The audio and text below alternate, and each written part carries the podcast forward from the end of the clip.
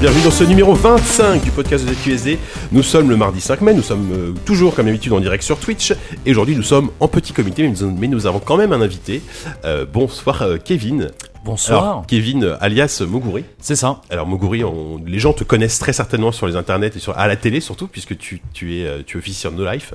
Ouais. Euh, tu es euh, même rédacteur en chef jeux vidéo de No Life, on peut le dire. hein. Ouais, depuis peu. Tu as eu une promotion. C'est depuis euh, que c'est moins ça. bien, du coup de- ça correspond à peu près à ça.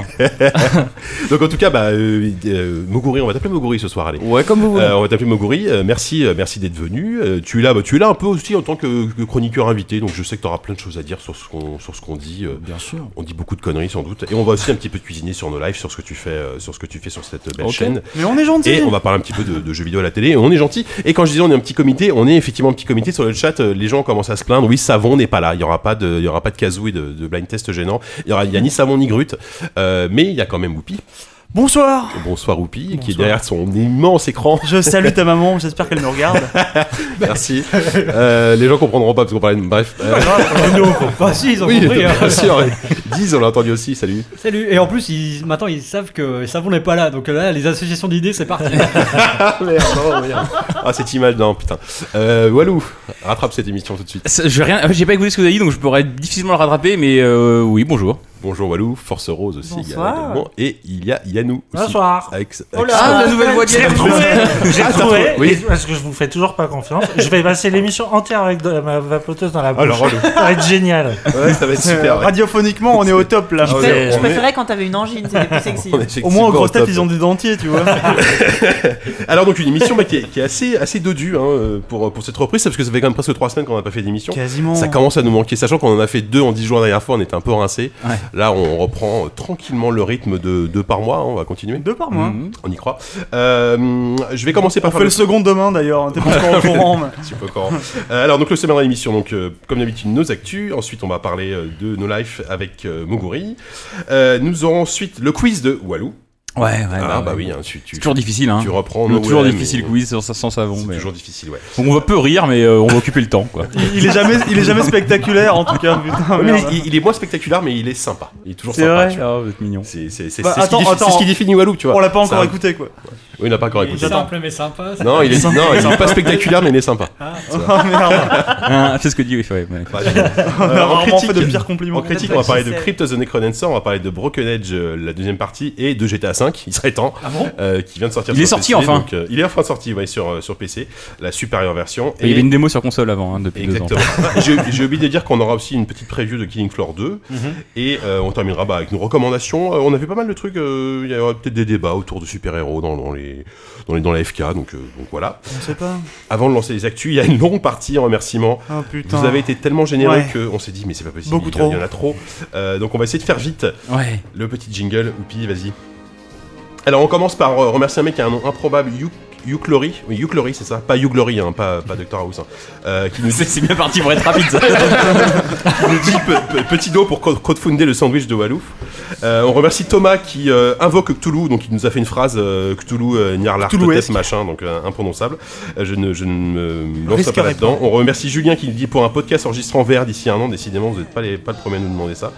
Euh, Maxime à nouveau qui, nous- qui nous dit qu'il nous donne beaucoup trop d'argent. Oui, c'est vrai, on a eu un appel de son Ça banquier fait, d'ailleurs. euh, ouais, Ah, suffit. Il va peut-être falloir qu'on fasse un Patreon. Ah d'ailleurs, on en parlera tout on- Ah, on en parlera après. Euh, on remercie également Glooby Boulga, on remercie Christophe qui nous dit si Oupi réussit à passer tout un podcast sans dire homme ou garçon, je, je Mais double, non, la, mais je c'est- double la mise. C'est 50% de mon vocabulaire. Il est fou cet homme. je double la mise, donc euh, il y a un défi. hein. On remercie, on remercie à nouveau Quigs, euh, qui paraît qui devient régulier, qui nous dit à la base c'était pour vous aider, pour vous payer des mods sur Skyrim, mais bon tant pis. On en parlera tout à l'heure effectivement. Euh, on remercie également Troll Troll Lotette qui nous dit pour un podcast drôle et de qualité. Ah ouais, non mais là, c'est trompé. Euh, qui-. Jonathan qui nous dit que c'est pour acheter des livres de Terry Pratchett, sachant qu'on les a déjà tous, donc euh, non. Il y en a un Euh, qui vient de sortir, donc il, il y en a un est, pas, nouveau il est pas bête. cet Pas bête, pas bête. Tu vois, ça y est. Je m'en c'est- Demain le monde, les mecs. enchaînons, enchaînons vite. Euh, Pascal qui nous dit faites-en n'importe quoi, mais vous, parce, parce que vous le faites si bien. Ah bah ça oui, c'est sûr que faire n'importe quoi, on le fait pas. Euh, Darshin qui nous dit un don pour la paix dans le monde. Euh, le coach qui nous dit continue à m'instruire, à m'amuser en vous écoutant et qui, en- qui fait une bise à Force Rose. Alors pourquoi que à Force Rose? Parce qu'il y a, a peut-être moins de barbe que nous, je moins. pas. Ça. Ouais, je pense que c'est ça. Euh, BWIL qui nous dit parce que le métier de saltimbanque mérite un juste salaire. Merci. Ah, merde. si, voilà. Emmanuel qui est un de nos abonnés récurrents. Euh, Baba qui nous dit euh, 13,37 euros pour euh, Lit. Vous savez, Ouais, Lit, ouais, c'est non, pour mais le- oui, Merci, c'est une petite astucette bien connue des cousin internets. à toi pour le lead euh, des podcasts et, et entre parenthèses sinon faites un, Patreon ce sera plus facile Oui, oui, on va faire ça. ensuite euh, Yogi Bird qui nous dit de la part de Yogi Bird qui vous a amené des bières la dernière fois Ah oui, Ah oui, bien sûr. Ouais. et qui finit en Oui, disant- et je vais en covoiturage avec lui euh, dans deux semaines en Bretagne. C'est le début d'une en fait, en fait tu lui as payé ton blablacar on a pris un chalet aussi, euh, tel à Noël. Enfin, on va voir, on va faire des trucs. sympa Je veux la sextape. Qu'est-ce que c'est que cette histoire Et qui nous dit, euh, qui, qui conclut en disant Vive tout Jamender, donc il y a vraiment un truc entre vous là. Évidemment. Euh, Stéphane, qui est aussi un, un- un de nos abonnés récurrents, on remercie The Couz qui nous dit 10 euros pour vous inciter à faire un Patreon. Et qui nous a envoyé un super remix de Puzzle Bubble, d'ailleurs qu'on a écouté tout à l'heure, qui était, Ouais, qui qui était plutôt chouette. et qu'il a fait en 10 minutes a priori, c'est pas mal. Antonin qui nous dit moins d'amour et plus de bière. L'amour c'est très surfait, la bière en a toujours besoin. plus, hein. Oui, oui, bah oui. Euh, Sébastien qui est aussi un de nos abonnés récurrents, je, vous rassure, c'est presque fini. Oh putain. Euh, Ludo, parce que tous les 15 jours c'est trop super. Euh, Il y en a un qui. Alors il y a un pseudo imprononçable, j'ai oublié un Sabacine. C'est son pseudo. Je me sens tout nu maintenant que j'ai écouté tous vos podcasts. Dépenser. Tel parce qu'il a enlevé ses vêtements. T'aurais pu ouais. garder tes sous et t'acheter un slip, c'était la base, tu vois. On remercie Steph Sinalco qui nous dit cordiale salutation de la Suisse et vous me ferez euh, le plaisir de passer à une bière un peu correcte. C'est vrai que là, bon, Ouais. toujours pas. hein. Si on a investi un peu dans le On a LF de la- et la. de la Ouais, green, c'est vrai. On a quelques-unes. Euh, Thomas qui donne 5 euros pour contribuer à faire venir Denis Brognard sur ZQSD. ah, Je oui. relancerai pas le, le jingle une troisième fois, hein, c'est absolument hors Et de il est fini, question. merde. C'est putain. la première fois qu'on Ensuite, arrive au bout de euh, deux jingles. Kirby, non, Kribi del Doppelganger, qui nous dit parce que vous êtes intelligent et poilant, prenez cette offrande que je Oh vous putain, non, attends, je relance le jingle. Par contre, les gens, ça serait bien d'avoir des pseudos plus courts. Bah, c'est. oui, c'est sûr que là, ouais, il ne reste plus que 3. Allez. Euh, Klaus qui nous dit pour que Grut continue à gruter. Oui, bah, il- Ouais. voilà. Voilà, Un coup d'épée dans l'eau. C'est en grutant. C'est un- on, on assiste à un phénomène intéressant, c'est qu'on commence à perdre des auditeurs pendant les remerciements. Bon, je dois bosser demain, il faut que j'y aille. J'ai pas fini. Il, dit ensuite tu, tu peux pas tester l'habitat JK. Euh, Ouais. j'ai Ah, l'impression, j'ai l'impression de vous entendre dans tous les podcasts français, c'est horrible. Mais c'est vrai. On a un peu ça. le panorama Voilà. du podcast. Euh. Cyril qui est une- un autre abonné récurrent et François qui est un autre abonné récurrent et c'est tout. Merci. Merci, merci beaucoup. Merci on, les on gens. va, on va essayer de trouver un procédé industriel pour remercier les gens euh, automatiquement. Ouais. Je sais pas un truc comme ça, un truc comme Bah, ça. Un développez-le avec les sous qu'ils sais envoient. pas. Ouais. Oui, avec les sous qu'on nous envoie effectivement. C'est euh, une on bonne manière de les utiliser. Mais d'ailleurs, on va, on va doucement essayer de- d'initier un. Patreon. Et puis, euh, oui, voilà, on- ça fait un moment qu'on nous parle à Patreon et que nous on en parle entre nous. Et a priori, euh, Mais en fait, le truc, c'est on peut Bah, dire. C'est-à-dire que nous, on avait créé une qu'on pensait avoir euh, bien cachée, et jusqu'au jour où on s'est rendu compte qu'un mec nous a envoyé Prums et qu'on s'est rendu compte qu'il avait commencé à mettre de l'argent sur la page. Donc il était caché comme, euh, comme le soleil en plein ciel. Donc c'était affreusement mal caché.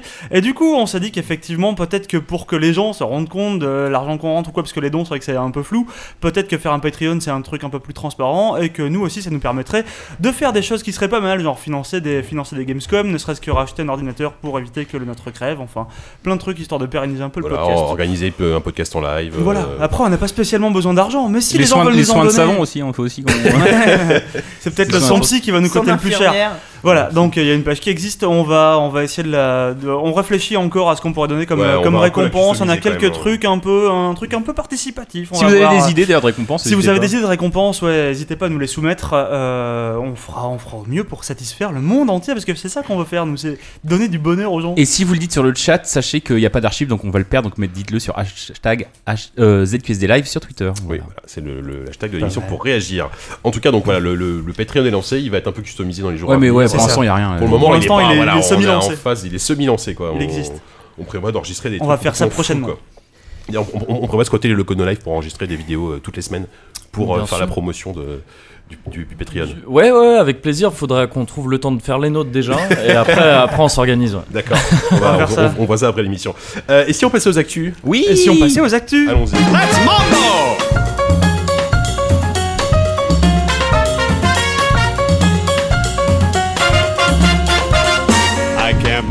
Mon cher Oupi, tu vas commencer.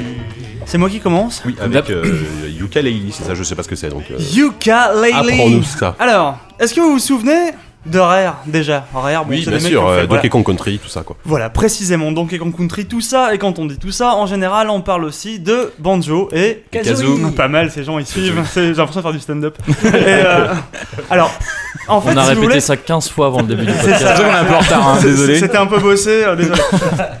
Et donc là, en fait, il y a quelques jours, euh, des anciens de, de Rare, donc qui avaient bossé sur Donkey Kong Country et qui avaient bossé aussi sur notamment Banjo et Kazooie, euh, se sont dit que ce serait, enfin, ils, ils ont prévu ça il y a quelques mois, j'imagine, parce que bon, ils avaient déjà un proto, mais il y a quelques jours, en tout cas, ils ont présenté un, un jeu qui s'appelait Yooka-Laylee. Alors, paraît-il que c'est de ukulélé, c'est ça? Je crois que c'est ukulélé. Ouais, bon, ça. je Ça sais pas. Je, je- je suis nul en prononciation euh, étrangère. Et euh, donc ces gens-là ont présenté, enfin, ont commencé à teaser leur jeu. Tout le monde leur a dit putain, mais balancez-le sur Kickstarter, genre maintenant. Genre les mecs, ils étaient dans les starting blocks. Ils limite ils gueulaient parce que le jeu était pas déjà sur Kickstarter. Les mecs ont fini par euh, écouter tout ça. Ils l'ont sorti sur Kickstarter. Le lendemain, ils avaient 1 300 000 livres, soit environ 2 millions de dollars. Euh, donc euh, ils sont plutôt peinards. Il leur reste 45 jours. Je pense que vu qu'ils demandaient à la base 175 000, euh, 175 000 livres, je Ah pense oui qu'ils sont assez larges. Ouais, Merde. ouais. Parce Ouais, qu'ils sont ils peu euh, pour faire un. Alors, un- ils sont, un euh. Ils sont 6, il me semble. Non, parce qu'ils Euh, sont peu en termes de thunes. Enfin, 175 000 livres, c'est- que dalle pour un jeu bah, vidéo aujourd'hui. eux, Ouais, eux mais ils prétendaient. pas pour. Le- Oui, leur truc, si tu veux, leur argument, c'était de vouloir faire un jeu comme, euh, comme à l'époque de la 64, comme dans les époques qui bossaient sur Rare, mais en même Avec euh, un encore brouillard plus dégueulasse. petit euh, comité. Alors non, ils ont pas le brouillard dégueulasse. La, la démo qu'ils ont montrée est au demeurant assez jolie. Bon, le monde est plutôt sympa. Ils ont quand même la direction artistique moisi d'époque. Hein, euh, Alors, est- elle est là. C'est- non, Soyons moi, clairs. moi, moi, j'ai- moi, j'aimais bien ça, mais alors là le truc par contre, est-ce qu'on peut parler deux minutes des héros? Donc euh, Yuka, Laili, Yuka c'est un lézard, Laili c'est une chauve-souris. Bon, euh, ouais, je sais Il y en a pas. pas beaucoup.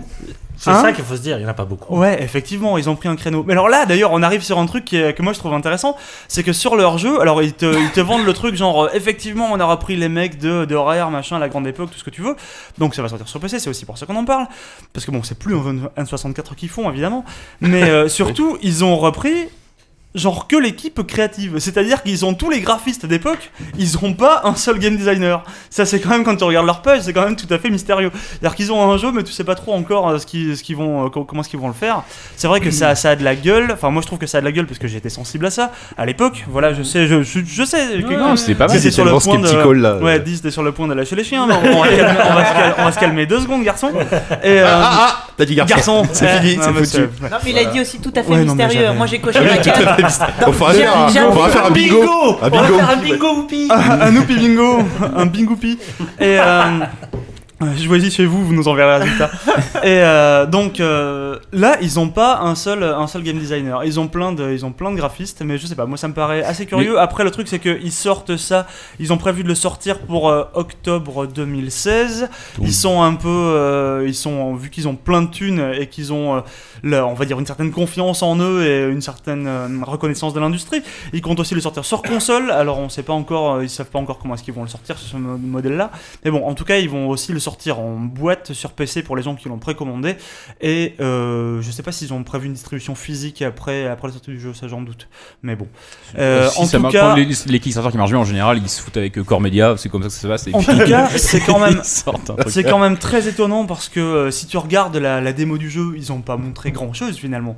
Tu vois le truc qui tourne, ils ont deux trois idées de gameplay, genre tu ramasses des pièces qui te servent à accroître le monde, tu débloques pas de nouvelles zones, mais en fait le monde s'étend, tu peux le dé- tu peux le dépenser. Bon, ça ils l'ont, ils en ont parlé, euh, mais euh, on voit pas trop encore, on se figure pas trop à quoi ça sert.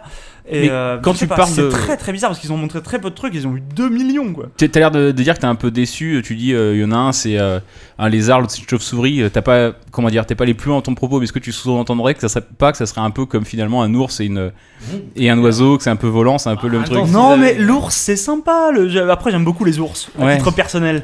Mais ça, ça reste une considération et dans la critique la plus subjective du monde. mais ouais, donc. Ah ouais, mais et voilà. Ce que je veux dire, c'est qu'après ils allaient, enfin forcément, c'est deux persos qui se complètent. Quoi. Ils allaient pas faire un ton et un et je sais pas quoi une coccinelle, tu vois. Enfin, Il y a sûrement des mecs qui auraient fait un jeu magnifique à te faire pleurer avec un ton et une coccinelle. Un jeu mi-aérien, mi- euh, mi-sous-marin, ça aurait été sublime. D'accord, ok, admettons. Bon, je suis pas certain de la proposition. Dis mais- un truc à ajouter Bah non, mais euh, en même temps, s'ils avaient pas fait un, un- un jeu avec euh, deux héros euh, animaliers, euh, Oui, personne. ils auraient enfin, pas touché autant Voilà, c'est ça. Ah oui, un dealer de drogue et un. Ah oui, non, mais c'est con, mais euh, en même temps, sur le Kickstarter, euh, tu fais exactement ce que les gens attendent. Donc, euh, Mhm. Ah, mais là, ils, vont, ils sont partis pour refaire Ouais. quasi exactement Banjo et Kazooie. Bah oui, et puis. euh, ouais, ouais. Mais, ouais.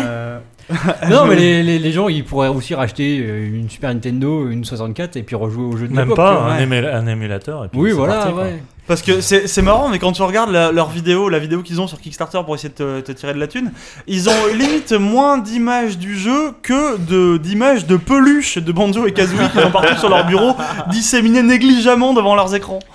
C'était assez rigolo. Rare euh, dispose d'un tel statut culte dans la mémoire de, des- Mm. des gamers. Dans les vois, mémoires, oui, parce que. Non, mais il y a aussi ce côté. Enfin, des, euh, des gamers de 30 ans, quoi. Mais- Euh, mais qui oui. Après, après, le qui Kickstarter est dédié à ça, oui, oui. Bien Oui, sûr. oui, je suis d'accord. Mais le, le truc, c'est aussi que Rare, il y a une espèce d'injustice un peu, euh, mais qui incombe à personne, mais que Rare fait plus de jeux depuis très longtemps et que Ouais. le public a envie de réparer cette injustice. Enfin, moi, je l'analyse comme ça, un tel succès. C'était Non, non, quoi leur dernier truc aussi euh, À Rare, c'était Viva Viva c'était euh, Kinect Adventure, je crois, un truc comme ça. Ouais, voilà, triste, et hein. les Viva Non, mais Pinata. Rare, aujourd'hui, c'est Ils ont fait des jeux. Kinect aussi. Oui, bah, Kinect Soyez pas trop Adventure. dur. euh, Non, les derniers grands trucs qu'ils avaient fait, c'était Conquer, et après ils avaient Ah fait bah le oui. Live Reloaded quand ils avaient été rachetés par Microsoft.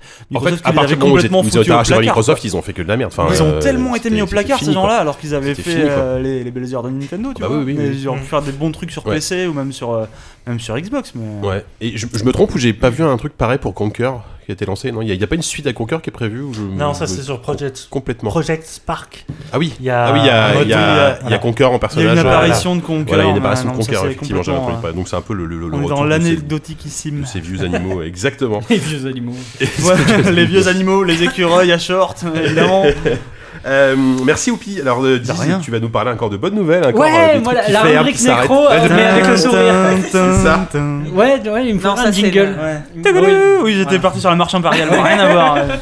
Euh, C'est l'actu, suis- La nécro, ouais, euh, un studio qui, euh, pour le coup, là, c'est c'est limite une sorte de, de nouvelle.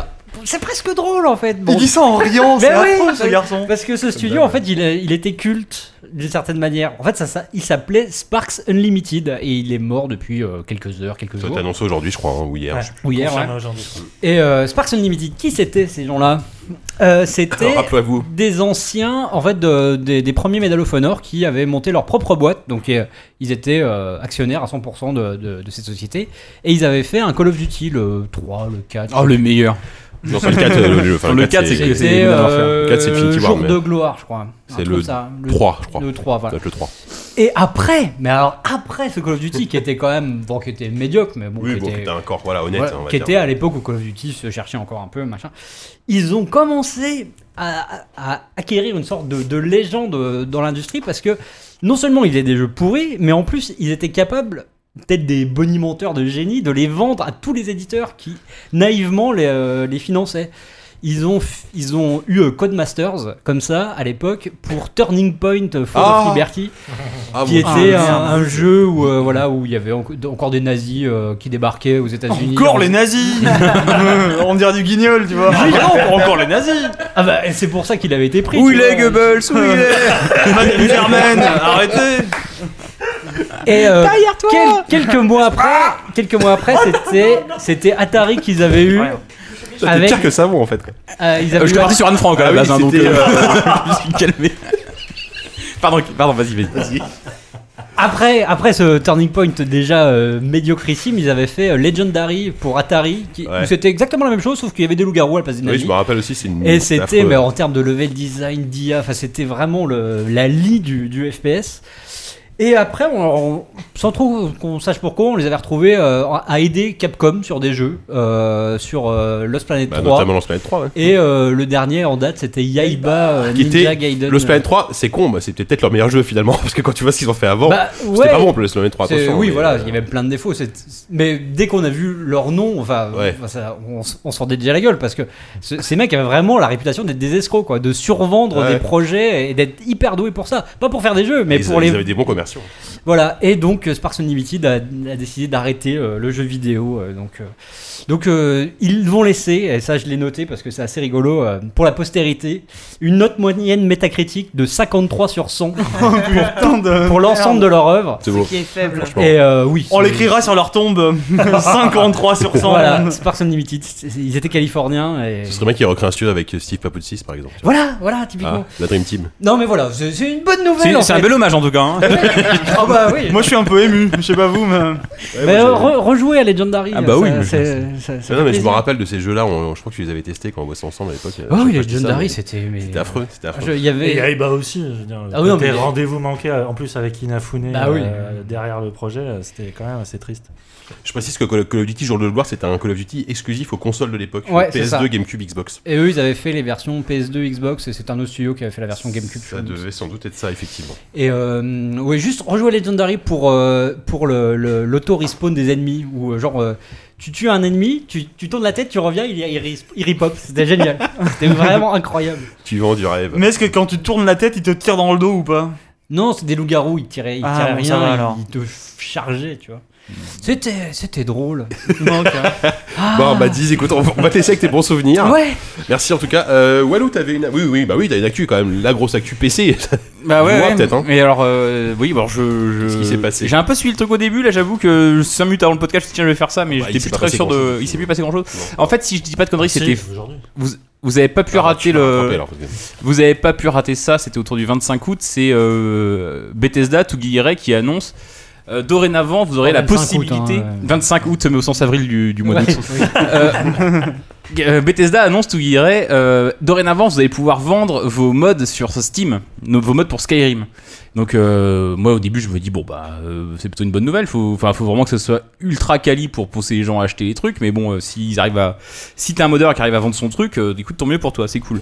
Et puis après assez rapidement il y a le chiffre qui est apparu Euh, en fait, les 25% uniquement des ventes euh, reviendraient dans la poche des, des modeurs. Donc, à, savoir que les 75% restants, à savoir qu'on ne sait pas. On ne sait pas. Donc, on se doute que c'est, euh, je sais pas, peut-être 30% pour Steam, euh, euh, 45% pour Bethesda, ou peut-être qu'il y a des taxes un peu dedans, on sait pas trop. Enfin, bon, il. En tout cas, il y a que un quart de l'argent pour les modeurs. Donc, tout de suite, levée de bouclier. Euh, notamment sur Reddit et compagnie euh, ou euh, sur Metacritic les gens balançaient aussi des, des reviews euh, désastreuses pour dire mais c'est un scandale euh, faire payer des mods aux gens mais vous êtes en train de tuer euh, ce qui fait l'esprit du modding à savoir faire des mods enfin créer du contenu gratuitement directement des fans pour les fans. Et vraiment très très très gros euh, bad buzz. Et finalement donc Gabe Newell arrive sur Reddit et fait une sorte d'interview une ama pour dire euh, pour essayer d'expliquer sa démarche. Putain, l'arrivée de Gabe Newell, c'est déjà magique. et bah, non mais c'est en fait ce qui est très curieux c'est que Oh, ce- chute, quoi. notamment sur le, le, le, le, le subreddit euh, le subreddit PC Master Race et qui, qui déborde de Reddit d'ailleurs. Euh, PC Master Race c'est vraiment une sorte de, de guilde un peu euh, élitiste de joueurs qui disent voilà le, le PC c'est mieux que tout et le reste c'est de la merde ce que techniquement est plutôt vrai. Mais malgré tout euh, Gabe Newell pour eux c'est vraiment un dieu quoi. Et t'as t'as commencé t'as des nouveaux mèmes qui sont apparus les mecs sont en train de dire God is dead enfin ils étaient vraiment à fond dans leur trip. Et euh, finalement, rétropédalage 4 ou 5 jours après de, de, de, de Steam qui dit bon bah finalement euh, visiblement on a déconné avec le coût des modes payants, on continue à penser que c'est une bonne idée mais c'était probablement pas la bonne façon de le faire. Donc Ouais. euh, Et surtout, c'était pas une bonne idée de commencer avec Skyrim, qui était, euh, qui était vraiment un truc déjà hyper installé. Enfin, c'est ce qu'ils ont dit- c'est ce qu'ils disaient dans leur texte. Ah oui. Ils commencer avec Skyrim, c'était pas une bonne idée. Ce qui est pas, pas faux, je pense aussi. C'est hein. quoi la bonne idée hein Ah bah, Il faut pas, commencer par un dit, jeu obscur sur dit. lequel personne n'aurait acheté Non, mais un ils, seul ils auraient pas dû commencer avec un gros truc aussi énorme que Skyrim où tout de suite euh, ça Bah, aurait si, été. le coup de com est bon. Ouais, mais justement, c'est un si- des jeux les plus modérés. S'ils voulaient se taper la, la vindicte des joueurs, c'était en plus avec Skyrim. Mais ça, de toute façon, ils se la taperont. Euh, Ouais, ouais. Je veux dire, par le simple fait que je pense qu'ils arriveront pas à s'en sortir. Enfin, je pense que aucun modeur pourra toucher 100% d'un mode parce que euh, au niveau du droit, la propriété intellectuelle, au bout d'un moment, revient euh, à ceux qui ont créé le jeu aussi. bah oui, ils euh, un- crée un 100% du code, qu'on crée les- la plupart des assets qui vont servir dans les modes, par exemple les modes de quête qui vont servir des assets de base. Mm. Bethesda a quand même créé euh, 99-100% du contenu quoi, donc euh, c'est compliqué de les priver complètement de ce truc là. Mais moi je, je pense que je vais perdre, on va perdre la moitié des auditeurs là-dessus. Moi personnellement, je suis, je trouvais que c'était c'était probablement mal fait. En tout cas, c'était mal fait au sens où dire 25% pour les créateurs, c'est pas une bonne idée. Faut plutôt, je pense qu'ils auraient dû être beaucoup plus clairs là-dessus, Euh, expliquer, euh, argumenter euh, la répartition des droits, parce que là, ça, ça donnait vraiment l'impression qu'il y avait les puissants qui gardaient, 60, qui gardaient 75% Mm. et les créateurs qui se font chier et qui mériteraient sans doute plus. Ouais. Euh, de, de, de, gar- de- de garder une part plus grosse. Mais bon, un, un développeur même, je sais pas, euh, GTA 5 qui sort sur Steam, il y a euh, 30%, je pense, qui finit dans les poches de, de, de, de, de- de Valve. Valve prend, que ça soit pour GTA 5 ou un obscur, une obscure armure pour cheval euh, sur Ouais. Steam, Valve va quand même prendre ses 30% parce que c'est son rôle de distributeur, enfin il est dans son Bah, c'est travail de distributeur, de mise en avant du contenu et tout ça. Je comprends que Bethesda n'ait pas forcément non plus envie de laisser 100% de ses revenus, mais quoi, quoi apparemment, ce qui se passait, c'était que la part, la part des revenus de l'éditeur, qui a donc été fixée à à peu près 45%, pourcent, j'imagine, c'est vraiment à l'éditeur de fixer ça. C'est pas Valve qui a décidé que qui prendrait 75% à eux deux. C'est Va- Valve doit prendre à peu près 30% et euh, Bethesda ou euh, EA quand ça serait EA ou euh, Acti quand ça sera Acti choisira lui la part dont, dont il a envie. Euh, et donc de ne pas expliciter ça, c'est vrai que c'était pas vraiment un bon signal à envoyer. Maintenant, euh, moi je trouve très intéressant le fait de pouvoir, et encore une fois, ça a été déformé en disant devoir, et c'est pas un devoir, de pouvoir monétiser les modes, moi je trouvais ça une idée assez intéressante. T'avais beaucoup de merde, il y a beaucoup de, de problèmes que ça posait, notamment là, même au bout de 4 jours, t'avais des trucs complètement aberrants. Des types qui arrivaient, euh, qui continuaient à proposer leurs modes gratuitement sur euh, Nexus, Test Nexus ou ce genre de, de base de données où tu pouvais proposer des modes, mais en rajoutant des bandeaux de pub tous les 5 sorts, t'avais un message qui apparaissait, Oh là là, achetez le- la version Oh, le payante. truc est horrible, c'est pire que le freemium. c'est horrible. Ah ouais. Mais je, Ah ouais. je veux dire, en fait, grâce à- avec cette méthode-là, il y allait avoir le pire du freemium qui allait apparaître. Ça, c'était sûr. Et donc, Mhm. ça, on peut pas le souhaiter. Et euh, c'est clairement abominable. Après. On peut imaginer, et peut-être que je, je suis trop optimiste, mais on peut imaginer que le modèle aurait évolué vers quelque chose de plus sain, que les, que les modes pourris et payants auraient complètement disparu. Ils sont déjà sur Valve, les modes sont invisibles. Enfin, pour aller dans le Steam Workshop, Ouais, faut vraiment le savoir. compliqué, quoi. Donc les mauvais modes payants, je pense que personne ne les aurait jamais vus. Donc on peut imaginer qu'il y aurait une sorte d'écrémage. Mais encore une fois, là, je, je, on peut espérer et en même temps, il faut pas trop rêver parce que c'est vrai que Valve, pour ce qui est de, comment dire, du tri qualitatif des produits qu'ils proposent, quand on voit tout ce qui arrive sur Greenlight et compagnie, on peut difficilement euh, leur faire confiance. Mais j'ai envie de croire que, comme eux en tout cas, qu'il y avait un truc intéressant à imaginer à partir de ça parce que je trouve très intéressant que aujourd'hui soit tu es un, un- un développeur indé dans ton coin et tu vas faire un jeu euh, bon je suis désolé si vous êtes développeur indé c'est un peu réducteur mais un jeu en pixel parce que t'as pas les moyens il va être en pixel art ou en 3D avec des, des parties pris graphiques un peu radicaux fait ce Unity. euh, et euh, oui mais tu peux, tu peux faire des très beaux jeux oui, Unity mais différence. ouais. Ou alors t'as un gros studio qui a plein de d'accord. Moyens, qui a 100 artistes et qui 100 artistes qui peut faire ce qu'il veut. Et là, t'avais, grâce à cet outil-là, tu pouvais en tant que développeur indépendant monétiser un une quête, un- une conversion pour un jeu qui serait aussi beau qu'un Skyrim ou que, ou que n'importe quel autre jeu à venir. Et ça, je trouvais que c'était assez intéressant. Et je vois que t'as des développeurs qui ont râlé, qui ont dit euh, c'est con, les modes payants, j'aurais bien voulu, parce que même 25%, même si c'est peut-être pas la bonne part, ça m'aurait peut-être permis de faire des jeux aussi beaux que Ah ouais. Skyrim avec mes faibles moyens. Et ça, je trouvais ça intéressant. Les mecs disent, t'as des mecs qui disent oui, mais euh, le modding, c'est pas ça, le modding, c'est gratos. euh, et c'est vrai. Et le jeu c'est payant, mais il y avait peut-être une troisième voie justement qui était en train d'émerger là et qui aurait pu être, qui était, c'était casse-gueule, mais c'était intéressant, je trouvais. Bah, la solution alternative, c'est peut-être euh, par exemple ce que fait le mec euh, sur City Skyline, là, qui, qui se fait financer euh, sur Patreon ses, ses créations. L'ancien, de- Maxis, Oula. là, qui aujourd'hui, mais je, j'ai- la dernière fois j'étais sur son Ouais, ouais. Patreon, il gagne un fric fou grâce à ça, quoi. Même Ouais, temps, vraiment pas, très beau ce qu'il fait. Oui, non, mais c'est- il fait du super boulot et il, il mérite sans doute. Donc peut-être que la solution, c'est aussi un système de financement euh, bah, Oui, mais encore une participatif. fois, là, du coup, il gagne de euh, l'argent avec un outil qui lui appartient pas. Ouais, oui, je sais, mais là, là, c'est des gens qui, enfin, je veux dire, c'est c'est modes grâce gratuit. Et par contre, les gens décident de le soutenir Ouais, financièrement. ouais, ouais. Donc là, on est dans un autre mode de. de- de- Le- d'économie. le- le- la- la- Mais là, on les- est les plus dans le révoltés, soutien euh, que dans le Ouais. commerce, en Ouais. fait. Oui, bah les, C'est les révoltés ça, du euh, mode là, il- justement, il- ce qu'ils disaient, ce qu'ils suggéraient, et ce qui est pas forcément idiot, même si c'est encore une autre voie, c'était euh, de proposer des boutons de dons sur les modes. Tu, euh, par exemple, il y avait un mode qui t'a plu sur Skyrim, euh, tu Ouais. peux le télécharger gratuitement, ou tu as un bouton de don qui permet de filer 5, 10, 100 euros pour le mode. C'est intéressant aussi. Qui, qui existent déjà depuis un certain temps. ça. Sur Steam, ça existe pas sur Steam, non, non, Non. pas sur Steam, mais sur d'autres, sur Ouais, oui. Nexus, tout ça, c'est Oui, quelque oui, chose Ça, qui se fait ça depuis passe pas longtemps. par Steam, ouais. Ouais, Mais, ça euh, passe pas par Steam. c'est Mais dès lors que ça passe par Steam, t'as quand même une visibilité qui a, qui a quand même rien à voir. Et ouais. Pour Mais, moi, euh, le, le plus gros problème, c'est effectivement, c'est ce que tu disais un peu tout à l'heure, c'est que là, tu as, Steam et l'éditeur qui vont prendre des sous sur, le, sur le, la transaction en ne faisant pas un taf qu'on pourrait attendre de leur part, c'est-à-dire un taf de régulation, c'est ce que tu disais, c'est-à-dire de, Ouais, de dire, bah, est-ce que celui-là... hein. Oui, c'est ça, de toute ce façon, le, fait pas, le, euh, le fait pas à la base, et là, Bethesda, il me semble qu'il était hors de question qu'il s'occupe de ça, de dire, est-ce que, est que je, je soutiens ce mode-là, euh, ce que font d'autres éditeurs, au demeurant, d'ailleurs, Mhm. et, euh, et ils prennent des sous euh, sans, sans rien faire en fait quasiment et c'est vrai que ça c'est un peu dommage après le mode gratuit est-ce que c'est une situation vraiment normale? Je- là je vais sûrement me faire éclater en disant ça Mhm. est-ce que c'est normal?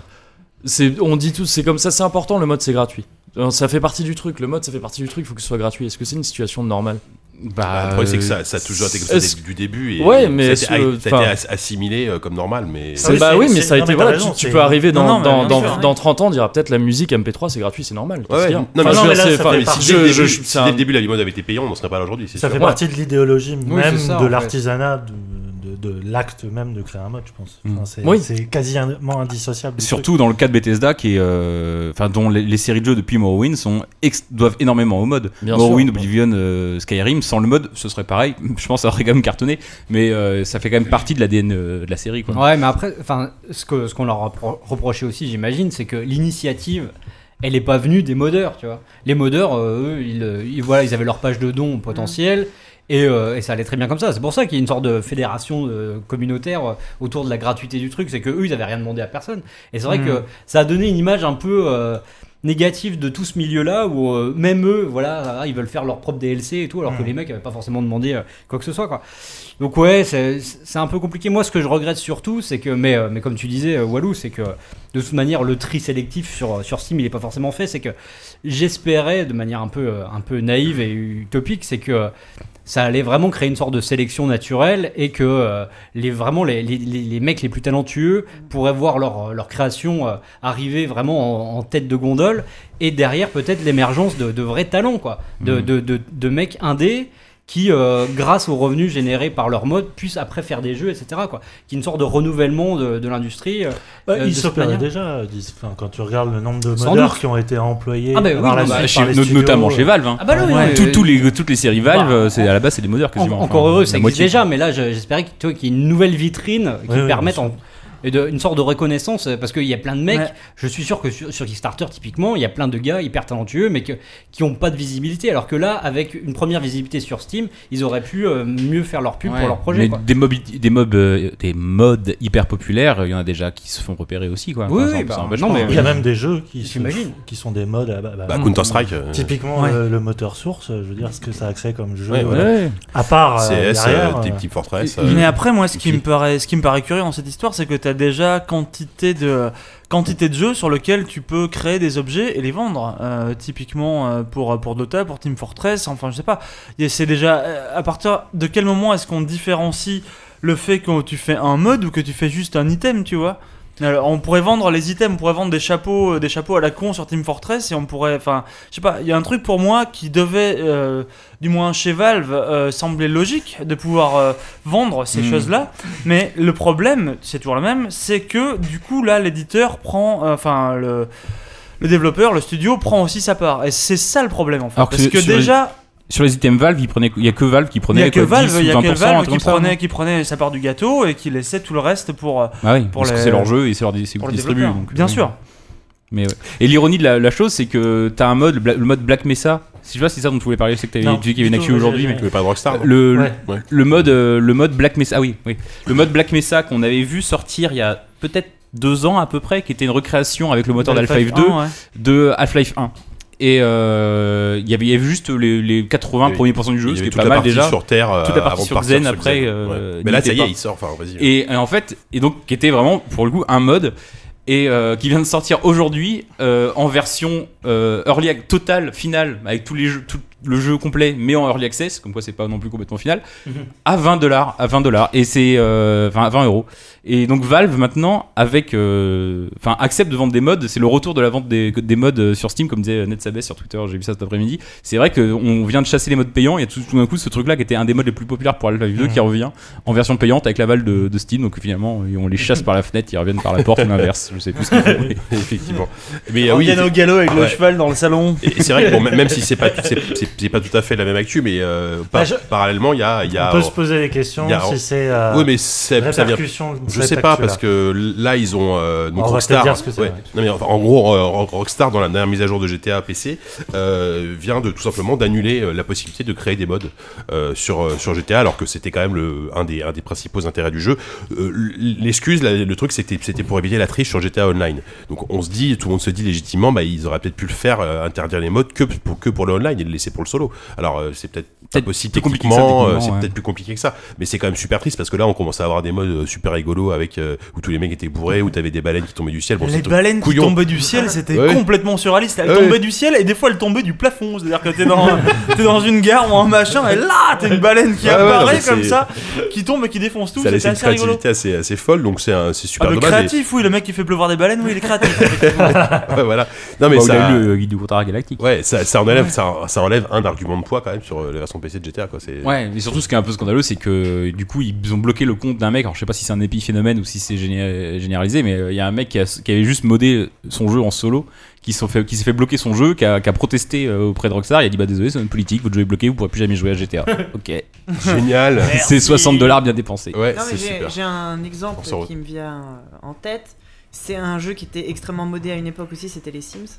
Mm. Euh, sur les Sims euh, 2, il y avait une énorme communauté, euh, beaucoup de forums, beaucoup de sites, surtout anglais, euh, et des, certains modeurs qui, qui, se, qui avaient pareil des sites, euh, mais non affiliés, hein, avec des, des, des pages de dons. Enfin, moi, je crois que c'est même la première fois de ma vie où j'ai commencé à payer. pour ce qui s'appelait pas encore des, des DLC, ou je DLC, ne sais ouais. quoi, mais c'était des trucs non Mm. officiels. Et il y a eu une grosse, grosse communauté, ça marchait super bien. Il y a des. des... C'était en. C'était celui-là qui était en, en 3D. euh, des... Il manipulait des nouveaux euh, outils 3D. Enfin, il y avait a eu une grosse euh, émergence là-dedans. Et du coup, quand les Sims 3 sont sortis, EA a voulu recentraliser le truc, s'approprier. Ils ont fait un outil de.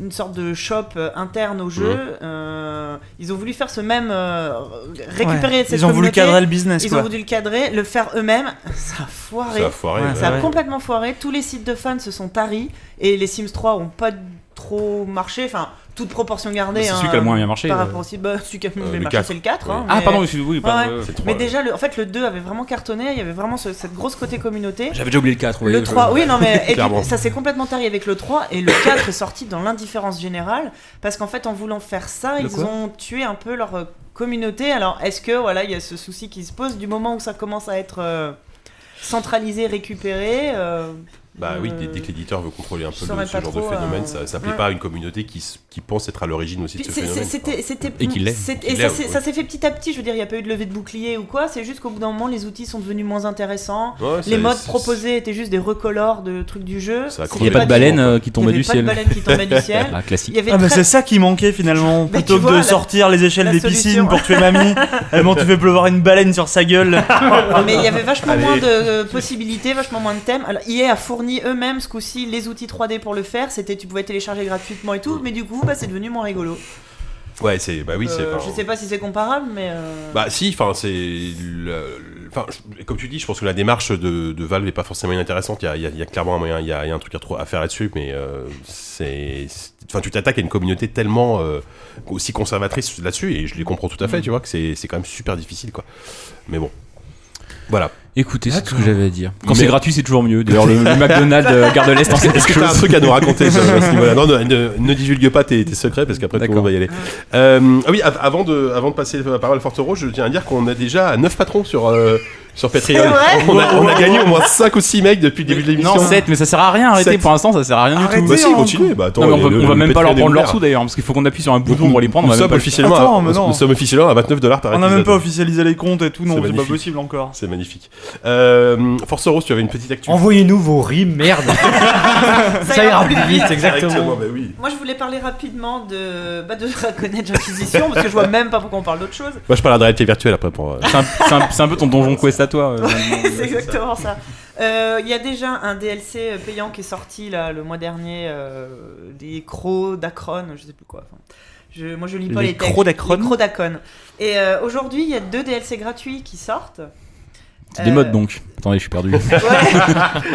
Euh, dont un, euh, en fait, euh, pour le multi, euh, qui rajoute trois personnages Eh au oui. multi. Mais alors qui joue en multi Et voilà. exactement la question que je voulais poser, parce qu'en voyant ça, je fais Ah cool, trois nouveaux personnages. Et après, j'ai lu pour du- le multi. Et oui, effectivement, il y a un multi pour Dragon Age. C'est quoi, c'est un. Capture En fait, c'est l'actu, euh, c'est la nouvelle actu, on se C'est- rend compte c'est qu'il y a un multi dans l'actu. Dragon Age, quoi. Alors, Tu moi, peux jouer à la belote en ligne à la taverne du dragon crevé. Non, non, c'est comme euh, Mass Effect 3, c'est c'est de l'assaut un peu de vague. Qui a joué au multi de s'est fait trop aussi, quoi, tu vois. en fait, du coup, moi j'avais déjà un peu essayé. je- J'ai pas essayé les nouveaux personnages là euh, qui sont C'est sortis chaud cette aujourd'hui. bière. Ah merde, Pour te dire à quel C'est point il est vachement intéressé par ton actu, excuse-moi. euh, Vas-y, Gérard, vas-y, vas-y. Euh, le multi Age, moi, Et dire qu'avec ça, on va gagner encore deux personnes sur Patreon. C'est- Vas-y, pardon. Vraiment. Le, le multi Dragon Age, je l'avais essayé. Alors la première fois que j'ai voulu l'essayer, ça a bugué. La deuxième fois, j'ai pas pu me connecter. Et la troisième fois, il y avait personne. Donc c'est juste un appel au secours, s'il vous plaît, et on qu'on puisse au moins Bah ouais, ouais. Non, Alors, j'ai-. Allez jouer avec Force Heureuse sur Dragon Age, J'ai s'il vous j'ai plaît. fait quelques, quelques parties, le principe est, est plutôt intéressant. Oui, pour l'instant, t'as trois maps, t'as as de la, euh, comme ça, de la vague d'ennemis, t'as du, euh, du tower defense et du équivalent de capture the flag. Moi, je, je vais être vraiment Ah, dans les tu vois. Ah, mais c'est vraiment ça en Ouais, fait. ouais, ouais. En Ah vrai. merde. T'as des personnages. Après, c'est- Mais c'est évidemment encore que personne n'y joue. Mais non, c'est plutôt pas mal fichu, hein. Enfin, Mais après. T'as t'as joué toute seule enfin Tu sais que Non. C'est facile capturer un drapeau quand J'ai t'es toute capturé seule. le drapeau, j'ai capturé le drapeau. Allez, tuez-moi Rattrapez-moi On était quatre. Putain, C'est tellement épique. Quatre mecs sur une map énorme.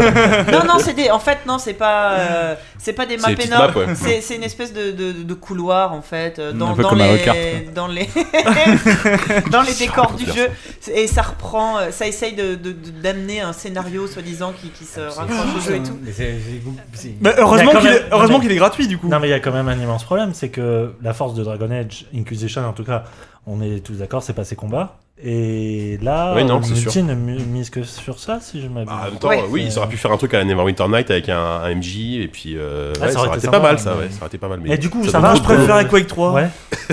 Non, mais Ouais, c'est pour du capture de moi, flag. moi, en fait euh, j'ai bien aimé y jouer parce que tout simplement ça me faisait jouer à Dragon Age. Mais c'est ça, tu euh, cumules des heures en plus. euh, Oui, voilà. parce que je kiffais être dans l'univers et faire un truc différent. En soi, ça a pas un Force intérêt. Euh, fifou, 572 heures Il y a- Dragon Age. Il y a un auditeur Space Aiku qui nous dit que bizarrement euh, le multi de Mass Effect 3 était un des aspects les plus intéressants du jeu. Écoutez, j'ai pas essayé le multi, moi, je je- sais pas s'il a pas aimé le solo, mais Intéressant, je je sais pas. j'ai pas joué au solo ou multi. Moi, j'ai j'ai beaucoup aimé le solo, mais bon. On a aussi des réactions sur les modes et que j'ai pas pu lire au fur et à mesure, mais penchez-vous sur le sujet si vous pensez qu'on est. Enfin, si ça vous intéresse, parce qu'il y a d'autres trucs assez intéressants sur le sujet, j'y reviendrai pas, mais voilà. Oui. Donc, Enfin bon bref, voilà Patch, euh, juste, euh, je pense que je vais réessayer et ça serait bien qu'on soit un peu plus de 4 pour jouer à ce écoute, multi, pour je savoir ce vais vaut peut-être essayer de jouer avec toi. Réinstaller Dragon Age. Voilà, exactement. Voilà. J'ai jamais désinstallé, oui, enfin... Non, je, ouais. je, je parle à notre, euh, nos auditeurs, notre, cette espèce de masse informe et invisible. Il y a des gens là? Ouais. Euh, Force Rose, merci. Alors, Mo- Moguri, t'avais une petite actus aussi sur un jeu qui est sorti il y a longtemps et qui a une Oui, mise à jour. Mais aussi. qui est beaucoup mieux que, que le multi Dragon Age. Bon, L'actu immédiate, c'est que je vais prendre une bière, donc alerte. Vas-y, vas-y. Vas-y, tranquille, prends. Voilà. un Bonne comme chez Voilà, toi, mec. Petit bruit de bière, là, on est C'est bien là. C'est la meilleure actu so far hein, pour l'instant. J'espère qu'elle est pas trop chaude. C'est toujours un meilleur multi que Dragon Age 3. Et euh, non, bah c'est pour, ça concerne Pass of Exile, donc ouais, c'est pas, c'est pas tout récent, mais qui, euh, qui est un jeu, donc c'est un, un Diablo-like. euh, D'aucuns disent que c'est le vrai Diablo 3. Et Euh, free to play en plus. C'était le vrai a- Diablo 3 à l'époque où Diablo 3 ne marchait Ouais, pas mais bien. Diablo Oui, oui, 3, c'est le non, vrai mais Diablo 4, Diablo c'est ça le 3, truc. Non, mais c'est de toute façon une formulation complètement Diablo 3, conne, vu que. Diablo 3 existe et que Diablo 3 a fait son truc de son côté qui a rien à voir avec ce que fait Pass of Exile de Ouais. toute façon. Voilà. Mais effectivement, ça se disait beaucoup, particulièrement à l'époque où Diablo 3 était. C'est un au fond prolongement hardcore de Diablo 2 quoi. C'est ça. Ouais, non, ça. mais complètement. Et gratuit. J'ai pas mal joué, c'est un free to effectivement. play et Mm. c'était très très chouette. Moi je suis un fan absolu de ce jeu. Je, je cumule un nombre d'heures assez indécent dessus euh, depuis sa première bêta fermée. Et donc euh, ils sortent régulièrement. Les développeurs ils sont euh, sont néo-zélandais si je me trompe pas. C'est Grinding Gear Games et ils sortent régulièrement du nouveau contenu, des add-ons, des des extensions et euh, en plus de sortir quasiment chaque semaine des nouveaux skills et puis de faire des rééquilibrages tout ça bref et là ils ont sorti une très grosse nouvelle extension qui rajoute un acte, euh, ce genre de ce qui aurait, ce qui pourrait correspondre à un Reaper of Souls pour, Ah ouais, euh, pour Diablo payant, 3. euh, Voilà, c'est-à-dire, ok. sauf qu'en l'occurrence, il est gratuit. Il est donc. gratuit. ouais. Et euh, c'était assez important pour qu'il pour qu'il se lance dans une phase de bêta fermée, en parallèle du jeu qui continue, Bien euh, sûr, qui hein. continue toujours. Et ils ont installé un système un peu cruel qu'ils avaient déjà, je crois, utilisé à l'époque de la première bêta fermée. C'est-à-dire que euh, il y a une première volée de, je sais plus, je crois que c'était 600 clés qui étaient lâchées euh, aux gens qui s'inscrivaient sur le site euh, adéquat. Et depuis, en fait, il y a une clé qui est lâchée toutes les 5 minutes.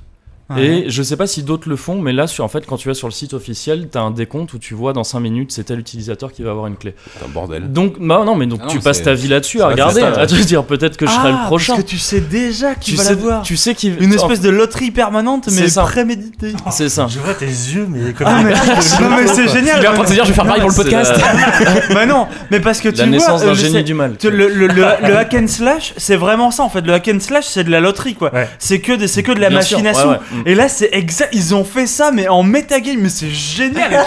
Ça y est, Non, c'est- fait c'est- fait ah non, mais c'est du génie. J'adore. quoi, c'est une Vas-y. super actu. Mais euh, bon, bah, depuis, euh, depuis, Je en vais fait, aller regarder le site. J'ai pas postulé, mais peut-être qu'il y aura mon. Vas-y, va maintenant. Bah depuis, euh, depuis euh, quelques jours, euh, non bientôt une semaine en fait, je crois, ils ont euh, rendu possible le fait de, de, de payer un accès à la closed bêta en fait, comme ils avaient fait, euh, comme ils avaient fait pour la, la première bêta fermée du jeu, c'est-à-dire que tu peux euh, tu peux payer ton accès à la bêta fermée même si le jeu est gratuit, euh, ce qui peut être un peu bizarre, mais bon, ça se comprend aussi. Et là, en l'occurrence, il le justifie avec. euh, euh, c'est le classique, hein, une monnaie, euh, enfin une currency in-game qui te permet d'acheter des. C'est que des effets cosmétiques, Ouais. à part des, des, euh, des stash tabs, des euh, emplacements de, Ouais. euh, de coffres. De coffre. C'est le seul truc un peu vraiment utile. Le reste, c'est- ils sont toujours tenus à du cosmétique. Donc voilà, en fait, quand tu achètes ça, tu gagnes quelques, quelques pièces comme ça et un accès à la clause bêta. Donc ce, compte à rebours, je sais peut-être qu'il y a encore beaucoup de gens qui attendent euh, avec le compte à rebours parce qu'il est toujours en cours là. Mais je pense que la plupart des gens qui Ouais, voulaient mais- absolument y jouer euh, ont finalement acheté le- l'accès quoi. Que des mecs, que des mecs modèlent l'accès à un free-to-play en faisant payer, franchement, moi j'y vois aucun problème. Ah quoi, non, parce ça me que ça veut dire que si tu payes, c'est que t'avais vraiment envie de Bien jouer, sûr, et du ouais. coup ça paraît Oui, pas. bien sûr. Personne t'oblige. t'oblige, Ouais, euh, personne t'oblige à rien. Voilà, euh, et c'est vraiment présenté comme du soutien. Enfin, c'est Ouais, assez sain dans le bon principe. euh, voilà, d'autant que t'as- d'autant que t'as un contenu assez, euh, enfin très Assez très très conséquent. Moi, je me Là, il change de, de, beaucoup de l'arbre de compétences qui était complètement Oui, c'est le premier truc que tu vois qui est dingue.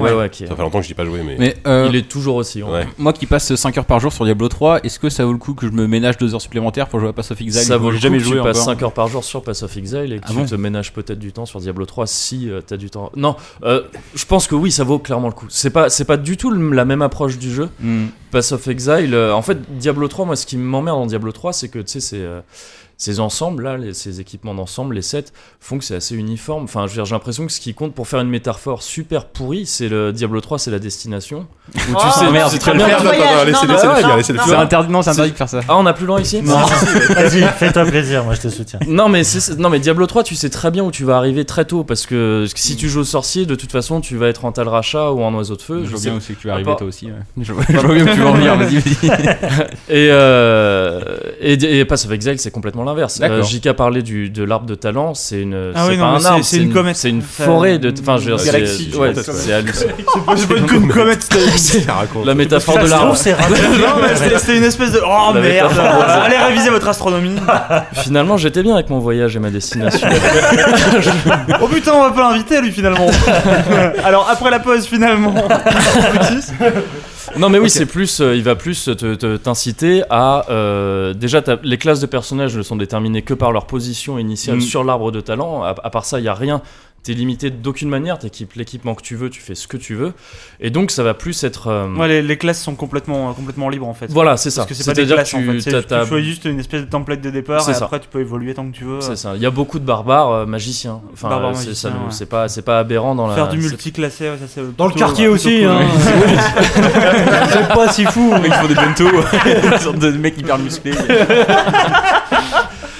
Mais donc je pense que ouais, ça vaut le coup d'e- d'essayer. D'accord, Ok. Tu m'as donné envie, en tout cas, de m'y remettre. Euh, merci beaucoup, Moguri. Euh, non, Yannou, t'as pas d'actu, toi? Définitivement. On est complètement en train d'exploser les compteurs, donc Ouais, ouais, ouais, allez, on est en retard, non. Bon allez Non. ok alors moi je pour, pour la Cuba alors on, on devait enregistrer un podcast euh, la semaine dernière avec euh, deux invités on, l'a- on l'avait même annoncé bref, c'était euh. Mehdi et Nicolas Mehdi et Nicolas de, de Sœur d'édition donc Sœur d'édition qui est qui est une maison d'édition qui s'est fondée euh, c'est des anciens Pixel 1932, je crois, Voilà. hein, vieille maison. c'est ça. Euh, qui euh, donc c'est des anciens Pixel Love qui ont créé le- leur, euh, qui ont fait scission et qui ont créé leur leur, leur propre maison d'édition et qui ont commencé à sortir des bouquins. J'en ai lu quelques uns. Euh, donc c'était juste pour euh, comme ils comme ils viennent pas et que peut-être qu'ils viendront un peu plus tard dans l'année. On, on est en train de voir ça. Mais euh, donc j'ai lu euh, notamment le, le premier livre qu'ils ont sorti donc euh, sur Resident Evil qui s'appelle Resident Evil des zombies et des hommes, je crois. Euh, donc voilà, c'est un, gros pavé de 300 pages euh, avec zéro image, avec que du texte. Mm. Euh, ça fait un peu peur comme ça euh, de loin, mais euh, Oh, sais, moi, des livres sans images, j'ai commencé à en lire il y a quelques années. c'est pas Voilà. grave. Ah oui, c'est ça, c'est c'est- c'est l'idée, d'accord. Je connaissais pas le concept de, de livre euh, sans image. Non mais c'est euh, c'est deux, deux mecs qui se sont connus, fait connaître avant de Oui, Pixel par vrai, la, co- la collection dit ça. Console Console Syndrome. syndrome, voilà. Et en fait, si vous avez lu euh, ce qu'ils ont fait, par exemple sur MGS, c'est à peu près le même modèle, en, Oui. euh, beaucoup plus fat hein, Voilà. en termes de. Ouais, c'est des bouquins qui de vraiment se veulent, euh, comment dire, qui sont des, des analyses d'œuvres et euh, exhaustifs. Euh, donc là, j'ai trouvé ça vra- vraiment intéressant. Il y a, il y a des parties moins intéressantes que d'autres. Voilà, toute la partie moi sur le lore et le scénario de Resident Evil, ça m'intéresse pas spécialement. Mais euh, il y a toute une partie sur euh, les, les influences, que ce soit dans le cinéma, dans le jeu vidéo, euh, des- de chaque jeu. Vraiment, il te, il te sortent des fois des références que moi j'avais pas forcément euh, calculées. Euh, Il y a tout, de- il, il- il décortique les mécaniques de la peur. Il y a, il y a un des auteurs du bouquin, euh, donc qui s'appelle Bruno Provezza, je crois, qui travaille pour Mad Movies. Donc voilà, il y a vraiment ce côté cinéphile aussi dans le bouquin qui est, qui est assez cool. Donc voilà, c'est vrai que c'est un livre qui est qui peut paraître un petit peu austère comme ça, euh, vu que loin, mais si on vraiment s'intéresse à, à, à l'u- à l'univers de, de, de Resident et qu'on veut vraiment pousser le truc, c'est pas mal du tout. Euh, Yann, t'as un truc à ajouter? Tu. Non, tu, tu levais la main. Euh, je sais qu'ils ont sorti euh, deux bouquins sur euh, Final Fantasy. Voilà, et- Ce sont des dix, rééditions en réalité. ouais. euh, C'est des rééditions de ce qu'ils faisaient déjà avant. Et le, FF, ouais. Ouais, si sais- je me trompe je pas. sais pas, le FF, je l'ai pas lu. Et un à venir sur Dark Souls.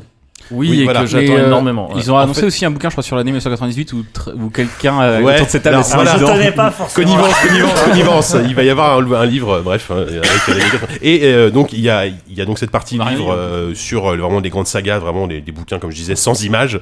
Et euh, ils, ils viennent de sortir. C'est c'est hardcore, hein C'est le Pass of Exile, c'est un peu ah oui oui, parce que Pass of Exile c'était bien pour le 3 quoi. Sans Merci. très belle, très belle image. Euh, mais ils ont sorti aussi un MOOC, donc là plus dans l'esprit un peu de Pixel Love, donc c'est un, un- un magazine livre qui va sortir tous les peut-être trois mois, euh, là qui s'appelle- Level Up, donc qui est entièrement consacré au RPG, euh, que j'ai commencé à lire et qui est très très bien, euh, vraiment le, en termes de maquette, en termes de, de, de mise en page et de, de texte. Il y a de des images, là, du abordés. coup. Il y a beaucoup d'images. Ah, ouais. c'est chouette. Je, je l'ai là d'ailleurs, si je, je vais montrer au chat. Cool pour les gens de la radio. Voilà pour les gens de la radio. Non, mais si le chat le voit, c'est voilà, ça s'appelle Level Up. attends. Ah non, mais Je sais ouais. pas, voilà, ça s'appelle Level Up. Voilà, merci. Voilà. Bien. le, vraiment, mais il y a ça- un dégage de 30 secondes donc on verra plus tard. Ah, vraiment, je trouve ça super intéressant. Donc, donc voilà. Donc en plus, je sais qu'ils nous écoutent, donc ça, ils seront contents d'entendre euh, un petit avis sur euh, sur ce qu'ils font. Donc ils, font du bon boulot. Euh, J'espère que ça va bien marcher. Ils ont l'air d'être contents. hein. Les, les, les- les premiers retours sont, sont plutôt très bons. Euh, Par donc rapport on, au mec chelou qui nous regarde. Il y a un homme qui nous regarde derrière toi, je suis désolé, hein, mais c'est Pardon. très bizarre. on leur souhaite, euh, on leur bonne chance. Love, Et tout. surtout, euh, mes- messieurs, vous êtes toujours les bienvenus. dans- vous êtes toujours les bienvenus dans l'émission. C'est dur. Pardon. Toujours les bienvenus dans l'émission. Faut, il faut toujours que tu pourrisses mes fins d'actu, putain. C'est pas possible. Euh, voilà.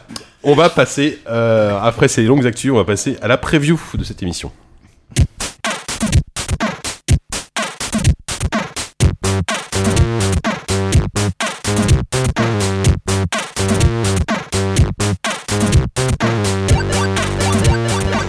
Notre unique preview pour euh, ce numéro 25 qui est consacré à Killing Floor 2. Euh, donc Killing Floor, euh, Killing Floor 2, donc le, le premier Killing Floor est mine de rien assez ancien, c'est un FPS, alors euh, je sais pas 10 ans quelle année c'est sorti le premier Killing Floor, mais euh, Euh, il y a- de- 2009 non Oui, c'est ça, j'aurais- dit 5 c'est pas ans. plus vieux que ça ah ouais. 2009. Ah ouais, En fait à la base c'était Un mode. Un an. Avant c'était un mode. Ouais, ça- de Unreal. Tournament. Le mode euh, Unreal Tournament, Le mode voilà. doit avoir 10 ans je crois. Voilà, et à, à l'époque, ça, avait fait un peu de buzz parce que c'était aussi en pleine folie les 4 Dead, donc les gens comparaient un peu les 4 Dead, ce qui est finalement pas tout à fait judicieux, je pense. Euh, Là, le 2 donc, est en early access euh, sur Steam et euh, 10 notamment. Toi, t'avais joué au premier, Mhm. tu, attendais, tu attendais pas mal le 2. surtout. Ouais, bah, j'avais beaucoup joué au, au premier justement euh, parce que euh, avec des, des joueurs plus hardcore que moi que j'avais rencontrés sur les 4 Dead, ils m'avaient dit euh, non mais voilà les 4 Dead euh, c'est pour les enfants, le, le- le jeu des hommes euh, c'est Mm. c'est Killing Floor. Ils t'ont parlé de la destination du voyage un peu aussi ou- non, mais- non, non, c'est fini ça, mais ça fait 20 ans qu'on a plus le droit. Ah, de la météorite alors La comète. La comète, La comète, pardon. Oh putain le clash. Non, euh, et euh, Ah, mais qu'on lui ramette une cagette à, qui- à JK de bière. Ouais, en fait- à côté. ce qui, était, ce qui était intéressant avec Killing Floor, c'est que, bon, effectivement, on était en pleine. Au-delà de, de la hype Les 4 Dead, on était vraiment dans une sorte de- d'idée, euh, de nouvelle idée du multijoueur. Parce que, au final, les deux jeux étaient assez différents. Les 4 Dead, c'était quelque chose, en tout cas dans. En mode campagne, c'était quelque chose de, de scénarisé où tu allais d'un point A à un point B. Et euh, donc c'était euh, c'était une question de voyage. Hein Ouais, non, ouais, vraiment, ouais. J'avais finalement. Je pense que ça, ça, ça va devenir l'émission, cette, euh, cette histoire. C'était une question de voyage. Voyage, voyage. Alors que Ki- Killing Floor, on était plus dans, dans la résistance, dans, dans- on était euh, dans ce que Gears of War avait vraiment popularisé, à savoir le mode horde, c'est-à-dire des vagues d'ennemis successives de plus en plus euh, balèzes, et, auxquels il faut résister. Et euh, le twist de Killing Floor, c'est qu'il y avait un boss à la fin. Où en général, euh, t'avais beau peut-être balader jusque-là, le boss, euh, le patriarche, il te euh, déglinguait. Et donc ça faisait un moment que, que Killing Floor était sorti et le 2 était et vient, vient d'arriver et donc il y a quand même beaucoup de différences on va dire en termes de parti pris esthétique principalement euh, par rapport au premier qui était euh, un jeu hyper austère. Donc, Après, il- assez austère, ouais. Voilà, pour ne pas dire un peu moche. Ouais, bah oui, un peu. ouais, qui, avait, qui était en fait très, euh, très gris, très. euh, Gris rouge, oppressé, hyper oppressant en tout cas. Ouais, C'était voilà, claustro en fait comme jeu, assez, je trouve. Et, et là, justement, j'ai l'impression qu'ils ont voulu euh, un peu funifier, voilà, j'ai envie de dire funifier Ouais. Le, le- leur jeu tout en gardant exactement le, le- le même modus operandi, quoi. Mais, euh, mais vraiment, le, le, ils ont voulu le rendre un peu plus chatoyant et même un peu plus, un peu plus rigolo. Bon, ça euh. suffit maintenant les adjectifs, maintenant passons à autre chose. Mais non, mais, euh, Chatoyant, là, t'as été. Bah si, t'as- Bah si, t'as parce que euh, la palette de le couleurs. Je chatoye pas trop. hein. Le jeu le jeu est coloré. Il y a des néons et Si, c'est tout. coloré. Oui, d'accord, mais Bah chatoyant pour moi, ça apporte de la joie. Il y a des néons. Oh bah si, c'est festif. Attends, Les on- néons, c'est festif On parle quand même d'un jeu donc, euh, donc où tu as des vagues d'ennemis et où, euh, par exemple, un Left 4 Dead, lui, va être hyper. euh, Enfin, le- les zombies seront désinfectés. Ouais, ouais, ouais. Là, là c'est quand même très con. Ça ressemble beaucoup au bestiaire d'un House of the Dead, par exemple. Ouais, voilà. Tu as- en voilà, de tu as- C'est euh, C'est issu d'expériences génétiques, j'ai Oui, voilà, et en gros, euh, au lieu de, de- de zombies euh, classiques qui vont se vautrer, tu vas avoir un zombie avec une tronçonneuse, un zombie avec une batte de baseball, et plein de, de spéciaux qui, euh, voilà, qui ressemblent à soit à des boomers de Left 4 Dead, soit à des witch, et- etc. Quoi. Et euh, l'autre, euh, enfin, là où le, jeu aussi euh, euh, fonctionne très bien, c'est qu'il a quand même gardé, euh, je pense qu'il a, voulu un peu donc, être plus grand public, mais il a quand même gardé exactement le même fonctionnement, à savoir des vagues d'ennemis, et entre chaque vague d'ennemis, tu peux te dépêcher d'aller jusqu'au point, au hub, où tu vas pouvoir améliorer ton arme, enfin acheter une nouvelle arme, te re- reprendre des munitions, améliorer ton armure, et commencer aussi à faire un petit travail de, de résistance de zone en soudant des portes, euh, etc. Quoi. Donc, euh, moi, pour l'instant, donc j'ai pas fait énormément de parties, mais j'ai retrouvé quand même à la fois l'espèce de, de difficulté et de, de côté vraiment pas loin d'être injuste par moment du, jeu où euh, quand t'es ciblé, en général, t'as du mal à t'en sortir. Et en même temps, enfin, plutôt vraiment plus amusant, quoi. Beaucoup plus amu- amusant que. Que, que, que- que le premier auquel je jouais euh, vraiment pour une question de challenge et absolument Alors, pas pourquoi pour- plus amusant, du coup? Ben, je sais pas, je- mais c'est vraiment, c'est une question. Le, jeu- je, trouve le, jeu, ouais, et puis, ouais. et puis même en termes de prise en main, quoi. Le premier était rigide, là, là c'est quand même, Ouais, c'est un- c'est c'est super. un là c'est arcade. fond, Voilà, enfin, c'est ça, c'est- nerveux. et, et tant mieux, quoi. Moi, Ouais. j'attendais pas. qui développe ça? Tripwire. Tripwire, ils sont allemands Non, je sais plus. Je, Je sais sais plus d'où ils viennent ces gens-là. D'accord. Mais bon, en tout cas, j'ai pas fait encore beaucoup de parties. Le jeu est en early access. Je pense qu'il n'y a pas tout. C'est américain. Ah non, heureusement, Il y a trois j'espère maps, euh, Ouais, il y a Il y a, trois il y a- maps, il- ça manque des maps, ça manque de maps. il y a un mode de jeu, euh, il y a trois maps quoi. Dont une map à Paris qui est assez, qui est Ouais, assez jolie d'ailleurs. meilleure, je pense. Qui a vraiment une bonne tête, ouais. Et euh, et il y a, le jeu fonctionne aussi par classe. Et apparemment, là, il y en a 4. Et normalement, il y en aurait un peu plus. Et Ouais. euh, moi, j'avais pas fait les premiers. euh, je- je- ça m'intriguait pas mal. Je dois avouer que c'est euh, c'est ultra, ultra, ultra efficace. Mm. Tout en étant ultra punitif. C'est pour ça le côté grand public, je pense Ça, c'est pas que dur, c'est- Bah, ça va, ouais, ça en va rester en tout cas. En fait, Enfin, ça en va termes d'approche, euh, en termes Oui, d'approche oui, oui, esthétique, d'approche en fait, Plus accessible peut-être. Oui, voilà. public, c'est plus plus euh, fluide et plus souple en termes d'action. Oui, voilà, c'est ça. ouais. Alors, est-ce que, par exemple, je trouve qu'il y a une très bonne idée que je trouvais un peu arbitraire au début, mais j'ai vite compris pour- euh, à quoi c'était dû. À certains moments de l'action, le jeu se met en noir et blanc et passe en effet euh, En bullet bullet time. time, ouais. Et et je sais pas si c'était dans le premier. Non, non, je mais ça, c'est une excellente idée parce que euh, au début, je comprenais pas trop pourquoi, mais en fait, il le fait quand il y a une très belle action qui est ré- réalisée par Ouais, un voilà, des, ça euh, un un des six le- joueurs. Mais c'est vachement bien parce que euh, non seulement ça pose un peu le stress et tout ça, mais surtout ça permet de beaucoup mieux viser et de tout ça. Et effectivement, le jeu fait preuve de, de, de, de- de bonnes idées, enfin de, de, de mecs qui ont pensé le genre, euh, notamment en coop. Et moi, ça m'a fait penser à un jeu que j'aime beaucoup aussi, c'est euh, Payday 2. On retrouve euh, ce même euh, côté stress Ouais. par rapport à des mobs, sans les objectifs scénarisés d'un braquage et tout ça. Mais tu as ce côté surtout indispensable de penser en groupe, quoi. Enfin, je veux dire, le moindre mec qui s'isole, à moins qu'il ait un, putain de skill, euh, il fait pas feu. C'est Et ça, c'est bien. d'horreur, faut rester groupé, quoi, là, sinon. euh, Oui, c'est exactement ça. C'est euh, tu penses pas, tu peux pas penser individuellement. Ouais. Et euh, le côté classe, euh, qui justement quand tu fais des des actions spécifiques à ta classe, par exemple le médecin qui va vraiment privilégier le soin à distance et tout ça, t'es beaucoup mieux rétribué.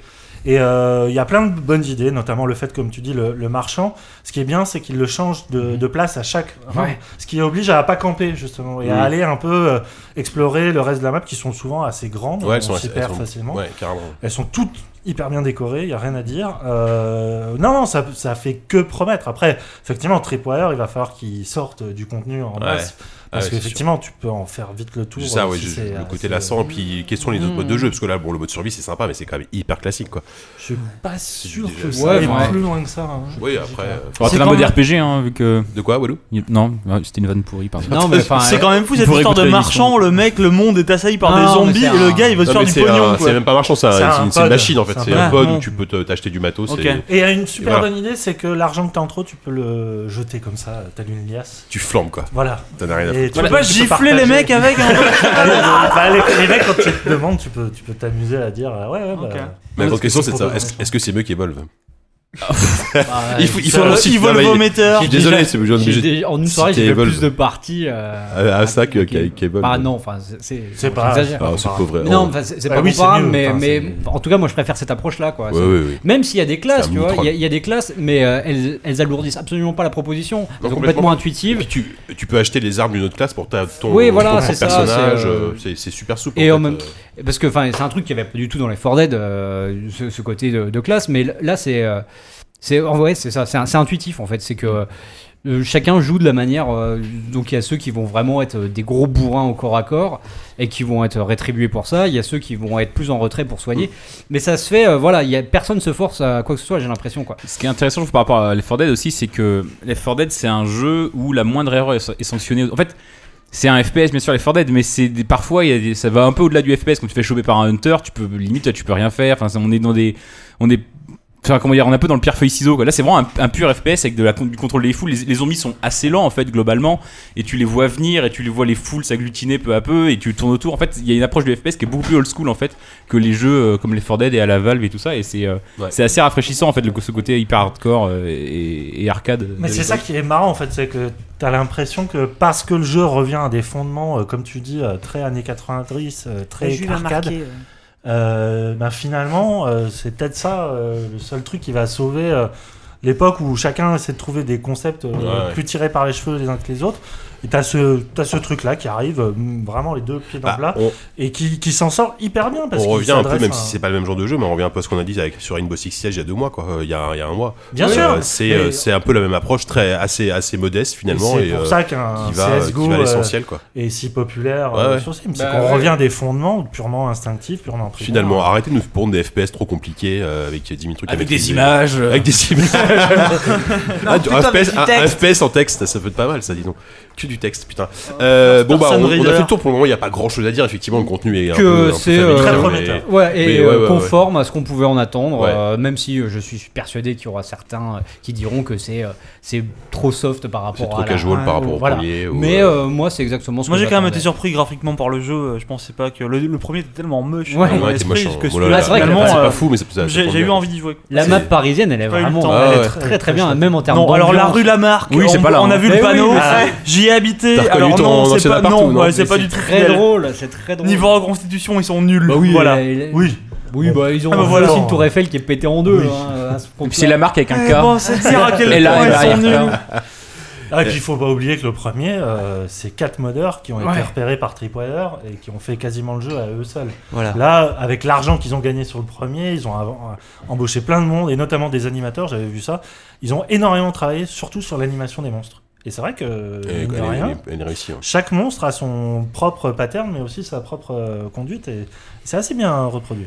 Bon, bah écoutez, merci, c'était euh, court et concis et efficace. Court et concis et Euh, efficace. Est-ce que, euh, avant de passer à rubrique invité, on fait une pause ou on enchaîne directement euh, Déjà? Comme vous, non, en mode non, On pas peut déjà. enchaîner, on On enchaîne. enchaîne directement. Allez. Allez, c'est parti, rubrique invité.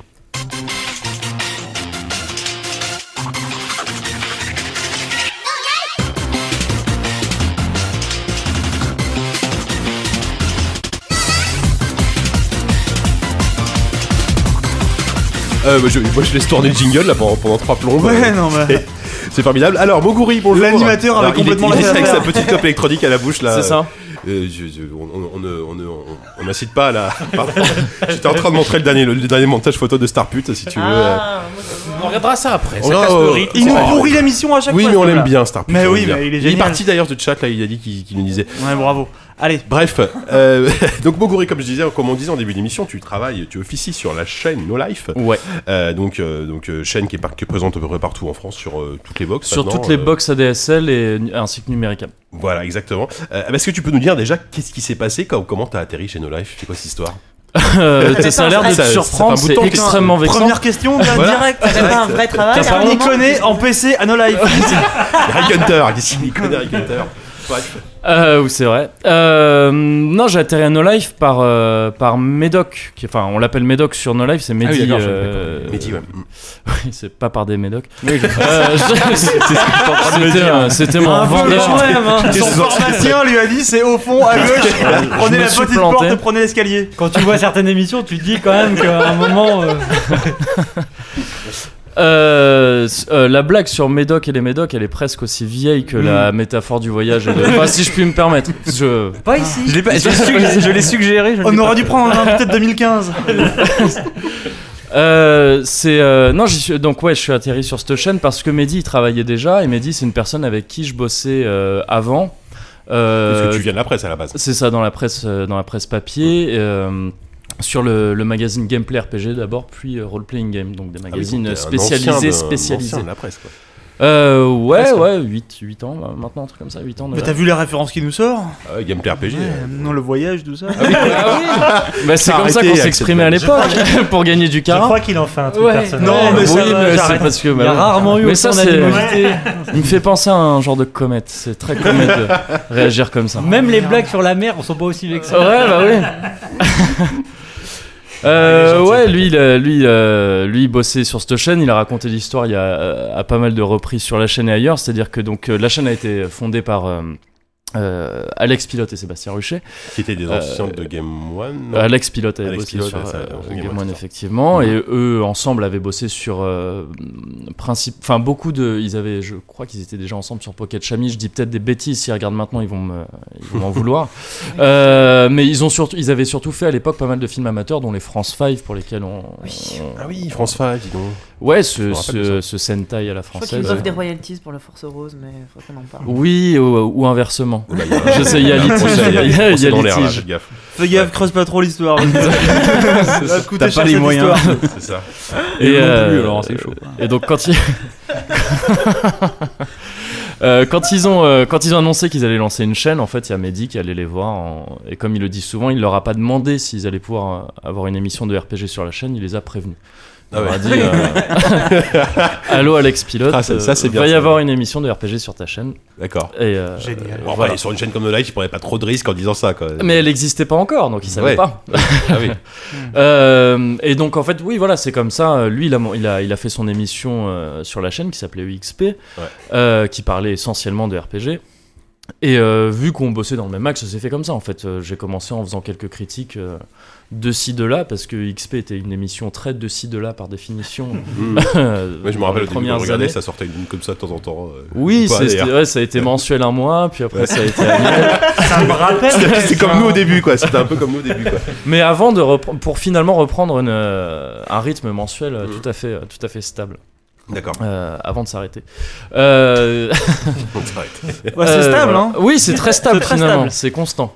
Et, euh, et voilà, c'est comme ça que je suis arrivé à No Life.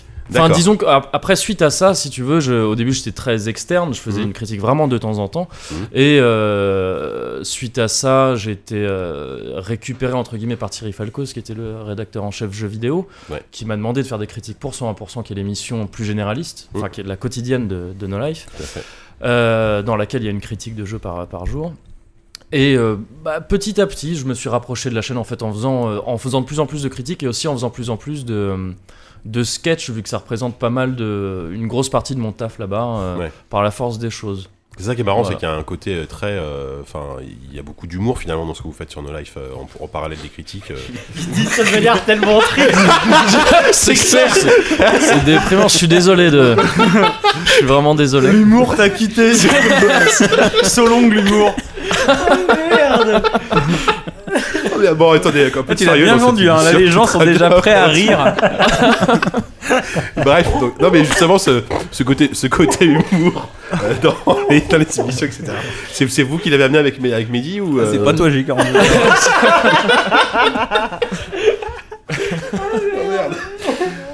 Ah, c'est dur là. Va, va t'en sortir. ouais. Ouais. Euh, eh bien non, Jika. Putain, merde, c'est tout. non, non, c'est pas. c'est, euh, ce serait faux de dire que c'est Mehdi et moi qui l'avons amené, pas du tout. Ça a été. euh, eh, je viens de remarquer, c'est un automaton ça Ouais. Ouais, Ça, c'est de l'humour, mec. tu vois, par exemple. Ah ouais, ça, bah, c'est très On humoristique. va faire, on va faire une after avec. Euh. C'est de l'humour en barre. Et euh, j'en ai un plus gros chez moi, sans vouloir. euh, Ouais. Mais non, c'est Alors plus ça y est, pratique à on rentre directement dans les. Oui, bah, C'est toi qui vas nous faire le quiz à l'automaton qu'on va faire Ouais. depuis un mois là. Et, et non, non, ouais, on en fait, il y avait des. Parlons d'humour. Parlons sérieusement d'humour. C'est. euh, c'est. euh, c'est nous on a si tu veux l'humour c'était dans dans EXP ça a été une vo- dans cette émission c'était une volonté Oui, dès le euh, début, dès le c'était- départ c'était- c'était ça c'était- voilà c'était- mais potache. sinon sur la chaîne oui voilà oui complètement Mm. et sur la chaîne à côté de ça par contre t'as tout euh, historiquement il y a toujours eu des euh, des pastilles humour que ce Oui, soit oui, avec ça, ça des se prenait pas au sérieux. de la Voilà. fiction ou voilà Moi, je me souviendrai toujours d'un slogan euh, publicitaire interne à, à votre chaîne où il y avait une jolie demoiselle qui regardait, qui était face euh, caméra et qui disait euh, T'as pas de copine? C'est pour ça que tu regardes nos lives. Voilà. Pour moi, Direct, l'humour ça, vois, ils insultent le spectateur quand même. avec Mais humour, oui, mais en même temps, ça fait partie. euh, C'est pas de partie- l'insulte, c'est un euh, constat, Mais mec. non, mais Ouais, c'est Ah, rigoler mais oui, sûr, Traiter le, jeu, rigolo. traiter le jeu vidéo avec de l'humour, ça a toujours été, enfin, genre depuis la mort de Tilt jusqu'à nos jours, ça a toujours fait Ah partie oui, des c'est du truc. euh. C'est d'ailleurs. mais euh, bien sûr, mais à la télé c'est un peu plus rare. Mais euh, Moi, j'ai une question du coup parce que euh, tu t'occupes de jeux vidéo sur No Life, mais No Life, si je dis pas de bêtises, c'est à la base une chaîne musicale. ouais c'est une chaîne musicale Comment euh, est-ce que vous euh, comment est-ce que vous laissez de la place pour le pour le jeu là-dedans C'est euh, c'est une chaîne musicale, si ça a été créé comme une chaîne musicale, c'est-à-dire qu'aux yeux du CSA, c'est une chaîne musicale, ce qui impose, des, ce qui impose certains quotas. Je, je veux pas dire de bêtises, je sais plus exactement. euh, On est nul en quels chiffres, sont ces quotas, voilà. Mais ça implique donc euh, pas mal. Ça implique à la fois des quotas donc de musique évidemment, mais aussi euh, de musique européenne.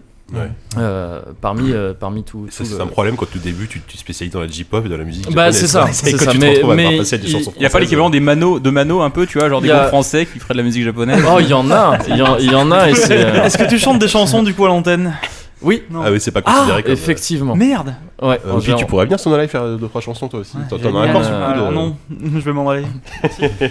Telle une comète. oh merde, me faire foutre. Mais mec, Telle une c'est comète pire que qui- d'être considéré Telle une comète. comète qui voyage pour arriver à destination.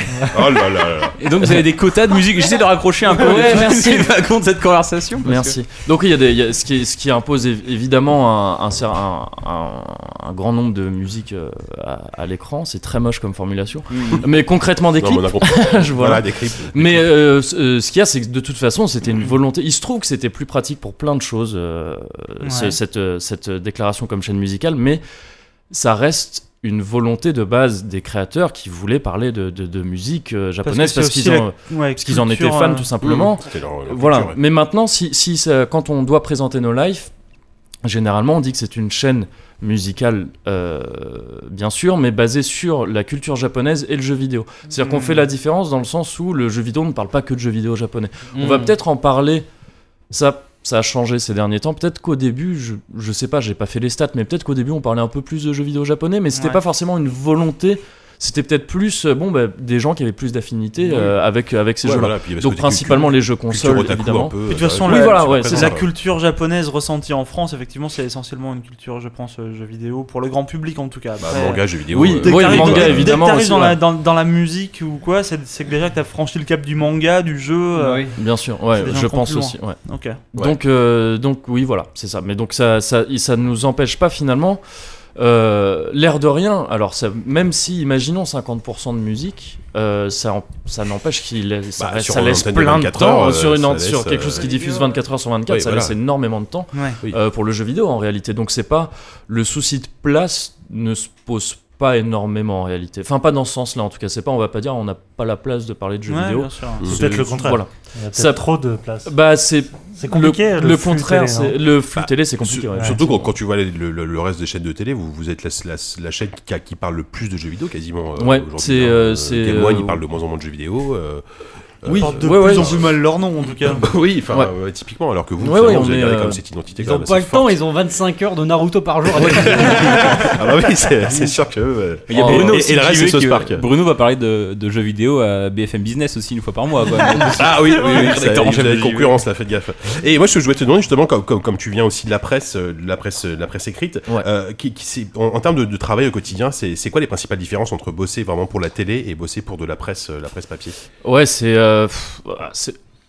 C'est euh, comment dire, c'est radicalement différent euh, dans le cadre d'un métier qui reste euh, de toute façon le même, mais Ouais. c'est c'est euh, c'est comment dire, t'as le t'as la hum, la presse papier, c'est un média qui est- c'est un média qui est euh, qui est lent euh, évidemment, le, le net étant le plus rapide euh, à l'heure actuelle. Euh, bah la télé c'est un peu entre les deux, c'est-à-dire que tu on a vu qu'on diffuse euh, tous les jours, on a la possibilité de de de d'apporter du nouveau contenu tous les jours. En réalité, on n'est pas, on n'est pas soumis à, des- à une périodicité. euh, à une périodicité mensuelle ou, ou même hebdomadaire. Ouais. Maintenant, euh, on a aussi des contraintes de production qui sont pas du tout euh, présentes sur le net. C'est-à-dire que sur le net, tu as fini un article, si tu veux, dans, la, dans les 5 minutes, il est posté. Quoi. Enfin, c'est euh, c'est ça.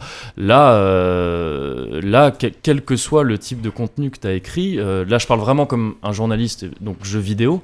Ouais. Euh, tu as écrit une, une review, un test, une critique, ce que tu veux. Euh, bon, bah, il faut que tu aies fait des saisies vidéo, il faut que ça ait été monté, il faut que ça, la, la voix ait été. Enfin, il faut que ça ait été. Mm. Voilà, c'est- l'air de rien, c'est long, ça, ça, prend, ça prend du temps, tout C'est ça. c'est- c'est le taf le plus long, j'imagine, tout ce qui est bah, le, le montage, les captures, euh, la voix off. euh, C'est peut-être le taf le plus long, ça reste, ça reste de jouer euh, si tu considères Oui, que c'est enfin, du taf. en- en mais dehors- euh, mais bien sûr, oui, c'est peut-être c'est peut-être ce qui va prendre le plus de temps, effectivement. Est-ce qu'on Ouais. parle différemment de jeux vidéo sur une chaîne de télé et à fortiori comme sur une chaîne comme No Life que sur un magazine? Parce que je sais que tu as bossé euh, console plus aussi. Ouais. Est-ce que tu as. oui, donc euh, Gameplay RPG, RPG et compagnie. Ouais. Euh, Est-ce qu'on en parle différemment euh, de, de jeux vidéo dans un presse-papier que dans le web? Enfin, Bah- et, euh, Que dans le web, que dans la, à la télé et. euh, est-ce qu'il y a des contraintes, un public qui est différent aussi Le, le public différent, je saurais pas vraiment te le dire parce que c'est pas à tort ou à raison, c'est pas vraiment une question que je me pose. Mhm. J'essaie plus de proposer quelque chose qui moi me plaît en espérant que ça, enfin, que ça corresponde à des gens parce que c'est plus comme ça moi en tant que spectateur. J'attends des chaînes qui me proposent ce qu'elles veulent et euh, à moi de voir si j'aime ou pas. Donc je me pose pas trop cette question. J'ai pas trop essayé d'analyser les publics. Mm. Euh, par contre, le traitement est différent par la force des choses. Ce côté, euh, ce côté entre, entre le- la, la réactivité du net et le, la lenteur, entre guillemets, d'un d'un média papier, ça t'amène forcément euh, à te poser des à te à te poser des questions quant à la manière dont tu traites le jeu sur ta chaîne parce que évidemment euh, à quelques très très très rares exceptions près euh, on parle des jeux en retard entre guillemets c'est-à-dire qu'ils ont leur vie euh, leur vie de leur vie de fame de, de produits commerciaux. voilà, ouais. et, et, et, fou- et fini depuis longtemps sur le net, à, à Mhm. quelques rares exceptions près. Donc, donc soit tu décides d'en parler, d'en faire des, des tests euh, normaux en espérant, en priant pour que ça intéresse tes spectateurs parce que euh, on va dire qu'ils sont tellement fidèles à ta chaîne qu'ils n'ont pas lu avant euh, ce qui s'était dit ailleurs. Soit tu, soit tu te dis plutôt, bah, ça peut, cette espèce de, de, de recul, mais pas aussi important que celui de pas aussi important que celui d'une d'un média papier tu vas essayer de t'en servir pour Mhm. pour prendre plus de temps parce qu'en fait c'est un peu le côté foutu pour foutu de toute façon on sera pas à on sera pas à la seconde donc c'est pas grave ouais. c'est pas grave si on est une semaine plus tard finalement Mais justement, pas, pas, ce qui peut se rapprocher de la presse papier, c'est aussi que les gens ont, ont peut-être envie de savoir tout simplement ce que vous, vous pensez, parce que c'est quand même une, une éditoriale assez marquée, No Life, que, et, et dans, dans les magazines type Gameplay RPG à l'époque, etc., c'était aussi intéressant. Les, les- les lecteurs voulaient voir l'avis de tel Ouais. mec sur tel jeu. Ils s'en Ah, foutaient ouais. d'avoir un test euh, générique. En général, ce mec, c'était pareil sur No Life. Ouais. C'est-à-dire Et en général, ce mec, c'était Jay Grower. Oui, c'est ça, ouais. Et, euh, mais par contre, oui, juste très rapidement pour gameplay RPG, moi je suis arrivé après G, donc Oui. en fait c'est ce côté de gameplay RPG dont tu parles. Mm. euh, je, je peux pas trop m'inclure là-dedans parce que une c'est- culture de la signature à l'époque. euh, ça restait là. Oui, oui, bien sûr. oui. Oui, c'est vrai, c'est vrai. Et, euh, et c'est quelque chose qui. euh, Alors, la, la ligne éditoriale de No Life, elle a été euh, concernant le jeu vidéo, hein, parce que le, Oui, c'est- Ouais. encore une fois, c'est vraiment, on ne parle pas que de ça sur la chaîne, Ouais. mais, mais moi, je, c'est, ce qui, ce qui me touche le plus forcément. Euh, elle a été établie en son temps d'abord par euh, par des gens comme bah, Sébastien Ruchet évidemment, euh, Alex Pilot, aussi un petit peu Pierre-Alexandre Comte qui était là au tout début. Oui, Euh, De, de ouais, ZQSD aussi. Hein. Pack. C'était un de nos premiers Il était là dans le, le premier truc de Nancy Drew. Ouais, c'est ça, là. exactement. Le numéro 6, je crois. Ouais.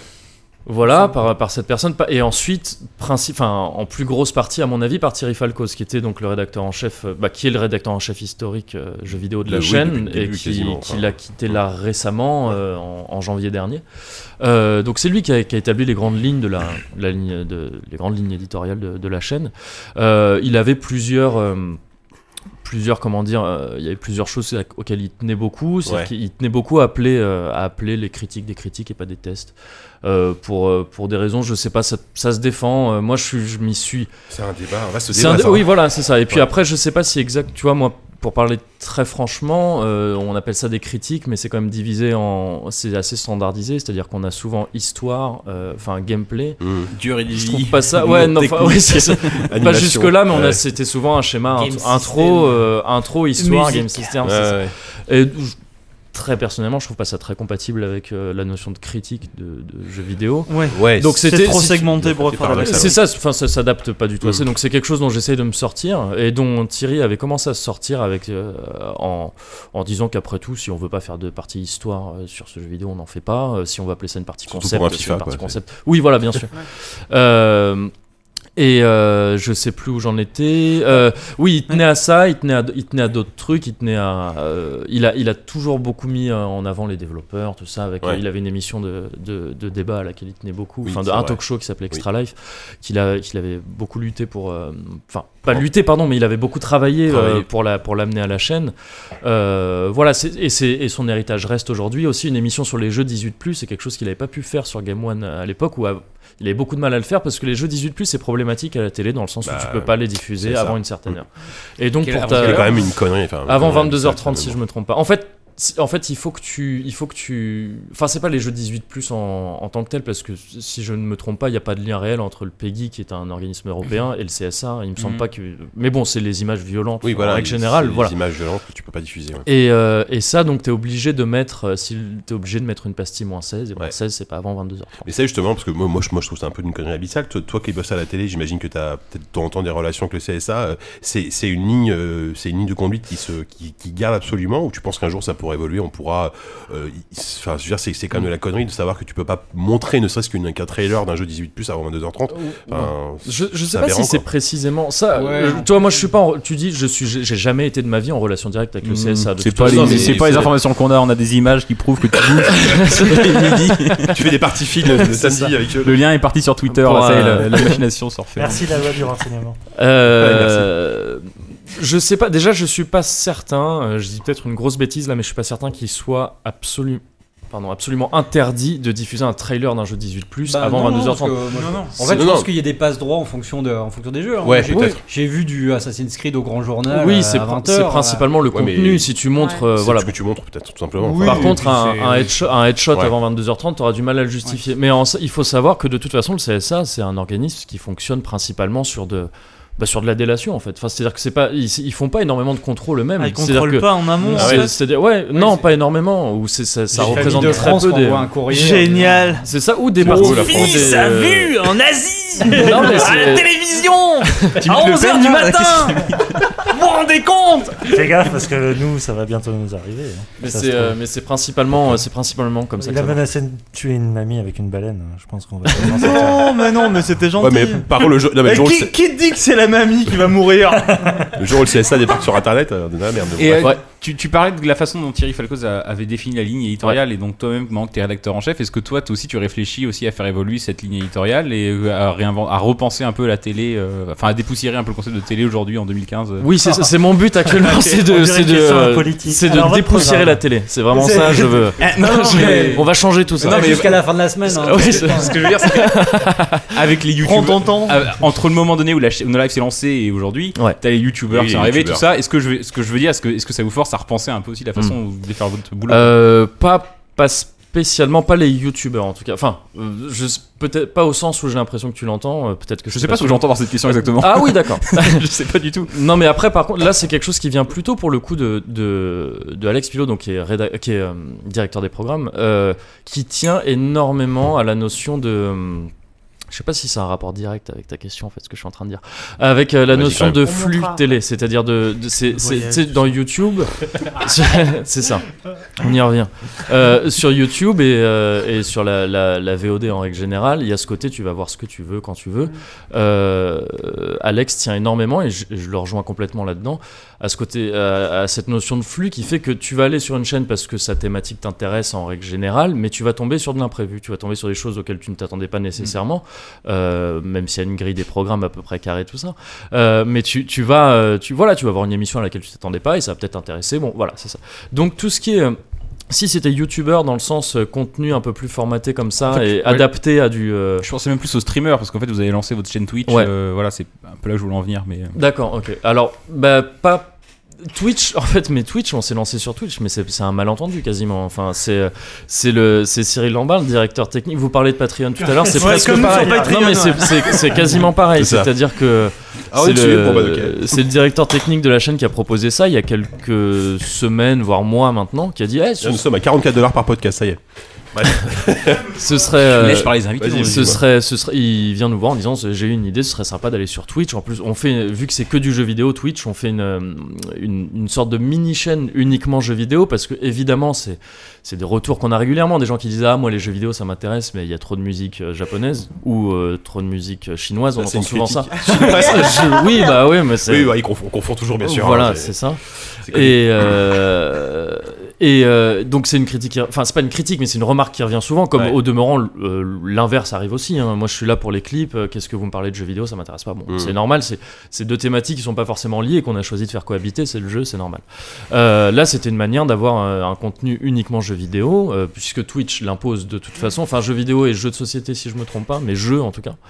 Et euh, on dit ah oui c'est une bonne idée, c'est vrai. C'est vrai. Twitcher une bonne paye, ça me fait penser. Non, mais, Mais je crois que oui, enfin il me semble que, il me semble que tu peux. Et, et, et donc, euh, oui, voilà, il soumet l'idée, il fait bon, bah faudra appeler Twitch France, euh, voir, euh, voir comment ça se passe, tout ça, pour euh, déjà être partenaire Twitch, enfin tous ces trucs-là. On connaissait pas vraiment Mm. Twitch, euh, enfin en tant qu'utilisateur, en tant que Twitcher euh, Ouais. jusqu'ici. Et en fait, on passe un coup de fil et on se rend compte que, bah oui, ok, euh, on vous réserve le nom de nos lives dans, dans. Ok, vous êtes partenaire si vous voulez. ah bon, bah, d'accord. C'est au taquet, les mecs. Ouais, non, mais enfin, ça c'est, j'exagère un petit peu, mais ça s'est quasiment fait comme ça. En, euh, et on a appris qu'il y avait une chaîne, euh, une chaîne qu'on peut considérer comme concur- concurrente, mais pas spécialement, qui était en négociation avec eux depuis, de- depuis des mois et des mois. Tu peux dire la chaîne ou C'était Game One, je crois. Une chaîne de ouais, une ouais. chaîne qui parle de jeux vidéo en France. En même temps, oui. Euh, Non, mais ce que t'as dit, concurrence, c'est pas vraiment. Euh, Je t'ai dit, Ça J'avais peut-être absolument pas le droit de dire ce que je viens de dire. Je, je viens de Ah me bah rendre écoute, compte. euh, sinon Euh, je, euh, hein, je- sais pas, CSA je sais pas du tout. C'est peut-être confidentiel ce genre de. Bon, mais en tout cas, il y avait, il y avait, il y avait une autre chaîne qui était, qui était en négociation et ça ne se faisait pas, donc ça nous a aussi. on s'est dit bon bah ok, on va essayer, pourquoi pas. Et, euh, et en fait, ça allait tellement vite qu'on a créé un compte. Le, le- le, euh, Cyril, donc toujours le, toujours le même, crée un serveur de diffusion. dit bah ça marche, ok, il fait un test avec une petite. c'est bien, ça marche. On fait un test La avec caméra une en rouge. euh, Ils sont déjà 200 sur la chaîne Remets ton pantalon mais, euh, mais en sachant que le but justement c'était pas de c'était pas nécessairement de faire du, du contenu live euh, c'était principalement de diffuser en fait les le, le contenu Ouais. qu'on a sur la chaîne et de le, de- de le Ouais, diffuser c'est en- une diffusion supplémentaire, quoi. Voilà euh, c'est ça exactement et, euh, et on s'est rendu compte que ça marchait et un peu comme vous euh, quelques heures après il y a quelqu'un qui nous fait euh, sur Twitter ah c'est vous euh, nos lives sur Twitch? On n'avait pas communiqué ni rien Hmm. on s'est dit ah merde bon bah faut vraiment qu'on le fasse Bon, bah, on y va, quoi. et, euh, Non, mais les gens euh, trouvent tout, c'est fou. Ouais, mais ouais. c'est ça Non, mais Et c'est vrai que donc, ça, ça- euh, ça paraît logique aujourd'hui de quand tu parles à- à- aux gamers euh, notamment. J'ai l'impression de Aux quand tu- parles des gamers, j'ai l'impression d'un journaliste de France 2 euh, au technophile n'est-ce pas ou le mec de la minute geek, tu vois, enfin un truc un peu comme ça sur BFM. Je suis très BFM ce soir. Je... Ouais, t'es- Euh, je suis très BFM. Euh, ouais. Qu'est-ce que je veux dire? Oui, non, c'est c'est vrai que quand tu t'adresses à un public de gamers, ça paraît pas non plus délirant de, de leur proposer ça sur Twitch Ouais. plutôt que sur. Enfin, pas plutôt, mais en plus de la télé, qui est un média qui touche peut-être les Bah, mecs qui. euh, Bien sûr, ouais, mais comme comme c'était pas délirant à l'époque où No Life est arrivé, d'arriver sur l'ADSL, alors qu'à l'époque euh, c'était considéré, enfin on se disait non, de la télé sur, AD sur uniquement sur ADSL. Télé. Oui, non, mais c'est ça. Et puis à l'époque, tu n'avais pas les, les, euh, les mesures médiamétriques étaient dessus. C'est pour ça que ça a été très dur pour No Life pendant longtemps. Ouais. Euh, Oui, je me rappelle de cette histoire. Vous vous êtes rendu compte au bout d'un long moment que finalement les audiences n'étaient pas si mauvaises que ça. Et... Et en- ouais, mais elle n'était pas mesurée Elle n'était et donc il n'y avait aucun revenu pro- publicitaire euh, possible. euh, Enfin, euh, à grande échelle. À grande Enfin, échelle. à échelle correcte, même Ouais, pas ouais. grande. Tu te rends Et compte ouais. de ça après coup, ça fait, c'est quand même douloureux quoi. Ah, Ouais, ouais, ça l'est, ça l'est. Bon, après, on pourrait dire que c'est que c'était peut-être une erreur d'arriver là-dessus sans faire plus gaffe que ça, mais il se trouve que bon, il se trouve que la chaîne est toujours là, donc finalement, Oui, ça, de ça a marché. 5 ans, euh, c'est ça 5, euh, 8 ans. 8 ans. bientôt. Oh, oui, tu vois. 2015, Vika, Voilà. 2015. Euh, avant de passer à la parole à 10, je vais juste, euh, si vous avez des questions à poser à, à, à Moguri hein, sur nos lives et sur autre chose, sur sa vie, sur le voyage à destination, n'hésitez Oui. pas euh, à le faire sur le hashtag Moi j'en ai ZQSD deux trois, Live. mais on verra ça après. Euh, 10, t'avais une question Ouais, euh, moi il y a un truc qui, qui m'a toujours euh, surpris et, euh, avec, avec No Life, c'est que bah, en fait j'ai l'impression que la télé c'est vraiment un média de la vulgarisation. On essaie toujours d'être le plus grand public possible euh, et de, euh, de vraiment de perdre personne. Et avec No Life ça a toujours été vraiment l'inverse. Et moi c'est ce qui m'a plu, c'est qu'on avait vraiment, euh, on parlait à des initiés. Euh, moi je me rappelle évidemment de, de- du sketch euh, qui euh, parodiait euh, Pascal le grand frère que vous aviez fait, Ah où oui. il y avait des, ré- voilà, des références ultra précises sur, sur des RPG Jap, euh, FF, euh, euh, Suikoden et compagnie. Et, euh, et en fait, moi je me demandais, euh, est-ce qu'il y a un curseur? Est-ce que, est que vous, vous avez voulu placer un curseur? Parce que fatalement, à part la des initiés, tu te coupes de plein de gens euh, très Mm. vite. Quoi. Donc euh, voilà, Ouais. t'as compris où je voulais en. Oui, euh, euh, oui, mais c'est, c'est, en fait, c'est toujours. euh, mais en fait, moi, pour avoir bossé avant ça dans des magazines spécialisés, spécialisés, c'est-à-dire de RPG déjà. Ouais, de- déjà. T'as déjà l'impression de vulgariser? Euh, non mais j'étais déjà dans, ce- dans ce truc où tu sais où tu te demandes est-ce que finalement notre spécialisation extrême c'est ce, qui- c'est ce qui fait notre force ou c'est ce qui fait notre faiblesse? Et en Ouais. fait la réponse c'est que c'est les deux en fait évidemment enfin je veux dire c'est mais tu ne peux pas tu ne peux pas euh, contenter tout le monde c'est évident ce que je dis mais je veux dire forcément en essayant de vulgariser un peu plus il y a les pointus qui vont dire oui mais Bah ouais, ouais. et euh, et en Tu fais bien et- les pointus. je fais bien, mais c'est vrai, c'est vrai, c'est parce qu'on est. Euh, et euh, donc je- ouais, c'est un curseur qu'on essaie de placer tout le temps. On fait ça, on n'a pas de règle absolue. C'est c'est c'est plus une euh, comment dire une euh, pour moi en tout cas, hein, c'est plus une, une espèce de de philosophie, c'est-à-dire de pas prendre les gens pour des cons et de savoir qu'en fait on est dans un on est dans une situation où les gens qui vont sur nos lives euh, savent où ils mettent les pieds. Ouais. Et euh, d'un côté, donc on peut se permettre certaines choses de ce côté-là, il faut pas trop en abuser, on essaie de pas trop en abuser pour pas Mm. se couper, comme tu dis, de- d'autres spectateurs potentiels. Et, euh, et après, c'est aussi tout simplement, je pense, pas prendre les gens pour des cons, partir du principe que, mais je pense que c'est ce, que plein de gens font ailleurs, et ce que, ce que vous faites aussi d'une certaine manière. C'est-à-dire que tu peux parler très techniquement, de manière très technique d'un sujet, si tu le fais bien, euh, tu peux trouver les mots qui font que c'est à la fois très pointu et compréhensible par quelqu'un d'autre, va- par quelqu'un qui n'y connaissait pas forcément. On a un peu emmerdé avec le compréhensible, mais euh, bon, on essaye. Moi je rajoute le mot homme partout, c'est ma technique. Mais d'où les métaphores comme voyage et Ah non, destination ça, qui non. permettent finalement de de- de- de- d'amener un discours technique. ça, c'est duel. Après, non, est-ce que du coup, euh, en, en gardant cette espèce de curseur, est-ce que vous essayez plutôt d'alterner, on va dire, des, des émissions un peu plus vulgarisantes et des émissions très pointues? Est-ce que vous sentez une balance ou pas du tout? Pas trop. Enfin, D'accord, Moi, c'est je te, je, vraiment te, je te d'accord. dirais que C'est non. vraiment une espèce pas- de feeling un peu approximatif quoi. Tu te dis pas celle-là elle était vraiment trop. euh, elle était euh, Ça- 8 sur 9 sur l'échelle de l'otaku. non mais si ça m'arrive ça m'arrive euh, là je parle à titre personnel de après- à- suite à, à la diffusion de certaines euh, certaines critiques ou de, de rendu de texte où je me dis oui bon bah là j'aurais peut-être pu être euh, un peu plus clair sur certains points ou en voyant certaines émissions ou certains certains sujets parfois moi-même je me dis ouh je- ça je, je sais pas exactement ce que c'est Euh, euh, oui oui forcément on, se le dit enfin euh, forcément, c'est une question qui, qui se pose, mais je pense pas que ce soit fait par. euh, J'ai pas l'impression, en y pensant, là, qu'il y ait des émissions, tu vois, plus vulgarisées ou vulgarisantes que d'autres sur la chaîne. Mm. Euh, si elles le sont, c'est c'est c'est une conséquence du, du de la de l'émission elle-même. C'est pas l'émission qui est une conséquence de cette volonté de vouloir vulgariser, en tout cas. Ouais. Mais parce que du coup, moi je me pose une autre question, c'est que tu parlais avant de faire des, des critiques euh, qui sont des tests euh, finalement, et euh, tu parlais toi, euh, dis de, de sketch, euh, de sketch euh, sur Suikoden et tout. Mais euh, combien vous avez d'émissions en fait qui traitent de jeux vidéo? Parce que j'imagine que c'est c'est plusieurs optiques aussi, plusieurs façons d'aborder le média que vous avez. Ouais, oui, bien sûr. Alors, on a là, le, quand, quand, quand Diz parlait du, du sketch sur Suikoden, c'était dans l'émission dont- donc EXP dont je vous parlais tout à l'heure, qui Mm. était une émission spécialisée sur le RPG et qui est devenue de plus en plus une espèce d'o- d'objet bizarre. Ouais. dans- dans- qui me plaisait beaucoup, hein, mais, euh, mais qui au final, t'avais, euh, je veux On dire, aime beaucoup les enfants malades. oui, voilà, ouais, oui. Enfin, rien contre en tous les cas. Et, euh, et, euh, comment dire oui où t'avais des sujets donc c'est à dire des, des- ouais des critiques des news des trucs comme ça. Et au milieu de ça t'avais des sketchs qui n'avaient finalement plus rien à voir. Alors que ça, ça partait de ça partait à la base de, de plateaux qui étaient tournés sur fond vert où on, on racontait des conneries puis à un moment donné on s'est dit mais attends mais si en fait la caméra elle est sur un pied mais si on la, on la soulève et qu'on filme ailleurs on peut aller ailleurs et euh, Pas mal ça. ouais, on apprend on apprenait la Astuce, télé quoi. Petite astuce de Petite astuce pour vous, voilà, c'est ça. Euh, je parle à Cyprien et à tous les. Bougez Vous pouvez avoir des bordel. pieds, grâce à vos mains, vous pouvez avoir des pieds sur vos caméras. Et, euh, et, euh, et c'est devenu, voilà, c'est devenu un peu, un peu n'importe quoi. C'est en partie pour ça qu'on l'a- qu'on a, qu'on a fini par l'arrêter. C'est que c'était, on prenait énormément de plaisir à faire ça, mais on était arrivé au bout d'une formule qui n'existait plus de toute façon.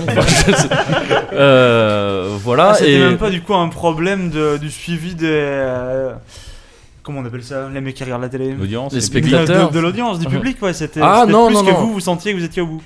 Ah oui, oui, c'est ça, ouais. C'est-à-dire que il y avait, on, on était allé au bout du concept de cette émission, quoi. Si, s'il s'agissait de, si c'était, s'il s'agissait de faire des sketchs et de parler de jeux vidéo, bah autant le faire dans deux cases différentes, parce que Ouais. c'était, c'était, euh, c'était, enfin, c'était vraiment un, gros- un gros sketch et dedans t'avais, euh, t'avais euh, forcé du jeu vidéo. quoi.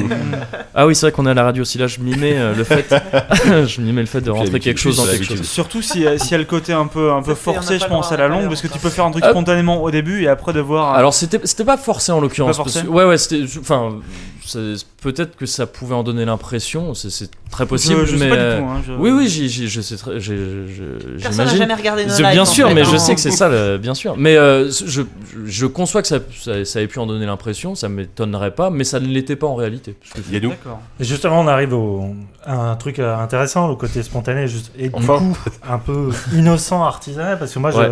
quand j'ai commencé euh, à vous connaître, le live, il y avait ce côté un esprit hérité, ben, euh, je sais pas, de cette époque des radios pirates, de- même de télé locale, je sais pas si quelqu'un connaît ça, c'était une télé qui a été inventée dans le, Oh, dans le 20e arrondissement et qui était une télé de quartier et qui était faite euh, voilà selon l'improvisation et tout ça. Et je ressentais des, des choses pareilles un peu des, des mecs qui justement se barraient de Game One pour ce côté trop professionnalisant pour faire euh, pour se rapprocher du public machin et tout ça.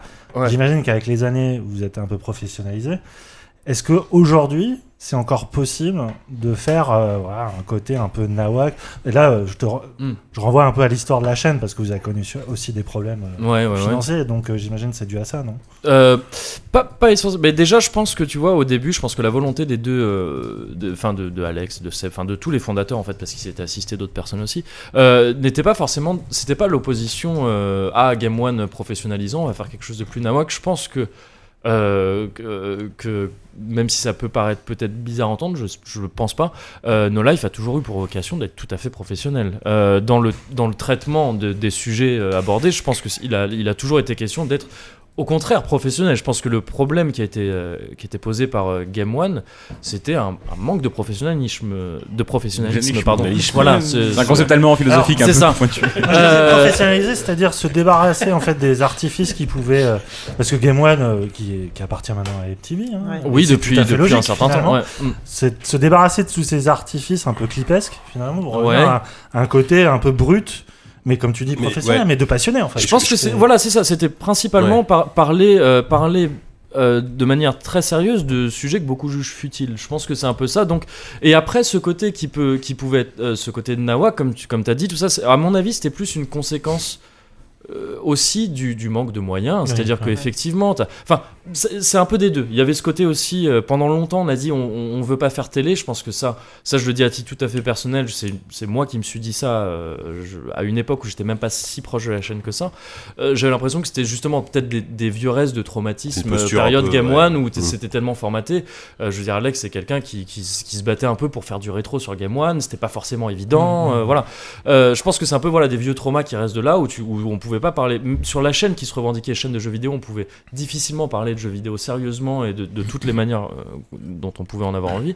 Euh, donc il y a un peu de ça, ce côté hein, on veut pas faire télé, mais aussi, euh, voilà un, un manque de moyens évident par rapport à d'autres.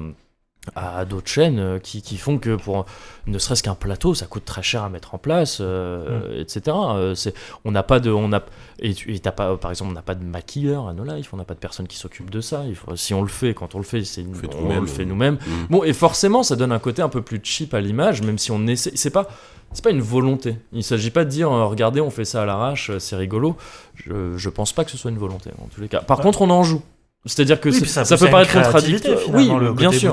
Ouais, ah bah Ça c'est pousse à inventer. Quoi. principalement pour euh, pour le côté sketch, c'est-à-dire que justement, on- pareil, on n'a pas de, on n'a pas, on n'a pas, un- enfin si, on a un mini placard dans lequel il y a trois costumes qui traînent. C'est le, c'est le groupe Les Romanesques qui nous a amené ça. Pour ceux à qui ça évoque quelque chose, Euh, les autres sachez qu'ils sont très forts en costume.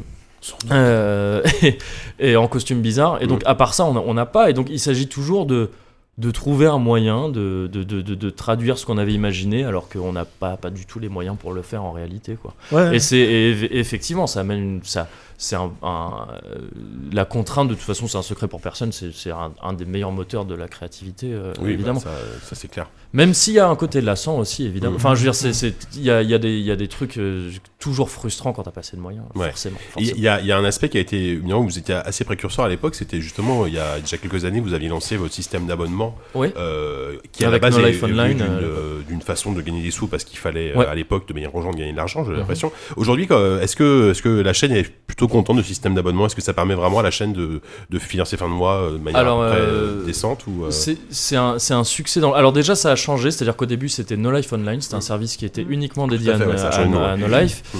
Et maintenant, en fait, c'est Noco qui, est, qui, est, qui a été, qui a été monté par, par les mêmes personnes qui avaient fait No Life Online, hein, donc des gens qui, qui sont à No Life, euh, et qui, est, qui, qui part de l'idée qu'on va faire un... On avait une technologie avec No Life Online qui était, qui était plutôt... euh, qui était efficace et qui en plus était assez... euh, se faisait assez peu en France. C'est-à-dire que l'air ah, de rien... c'était super nouveau. Ouais. Ouais, voilà, c'est même de la part de, de, de- de grosses chaînes. Tu Ouais. c'est ces euh, c'est ces services de VOD euh, Bah oui, c'est ça, pendant, ah, avant le replay, éphémère. oui, c'est du replay éphémère qui dégage après. tout à fait. Là, euh, c'est des archives depuis le début, Depuis le début, voilà, à quelques exceptions près qu'on a paumé, mais c'est depuis le début, tu as toutes les vidéos. Donc c'est c'était une technologie qui était intéressante et on s'est dit euh, pourquoi pas euh, la proposer à, à d'autres personnes en fait euh, et faire un système de catalogue. Mm. En fait, si tu veux, No Life Online devient un des catalogues de Noco. De ouais. Actuellement, c'est le, le mode de fonctionnement qu'on a. En fait, No Life est un catalogue de Noco aux côtés d'autres euh, d'autres catalogues. Ouais. Et, euh, et c'est ça, c'est un succès dans le sens où c'est principalement de là qu'on tire nos revenus encore aujourd'hui. Malgré l'arrivée Ah oui. depuis de, la, de la pub, euh, avec une régie pub qui est celle de France Télé, donc c'est quelque chose d'assez ca- d'assez carré et qui marche plutôt bien, mais c'est quand même, c'est quand même par la- ce financement-là, Mm. euh, ce service, parce que c'est pas non plus, bien sûr, on, ça reste. Ça, on peut considérer ça comme un don dans le sens où la plupart de nos spectateurs savent qu'ils nous aident beaucoup en faisant ça, mais il y a aussi le, vraiment un vrai service, c'est-à-dire que tu as accès à énormément de vidéos. Enfin, Oui, c'est-à-dire oui. tu payes pour quelque chose. Il y a des gens, j'imagine, qui s'abonnent à ça, qui du coup regardent plus nos lives en direct. Peut-être qu'ils ils passent que par là parce qu'ils ont envie Possiblement, ou parce qu'ils euh, ne peuvent pas le faire, oui, parce que parce- on n'est pas diffusé partout. ou parce que la euh, journée, ils en- peuvent pas, Par ou- exemple, en Belgique, tout ça c'est compliqué. Pour Oui. plein d'autres raisons, Oui. tu peux t'abonner à Noco alors que tu peux pas. Oui, ou que tu sois dans. Est-ce que je peux poser une question Walou. d'auditeur qui demande si avec Twitch ça va vous donner l'envie de faire des émissions, ou en tout cas de faire plus d'émissions en direct? Euh, Et peut-être ouais. même avec une interaction du public, avec le chat ou je sais pas quoi. C'est une, envie qu'on a évidemment. On avait d'ailleurs fait des tests de direct à, à quelques reprises, principalement pour l'anniversaire des 6 ans. Parce que le direct, de toute façon, bon, bah, quand tu fais de la télé, c'est forcément quelque chose qui t'attire un petit peu, parce que c'est un, c'est un challenge différent. Enfin, je suppose comme vous, quand vous avez commencé à faire des, des podcasts, et puis vous êtes dit, On est beaucoup plus pro maintenant qu'on est en Oui. direct. Ça se voit, ça se voit on tellement. Et, euh, On boit moins, moins de bière avant. On achète la bière avant, très longtemps avant l'émission. Ouais, Et on donc ouais, c'est ouais, une volonté qu'on a, on va essayer de mettre ça en place. Maintenant, Twitch, en fait, voilà, comme je l'ai dit tout à l'heure, ça arrivait tellement, euh, ça nous est arrivé tellement par surprise que finalement, c'est pas, on peut pas dire que ce soit ça qui nous ait donné vraiment euh, l'envie de le faire. C'est une envie qu'on avait avant Twitch de toute façon. Maintenant, Twitch euh, nous rend possible ce côté interaction, effectivement. Sachant que le but, à l'heure actuelle, à mon sens, c'est, si j'ai bien compris, c'est vraiment de ne pas faire de contenu exclusif à Twitch. Mhm. Le, le, Ouais. le principal canal doit rester la chaîne, c'est-à-dire que si on fait quelque chose sur Twitch, il faut que ce soit diffusable en même temps sur la chaîne. C'est pour ça que du, du let's play euh, très basique où forcément on, s'est posé on se pose ces questions de bah vu qu'on teste, vu qu'on fait des saisies de jeux, pourquoi ne pas Bah ouais, streamer en même Twitch, temps ouais. Ouais, Mais euh, autant tu t'attends à voir ça sur Twitch parce que c'est un, mode de cons- enfin c'est- le mode de consommation Twitch euh, de sport- se prête très bien ça. Autant à la télé. Euh, pas forcément. Enfin, je veux Mm. dire, on a, on a aussi, Mm. on fait très attention à, à avoir des émissions produites, euh, vraiment. Il va y avoir d'autres comptes. Tu peux avoir ton compte perso. et où tu- oui, tu voilà, c'est ça. le- Donc, c'est, mais c'est, euh. mais c'est-à-dire que ce genre de contenu assez brut n'a pas forcément pour vocation à atterrir sur le Twitch de la chaîne. Mhm. Dans, pour le moment, en tous les cas, hein, ça peut changer. Il y a une autre question, euh, Walou? Il y en a deux, trois, mais elles sont assez spécifiques. euh, je sais même pas trop. Alors, est-ce- bon, et quelles, quelles ont été les conséquences? Mais en fait, on en a parlé. Les- Est-ce qu'elle était quelque chose cette question? Est-ce quelles ont été les conséquences pour le chêne du départ de Thierry Falcoz? Bah, c'est c'est mon arrivée en tant que rédacteur en chef. donc elles- elles ont été, Toi, ça- pas mal. T'as réussi à avoir sa peau finalement Donc comment ça s'est Euh, oui, ça a été un travail de longue haleine. il, Euh, il- il est coriace, Thierry Falcoz. hein. Ah oui, oui, oui. Mais euh, non, oui, les principales conséquences, c'est ça. euh. Après, si, si, il y a une conséquence directe qui est un peu plus. Ouais, dis-moi. Est-ce que son héritage est pas trop écrasant quoi? Tu parlais avant de tout ce qu'il avait instauré sur la chaîne, est-ce que tu as réussi un peu à imposer ta marque? Ouais, Est-ce bah, que tu as ouais. une certaine liberté là-dessus? Le truc, oui, j'ai alors j'ai une liberté là-dessus, ça c'est assez plaisant. Euh, C'est-à-dire que c'est même c'est même pas une liberté, c'est ce qu'on attend de moi. En fait, c'est ce qu'on me l'a dit. Les dirigeants me disent si t'es là, c'est pour apporter quelque chose. C'est pas c'est pas pour faire ce qu'on fait jusqu'ici. Hmm. Euh, Bon. On te paye pas pour rien quoi. C'est Voilà. finalement une bonne nouvelle. Non mais je veux dire, on te, on, on ne te paye pas pour, euh, pour, euh, pour être un exécutant, euh, Ouais, bien vu, sûr. vu le poste que t'as, c'est pas, c'est pas le but. Et, euh, et moi je me suis sorti de cette pression qui est évidemment euh, extrêmement présente en me disant, bah non, moi je vais faire mon truc. Euh, si j'essayais de faire aussi bien qu'il faisait ce qu'il faisait, je me mangerais un mur parce qu'il était très doué dans ce qu'il Mm. faisait. Euh, autant essayer de faire quelque chose de nouveau et euh, je le vis mieux comme ça. Même si c'est compliqué à mettre en place parce que forcément t'as as un rythme de production qui est, très, qui est, euh, qui est effréné. Il faut, quand il s'agit de mettre en place des nouvelles formules de n'importe quelle émission, on a promis une nouvelle émission sur le RPG depuis l'arrêt de XP, on l'a toujours pas fait, c'est ridicule. Euh, il faut qu'on s'y mette. De prendre du recul quand t'es dans une logique de production ça. quotidienne. C'est ça. Il faut, faut te ménager du temps quoi. Voilà, c'est ça, c'est c'est- Non, mais c'est assez tout- Tout compliqué. simplement. Ouais, ouais, bien sûr, c'est c'est ça. Et donc, euh, donc c'est un travail qu'on fait. Là, on a déjà pas mal d'idées pour la rentrée, tout ça, tout ça. Euh, la rentrée qui se fait pour nous en septembre, donc comme euh, comme, euh, Comme la, comme la rentrée. des classes. carte- t'achètes ton cartable ou pas c'est- Comme les oui, petits c'est ça. Et euh, oui, on pense à plein de trucs, mais ouais, c'est c'est Un c'est- Patreon. c'est Faut longtemps que tu le compliqué. Allez. Euh, Et justement, est-ce que vous n'allez pas profiter de votre pause euh, éternelle, comment on dit Estival. Estival, Estival, c'est- ça dépend comment. euh, ouais. Oh, la langue française, là. C'est c'est pour, c'est pour ça que T'es j'ai- viré Sophie. non mais c'est pour ça que c'est pas mon métier ni d'écrire ni de parler. Euh, et Mais qu'est-ce que tu je- fais avec un micro?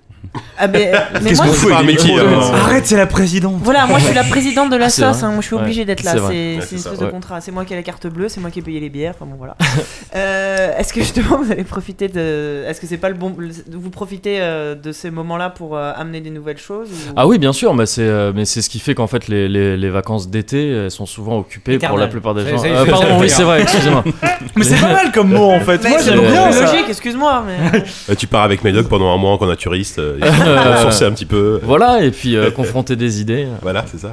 Euh, oui, non, mais évidemment, oui, on se sert de ces, on se sert de ces, de ces pauses là pour, euh, pour essayer de trouver des. mais donc elles sont vraiment Même si en réalité, tu vois, en fait, penser, commencer à attendre l'été là, les vacances d'été pour penser à la rentrée, Oui. c'est déjà beaucoup En trop fait, tard. non, hein, vous, vous profitez de ce moment-là pour les mettre en place euh, pour les mettre en place plus concrètement. concrètement, Mhm. voilà. Ouais. Alors juste pour conclure, euh, le, le- c'est vrai que nos lives, bah, pen- pendant des années, on a, on voyait que c'était compliqué, etc.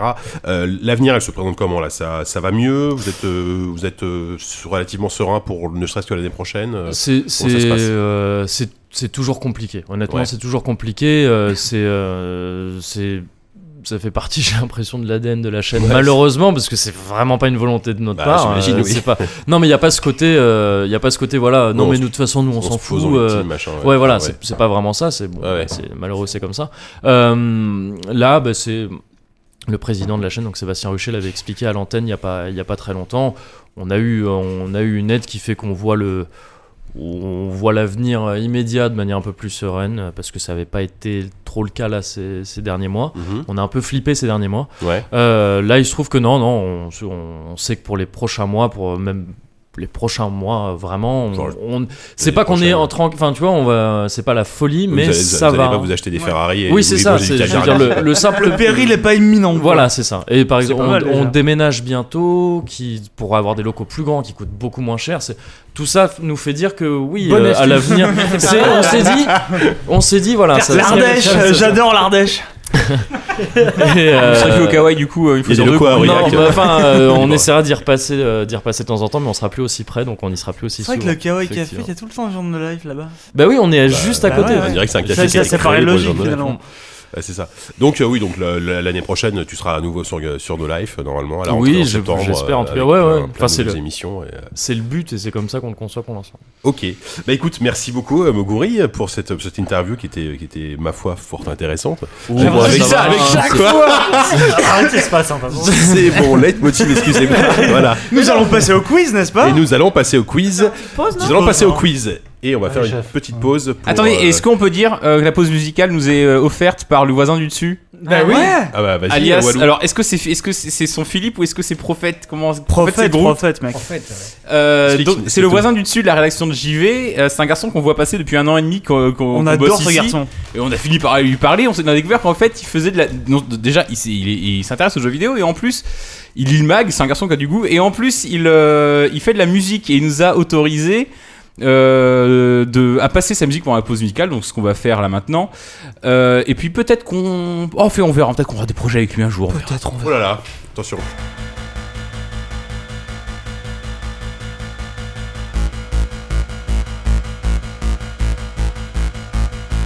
Eight o'clock, I'm preparing myself for the party. Proper shower, clean teeth, I dress the best I can afford. But you know what's good about those days is you can be a proper hobo and it'll be chic.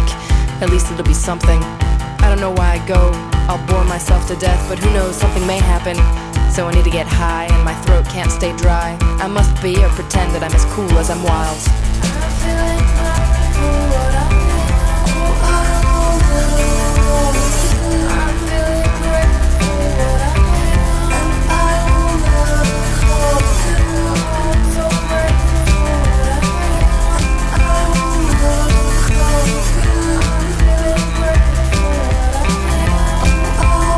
Twelve o'clock, girlfriend. At first glance, I can't tell who's single and who's with whom. I'll stay out of trouble, even if it means I have to lose you. I feel great, I feel confident. I'm too drunk, and so is everyone, especially a sad girl who's doing whatever she can. And by that I mean she pukes out the poor glass of champagne that's in her stomach to attract the attention of her loose boyfriend who seems really hooked on someone else. I meet friends and strangers. I see lovers in shadows. I catch my eye in a window.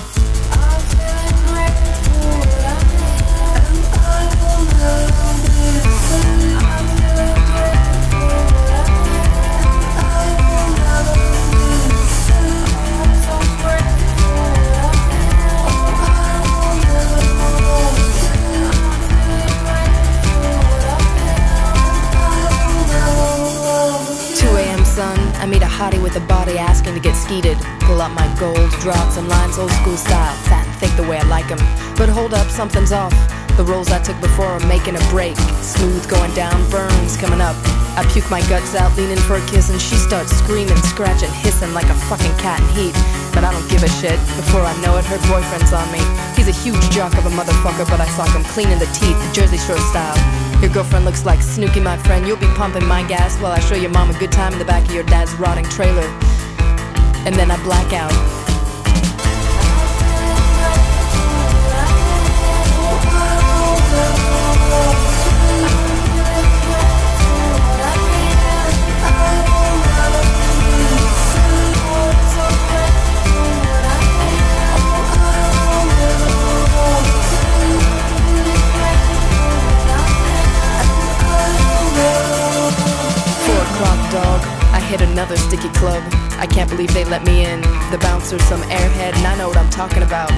I go down, entering the hot, sweltering hell.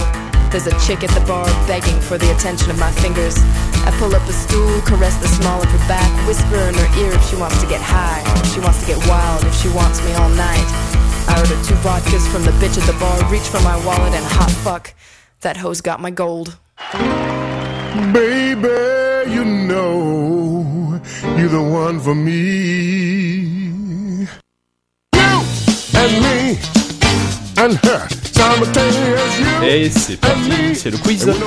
Euh, nous allons faire le quiz donc préparé par Walou. Euh, avant ça, on remercie donc euh, le- votre, votre voisin du dessus euh, Prophète. qui a passé euh, de la bonne musique, qui a bien plu apparemment euh, à, nos, à nos auditeurs.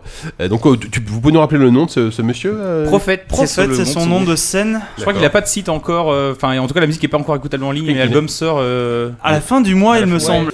Walou, explique-nous ce qui se passe, ce qui va se passer dans les Oh là là. prochaines minutes. Euh, Écoutez, en absence de savon, euh, j'ai décidé de pas encore une fois faire de quiz musical parce que c'est vraiment son rayon, c'est son domaine. C'est son vice aussi, malheureusement. Euh, et donc, c'était un petit quiz, un peu dans ce que j'ai pu faire, un peu déjà sur le quiz, genre des reviews Steam euh, où il fallait trouver le, le- de quel jeu il s'agissait. Oui. Là, cette fois, c'est. euh, là, cette fois, il s'agit de. Je suis allé sur Metacritic. Excellente source, il en faut, dès qu'on veut savoir si un jeu est bon. Bah oui, bien sûr. Euh, et je suis allé chercher les meilleurs jeux, vraiment ce qui s'est fait de mieux ces dernières années. Et je suis allé chercher les pires reviews de ces jeux-là qui ont été faits donc, Ah. par les utilisateurs de Metacritic. Donc c'est les pires reviews des meilleurs jeux. Ouais. D'accord. Donc je vais vous dire euh, ces gens qui disent beaucoup de mal d'un jeu. Et c'est à vous de deviner euh, de quoi il s'agit. D'accord. Donc écoutez, on peut commencer par le peut-être plus simple. On va faire deux équipes. 1, 2, 3. Bah parfait. Alors Bah, du coup, euh, trois, Augury, ouais. euh, Yanou contre JK, euh, Diz et Oupi. Voilà, on va faire ça. Donc, Génial. Pour une fois, j'ai pas décidé à qui je me mets, c'est très bien.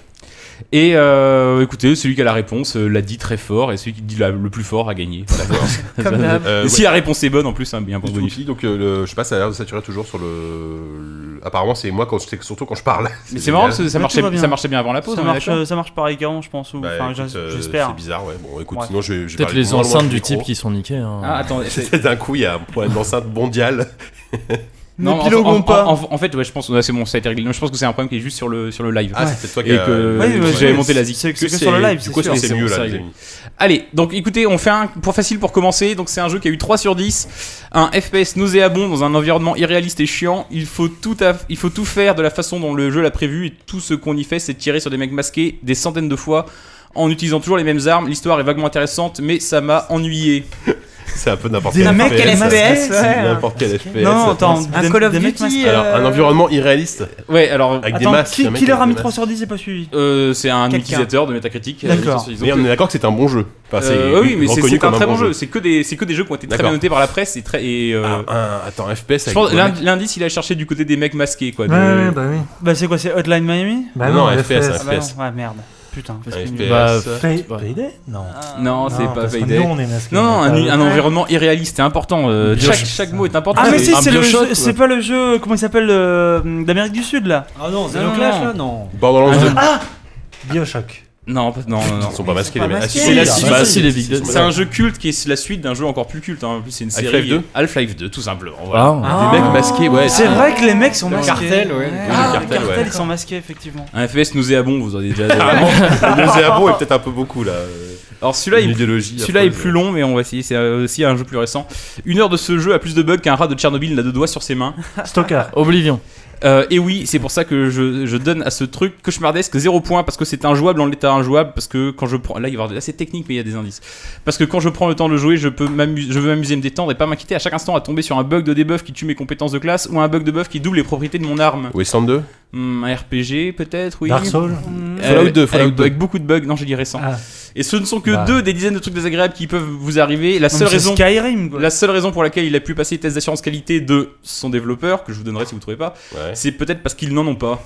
Merde. Diablo Ah, il est 3 vénère.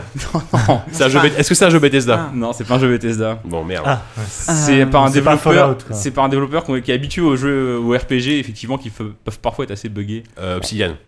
Ouais, mais c'est quoi le nom du jeu Peut-être. Fallout New Vegas Pillars. Non, Pillars of Eternity. Tout simplement. Ah. Au bout d'un moment, tu vois. euh. C'est que des jeux à 90% sur Metacritic. hein. Ah Entre ouais. 90 et 95. En même temps, il, il a pas tort hein, sur la critique. Non, mais parfois c'est assez juste hein, en fait. c'est vrai.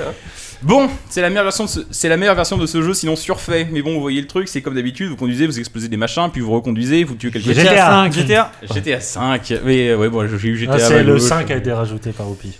Allez, Ça, je leur donne. Ça aurait pu être toi. Ça Ah aurait pu être ça C'est aurait moi, pu être toi sûrement lui. Ah, t'as dit Dix. le 5, pardon. J'ai dit GTA 5. Puis vous reconduisez, vous tuez quelques types, après quoi vous GTA conduisez, 5. vous faites un peu d'argent avant de reconduire encore un, encore un peu. Les contrôles sont basiques, l'intrigue vaguement est vraiment stupide, il n'y a pas beaucoup de challenge, pas beaucoup de difficultés, ce jeu n'a pas grand chose d'intéressant à montrer, super surfait.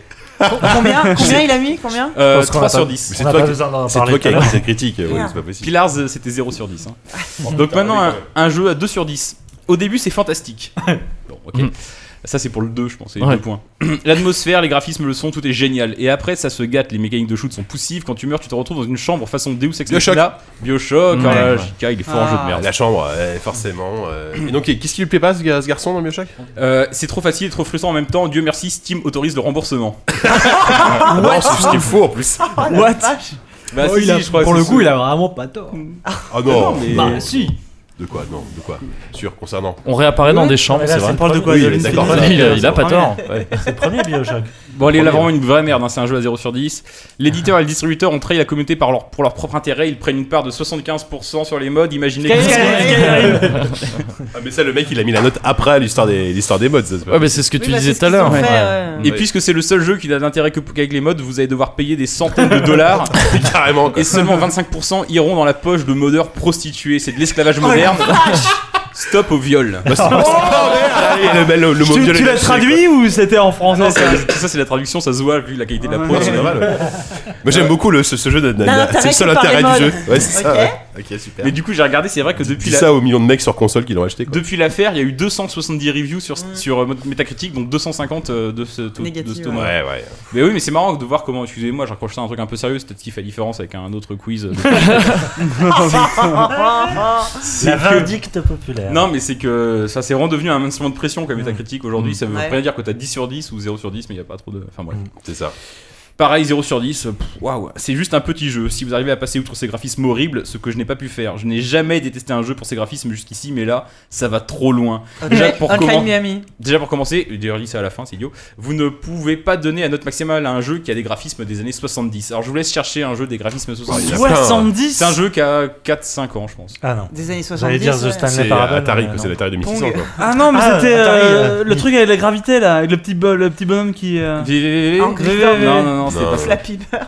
Non, non, un- c'est un, c'est un gros carton. hein. Est-ce que c'est un, Minecraft c'est un jeu indé, j'imagine Minecraft. ouais. Ah ouais. Ah, des années, euh, des années 60. En 70, le mec qui aurait fait Minecraft, serait devenu encore beaucoup plus riche qu'aujourd'hui quoi. Ça, Déjà c'est que bon, il est pas à plaindre. hein. Minecraft sur Ah, Atari pas 2600 en même temps, ouais. Faut voir, hein. Tu m'étonnes.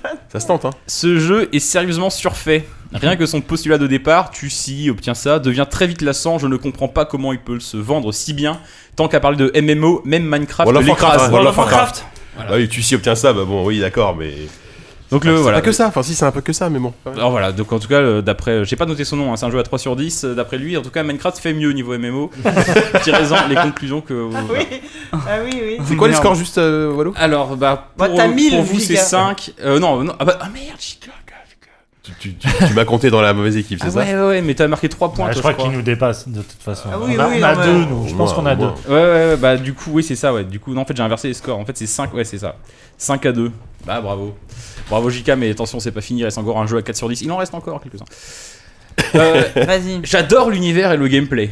Mais, Ah. et là, il y a une petite pièce de théâtre qui s'impose. le jeu. Ah, je vais vous le dire un peu comme ça. Le jeu. Énerve-toi Moi, pourquoi? Le jeu Parce que, regarde, ils ont tué l'impératrice. Moi, qui sait Dishonored. Ah, Je Dishonored, la ouais. connais. Ah là là.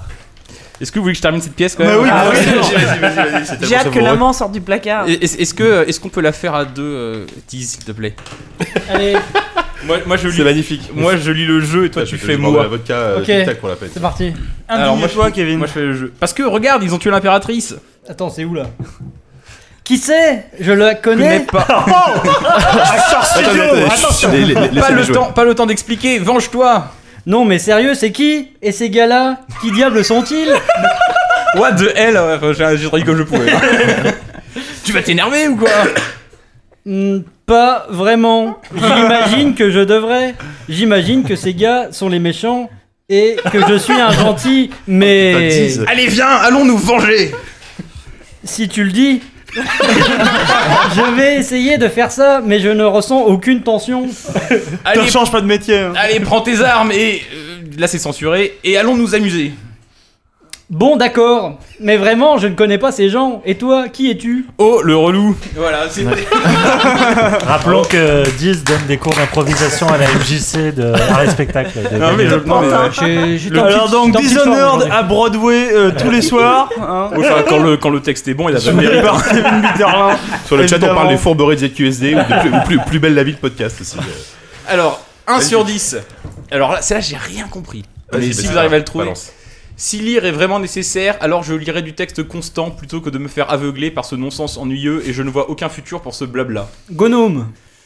Non, mais c'est Euh, effectivement un jeu indé assez Ouais. hype. euh. Un, un jeu indé un peu narratif. Blabla. avec, euh, On en a parlé euh, ici euh, à- au- il y a longtemps. Euh, Papers, Please Ah, euh, euh, continue. Continue. Continue, euh, Route Zero. Ah, c'est moi qui ai écrit cette, euh, cette review. Ouais. Là, c'est possiblement ma traduction qui est très mauvaise, mais vraiment, j'ai essayé. Hein, et j'ai- Continue, là Ouais. Euh, non, euh, non, c'est que ah, Kentucky. Kentucky. Kentucky. Ah, pardon. Kentucky Route Zero. non, ça correspond pas du tout à la description de. Bah, c'est ça, je comprends. j'avais mal compris. Mais non. Je suis Euh, encore dans mon personnage, là. Je... Mais Non, qui sont ces gens Tu Mais parles de façon beaucoup trop C'est vrai fluide. que ça, possible. Direster aussi. Hein.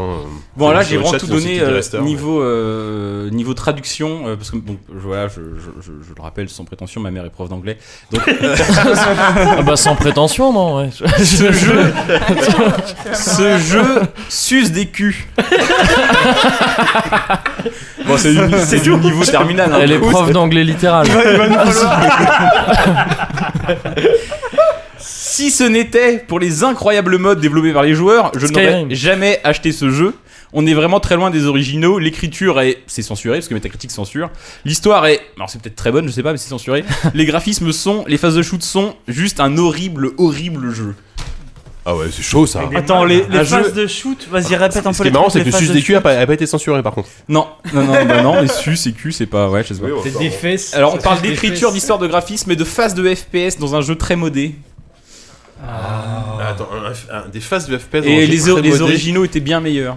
C'est un jeu un peu pour les Donc vieux cons comme Alors c'est un truc qui a été remaké, enfin pas remaké, mais il y a eu un nouvel épisode. Deus Ex? Deus Ex 3 Non. Non Phase de FPS. Euh, Des phases de FPS. Ouais, c'est vraiment la phase modé. de FPS avec un truc, il faut trouver un truc qui était pas en FPS Mais avant, ouais, exactement. qui est extrêmement modé, genre euh, non, euh, putain. Ah putain, Bah, euh, Ouais, non, ça aura encore pu c'est un- un- mais. C'est un jeu qui. Quel âge il a ce jeu? Je crois qu'il doit. Quel âge, du quel 2009, 2009-2010, euh, je dirais. Il y, a, 2009, il y a eu un 2010. autre épisode mieux reçu euh, par la critique, euh, enfin par cette même critique. En général, les, mecs disent euh, oui, ce jeu est nul, mais par contre, la suite est géniale. Ah, euh, Fallout 3. Fallout 3, Ah, voilà. ouais. Bah oui, Fallout New Vegas, Ah. la suite bien meilleure, tout ça. Effectivement, mais euh, ils ont pas tort pour le coup. Hein. euh. Tu vas dire ça à chaque fois. C'est vrai que je l'ai j'ai souvent Monsieur dit, mais là- consensus. là, là, je le, non, mais là je le pense vraiment pour le coup. Alors, euh, c'est c'est là que la. Contrairement à tous les autres Jean-Pascal Bonhomme. menti. ça va, ils ont pas tort. c'est- c'est- c'est- Ils ont pas tort ces jeunes. C'est là que la traduction montre ses limites. Vous allez voir un seul mot, non-sens. Oui, mais bon, oui, ça en fait deux, mais comment vous voulez traduire C'est une trad, hein, c'est une Pas en trad. anglais. Un autre mot, Bah, c'est Eternal. pareil, hein, euh, de la merde. Oui, d'accord. bon. Et puis pour finir, il serait totalement stupide de ne serait-ce que considérer de jouer à ce jeu. L'âge d'or de Sega est terminé. Alors arrêtez de nous Sonic resservir Boom. Ces jeux avec Ah. des blocs. Arrêtez de nous resservir Ah, ces attends. jeux avec Ah. des blocs en 2D, 3D. Je ne sais même pas comment on appelle cette dimension. Columns. Non mais Ah, c'est merde. C'est en 2,5D donc. Il y a, il y a, il y a- il y a- Ouais, C'est un, Sonic il y a un. Non. Attends, de, Attends. de Sega avec des blocs. Train 2 Mais non, un jeu Ah, Sega. C'est alors, c'est ça qui est pas ça un qu'il Sega. dit. Il dit l'âge d'or des jeux Sega est terminé, arrêtez avec les jeux de 2D 3D. Mais c'est vrai que c'était un petit Ah, piège, hein, c'était pour. euh, Euh, Oh merde, quelle année Euh, quelle année euh, ça doit être euh, Je sais pas exactement, c'est 2012. Quelle 2000- note 2012, je dirais. Quelle note, pardon, excuse-moi, 3 sur 10. Ça ça te donne une indication. C'est un jeu euh, un jeu indé. Un jeu indé canadien. 2012. un jeu. Ah, c'est Fez C'est Fez. Ah, Ah, Fez, Ah, bien joué. C'est peut-être pas 2012 Fez, je Pas mal. Bro. C'est pas loin. Euh, 10 à 3. Ils ont, hein. ils, ils sont pas tort en même temps. Ta Oh gueule. putain, mais arrête, arrête JK. Bon, il en reste 4. Allez. Je vous les fais tous Oui, oui, vas-y, vas-y, vas-y. Je ne me suis pas amusé. Dirais moi quand je parle d'humour Oui, avec, c'est ça. avec, avec, avec Evolve. le Moguri, quoi. J'ai vraiment essayé pourtant, mais Ouais, c'est Evolve, ça. non. J'ai déjà joué à ce genre de jeu sur Commodore et Amiga. et ça n'a pas évolué du tout.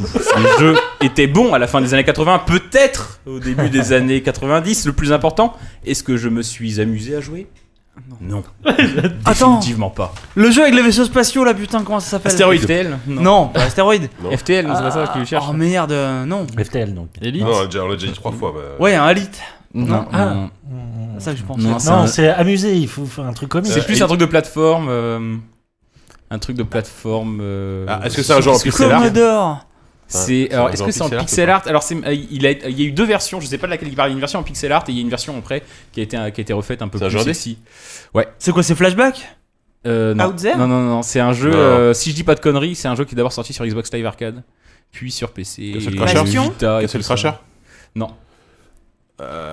Ah, euh, Spelunky Spelunky. Ouais. Spelunky. Rick Dangerous, tout ça, tu Mais vois. il n'y a, pas eu de version Pixar de Spelunky qui se raconte. Ah si, Spelunky C'est à la le, base. le euh, tout premier, ouais. Ah ouais, il est sorti sur PC. Ouais. C'était peut-être même une version non commerciale, je sais plus. C'était une mais- genre de démo, enfin de, de proto ou de. Oui, non, mais euh, euh, Ah ouais oui, il a été Je savais euh, pas. un peu Ouais. Je dis peut-être n'importe quoi. Alors là, je connais rien à ce jeu, donc je- la description m'est complètement. euh, je- euh, c'est com- Étrangère. c'est complètement. Ouais, je- ça m'est complètement étranger, mais je pense que s'il y en a qui parmi vous qui connaissent ce jeu, ils sauront assez vite. Donnez-moi.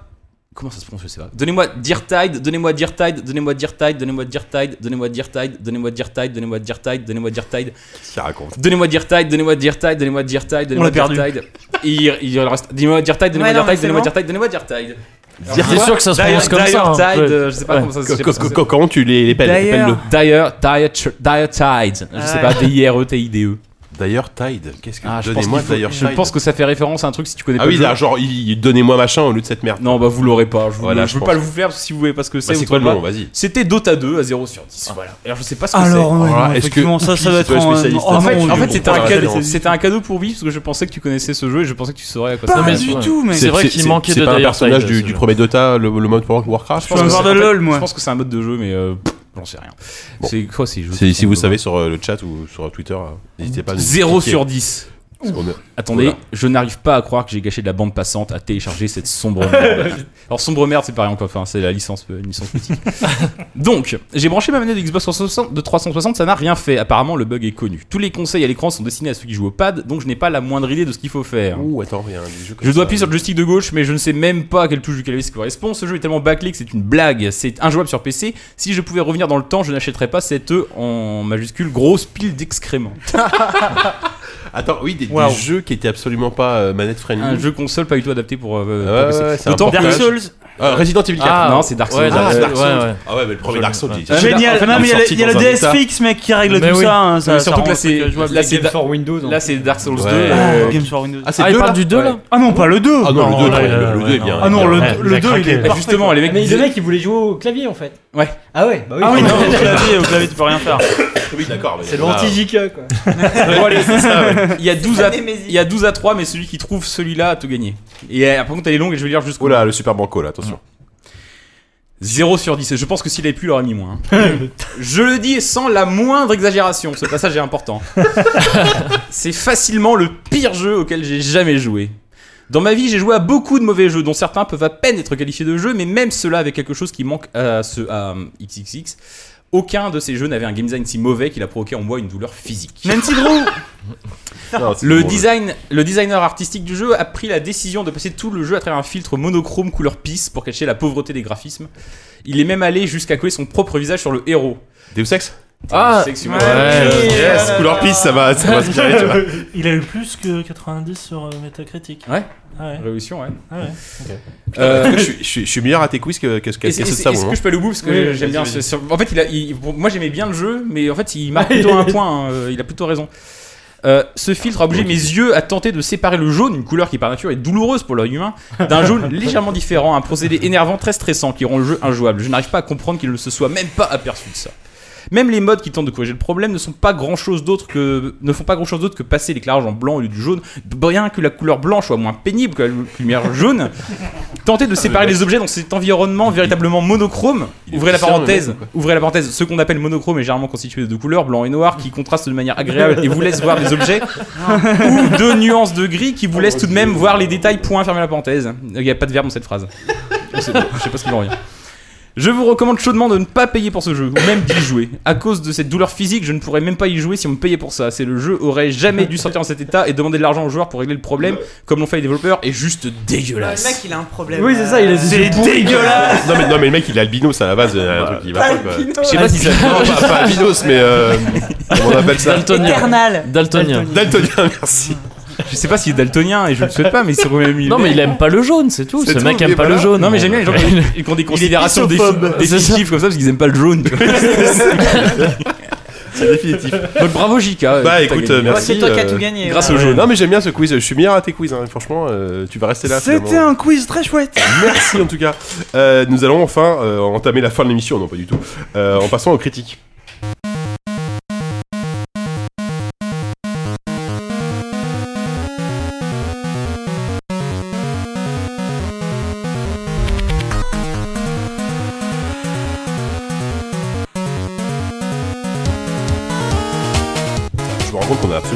Quel ordre on faisait cette critique. Non. Donc euh, c'est moi qui vais décider. On va, on, on va parler tiens, de, The- de Crypt of the Necrodancer en premier. Ok. Pourquoi pas Faire Euh, pipi alors. Voilà, c'est ça. Ah merde, je voulais faire ça moi aussi, pardon. Euh, bah écoute, euh, si tu veux, Foncez. vous, vous y avez pas joué de toute façon. Euh, Walou, je sais que c'est toi. C'est c'est quoi euh, l'autre? Dis-moi les. les- euh, c'est- Crypt of the Necrodancer. Ouais, mais annonce tout le sommaire, vas-y. Euh, après, on va faire, euh, on va, on va faire GTA à la fin et on va faire Broken Age au milieu? D'accord. Si, Allez. Oui. Allez, non, euh, Yannou Si, si, oui, Pas bien content. sûr. Tu es Euh, le maître de cérémonie. Tu es, euh. Walou, tu es celui qui a, qui a le plus joué. Je, enfin, je sais pas si tu as, tu as le plus joué, mais qui a quand même beaucoup joué à Crypt of J'ai vu une vidéo, quoi, donc, Euh, parle-nous un petit peu de ce jeu qui est un, un roguelike pour de manière très originale, mais qui a un petit twist. Il y a un petit twist. Donc effectivement, c'est un roguelike comme tous les jeux du monde. euh, et euh, à savoir que tu t'enfonces dans un donjon, tu te bats contre des ennemis, tu meurs, tu ramasses des items, tu recommences, et tu as éventuellement débloqué un item ou deux qui permet la deuxième fois de recommencer en étant un peu moins mauvais. Et chaque niveau est aléatoire. Et c'est justement en partant de cette réflexion de qu'est-ce qu'un roguelike, parce que on parle des roguelikes, et on parle même aujourd'hui des roguelike des roguelike-like, qui sont des jeux qui reprennent le permadeath et ce genre de, de, de, de- de trucs qui sont assez inhérents au genre, Ouais. mais qui le transportent dans d'autres types de gameplay. Le roguelike, à la base, c'est des donjons, et c'est surtout en tour par tour, et tu avances d'une case, les ennemis avancent d'une case, et euh, ça se joue comme ça, quoi. Le mec s'est dit, si je décompose vraiment la grammaire du jeu, qu'est-ce que j'obtiens? Il dit, J'obtiens quasiment un jeu de rythme en fait. J'avance, l'ennemi avance, on se rencontre, on s'échappe, on s'éloigne. C'est une, une chanson de. C'est une chanson de Vanessa Paradis. Quoi. Ouais, et et, euh, et vu comme ça, c'est pas très rigolo. Et tout d'un coup, c'est devenu rigolo parce que le mec a mis une musique dessus et que la musique, enfin, en tout cas, les mouvements sur les, les- en fait, tu peux te déplacer. Les ennemis ne peuvent se déplacer que sur les temps de la musique. Ouais. Et donc, dans ce jeu qui est une représentation hyper classique de, de, de donjon par étage, euh, c'est un peu du pixel art à la mode, assez, ah bah, euh, c'est plutôt mignon. complètement mais du c'est- pixel art. C'est mignon, mais c'est du pixel art à mort. Et euh, sauf que t'as des dalles, des dalles allumées qui donnent un petit côté Saturday Night Fever quand même. Et Ouais. voilà. Et tu t'enfonces dans ce, dans ce truc-là et en te pénétrant de la musique qui au début commence assez calme, puis est de plus en plus énervé. Les thèmes, c'est le thème de Danny Baranowski là, je sais plus quoi, Danny Baranowski. Denis Baranowski. qui est donc euh, notamment le mec qui a fait les excellentes musiques de hum, Super Meat Boy et de l'original de Binding of Isaac et euh, qui et qu'est-ce que bah et, et donc en fait contrairement à un, un roguelike où tu vas euh, notamment euh, ou en tout cas un RPG où tu vas euh, développer des skills développer des stats euh, commencer à choper du stuff je sais pas une armure un bouclier un truc là ton perso à part une barre de vie qui va éventuellement s'agrandir et les deux trois items que tu vas choper en route ça va rester assez basique. Et euh, il y a quelqu'un qui nous regarde dehors par la fenêtre, et je ne sais pas qui c'est, bonjour. Et, euh, et, et- et ça reste sinon extrêmement basique.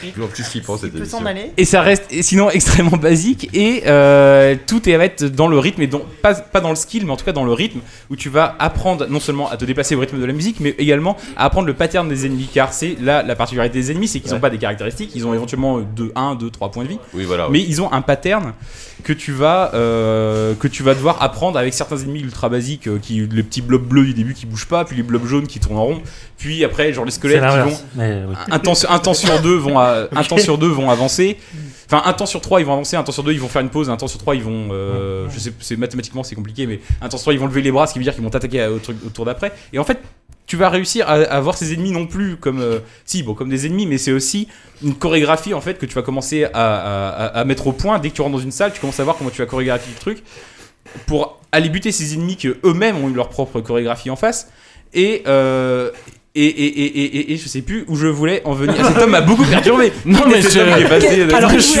C'était un espagnol qui se demandait ce qu'on faisait en fait. voilà, je lui ai dit qu'on faisait une émission de radio sur le jeu Tu lui as dit en espagnol? Non. C'était curieux. Très curieux. Mais j'étais très impressionné par le fait que t'aies poursuivi ça. T'étais le seul. Ah non, mais toi aussi t'as réagi dessus. Je, je sais pas comment Non, vous avez fait. euh, Il y avait un peu de panique dans ses yeux. Euh, Il va falloir qu'on ferme les rideaux. Ça fait quand même deux fois qu'il y a des gens pas. Ah, parce que t'as réagi sur un truc pointu. Non, c'est pas, c'est l'inverse. Moi, j'étais pas, j'étais plus dans la critique. Malgré mon air détaché qui toujours euh, me caractérise. C'est effrayant, putain. Donc ce que je voulais En dire, plus, c'était bien ce qu'il disait. Walid. parce que je sais Mais pas ce oui, que je voulais en venir, mais c'est que tu vas, euh, tu, tu vas donc établir cette sorte de, de- cette sorte de chorégraphie avec les ennemis, et puis tu vas aussi euh, comme le, le jeu est vraiment réduit à ses mécanismes, mais là je rentre dans le détail, dans, à ses- son simple minimum, il n'y a pas de bouton pour attacher ou pour, pour attaquer, ce genre de choses. T'as quatre boutons haut, bas, gauche, droite, et tu vas vraiment juste bouger en rythme. Et quand t'arrives à côté d'un ennemi, tu le frappes. Et c'est vraiment, c'est vraiment très simple. Là, on parlait de, de- de jeux beaucoup trop compliqués à prendre en main comme Dark Souls 2, d'après cet homme bien renseigné apparemment. Euh, là, pour le coup, on est dans un jeu qui est extrêmement. D'ailleurs, il sort sur PC. J'espère qu'il va sortir sur Vita ou ce genre de choses aussi, parce que c'est extrêmement, même, enfin même sur support tactile. Surtout, surtout, ouais. Parce que c'est vraiment C'est bien adapté. parfait pour le, pour le smartphone. C'est euh, c'est un jeu où tu c'est c'est fait partie de ces jeux comme Hotline Miami ou d'autres jeux et souvent des jeux dont, euh, dont la musique sont faites par euh, Danny B d'ailleurs je veux dire Danny B Euh, parce que c'est c'est son- de rap des années 90, quoi. Non, c'était Danny ouais. B Danny B. euh, c'est des comme dans Super Meat Boy c'est un jeu où la répétition ou Hotline Miami donc la répétition participe un peu aussi au, au Oui, un côté hypnotique. au côté hypnotique et pas abrutissant comme on a pu le dire sur Hotline Miami mais là la musique est juste À trop juste cool titre.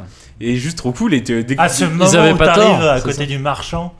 Et, Ah, euh, et la, la bande son s'adapte à C'est chaque fois à extraordinaire. la zone où t'es. Le marchand, il se met euh, à chanter. Voilà, le marchand, c'est une Ah, sorte de oui, Pavarotti ouais, qui, qui va chanter le morceau en, Ouais. en Bah, des fois, tu sais, la musique. tu sais, des- génial. Tu sais pas où est le marchand euh, qui va dé- Non, délivrer avec le précieux item, mais tu l'entends au loin, donc tu vas commencer à danser. Parce que t'a- t'avances pas, quoi. Tu, tu, tu Tu danses danses par petits bonds, donc tu vas commencer à danser jusqu'au marchand.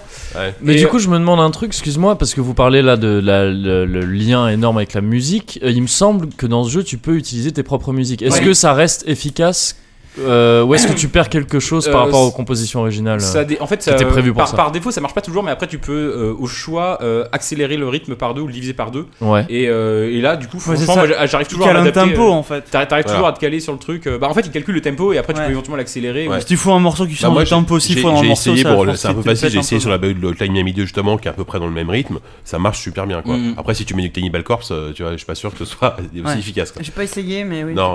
Et euh, aussi, ce qui est un peu à la mode et qui est intéressant, c'est que hum, contrairement à un roguelike où tu vas vraiment te balader dans des couloirs qui sont prédéfinis, il y a un côté. euh, je vais le chercher loin ça, hein, mais un peu Minecraft où tu vas creuser, tu peux creuser dans les blocs, dans Ouais, les bah murs, oui, tu peux creuser un peu partout. Et euh, même des vieux RPG faisaient ça en fait, et probablement même des peut-être même Rogue à la base ou les roguelikes. Mais euh, tu peux, tu vas pouvoir creuser et euh, tout en calculant ton non seulement ton tempo mais aussi ton timing parce que tu as 3 minutes pour finir un niveau parce que dès que la musique s'arrête, une, troupe- une trappe s'ouvre sous tes pieds, tu tombes et tu dois enchaîner avec le niveau de 2 alors que t'es pas forcément prêt. Euh, tu vas euh, tu, tu vas te creuser des raccourcis, trouver des passages secrets. C'est bourré, ce jeu est bourré comme peu de jeux de, de, de, de, contenu caché, de contenu à débloquer, de personnages alternatifs, d'armes euh, d'armes rigolotes à choper qui vont vraiment parfois vraiment te faciliter le boulot. Et, euh, et c'est un jeu qui est extrêmement généreux. Rien que le hub de départ, au début, tu es dans une sorte de salle unique et il y a 7, 8, 9, 10 salles autour. Et rien que pour déjà débloquer l'accès aux salles, déjà, il va falloir que tu bosses pas mal. Dans les salles, après, tu vas pouvoir t'entraîner à te battre contre certains boss. Tu as des sortes d'énigmes euh, où tu dois, sur un rythme très précis, dans des situations très particulières, réussir à battre un boss. Et, et, et- et- et ce jeu, tu en finis pas quoi. Enfin, il est bourré, Tu peux bourré, aussi bourré de délivrer trucs, des quoi. gens au sein des niveaux qui après te vont permettre d'accéder à Oui, bah, d'autres c'est- types de niveaux. C'est ça que euh, j'essaie de dire un peu maladroitement, mais voilà, exactement. Euh, Yannou, tu, euh, tu Bah, abondes difficile de passer après lui, il a tout dit. Après dire. Après ces deux hommes-là, donc. Euh, ouais, super bonne, euh, super bonne surprise. Euh, non seulement, effectivement, pour le côté roguelike qui marche super bien, parce que finalement, grossièrement, le jeu dispose que de trois zones thématiques. euh, qui se finissent euh, finalement assez. enfin, avec le même personnage, ça va assez vite. Mais euh, ce qui est génial, c'est que chaque personnage comporte une sorte de d'handicap euh, vraiment propre. Il y en a un qui, qui peut même pas taper en fait. Il est obligé d'aller à la sortie.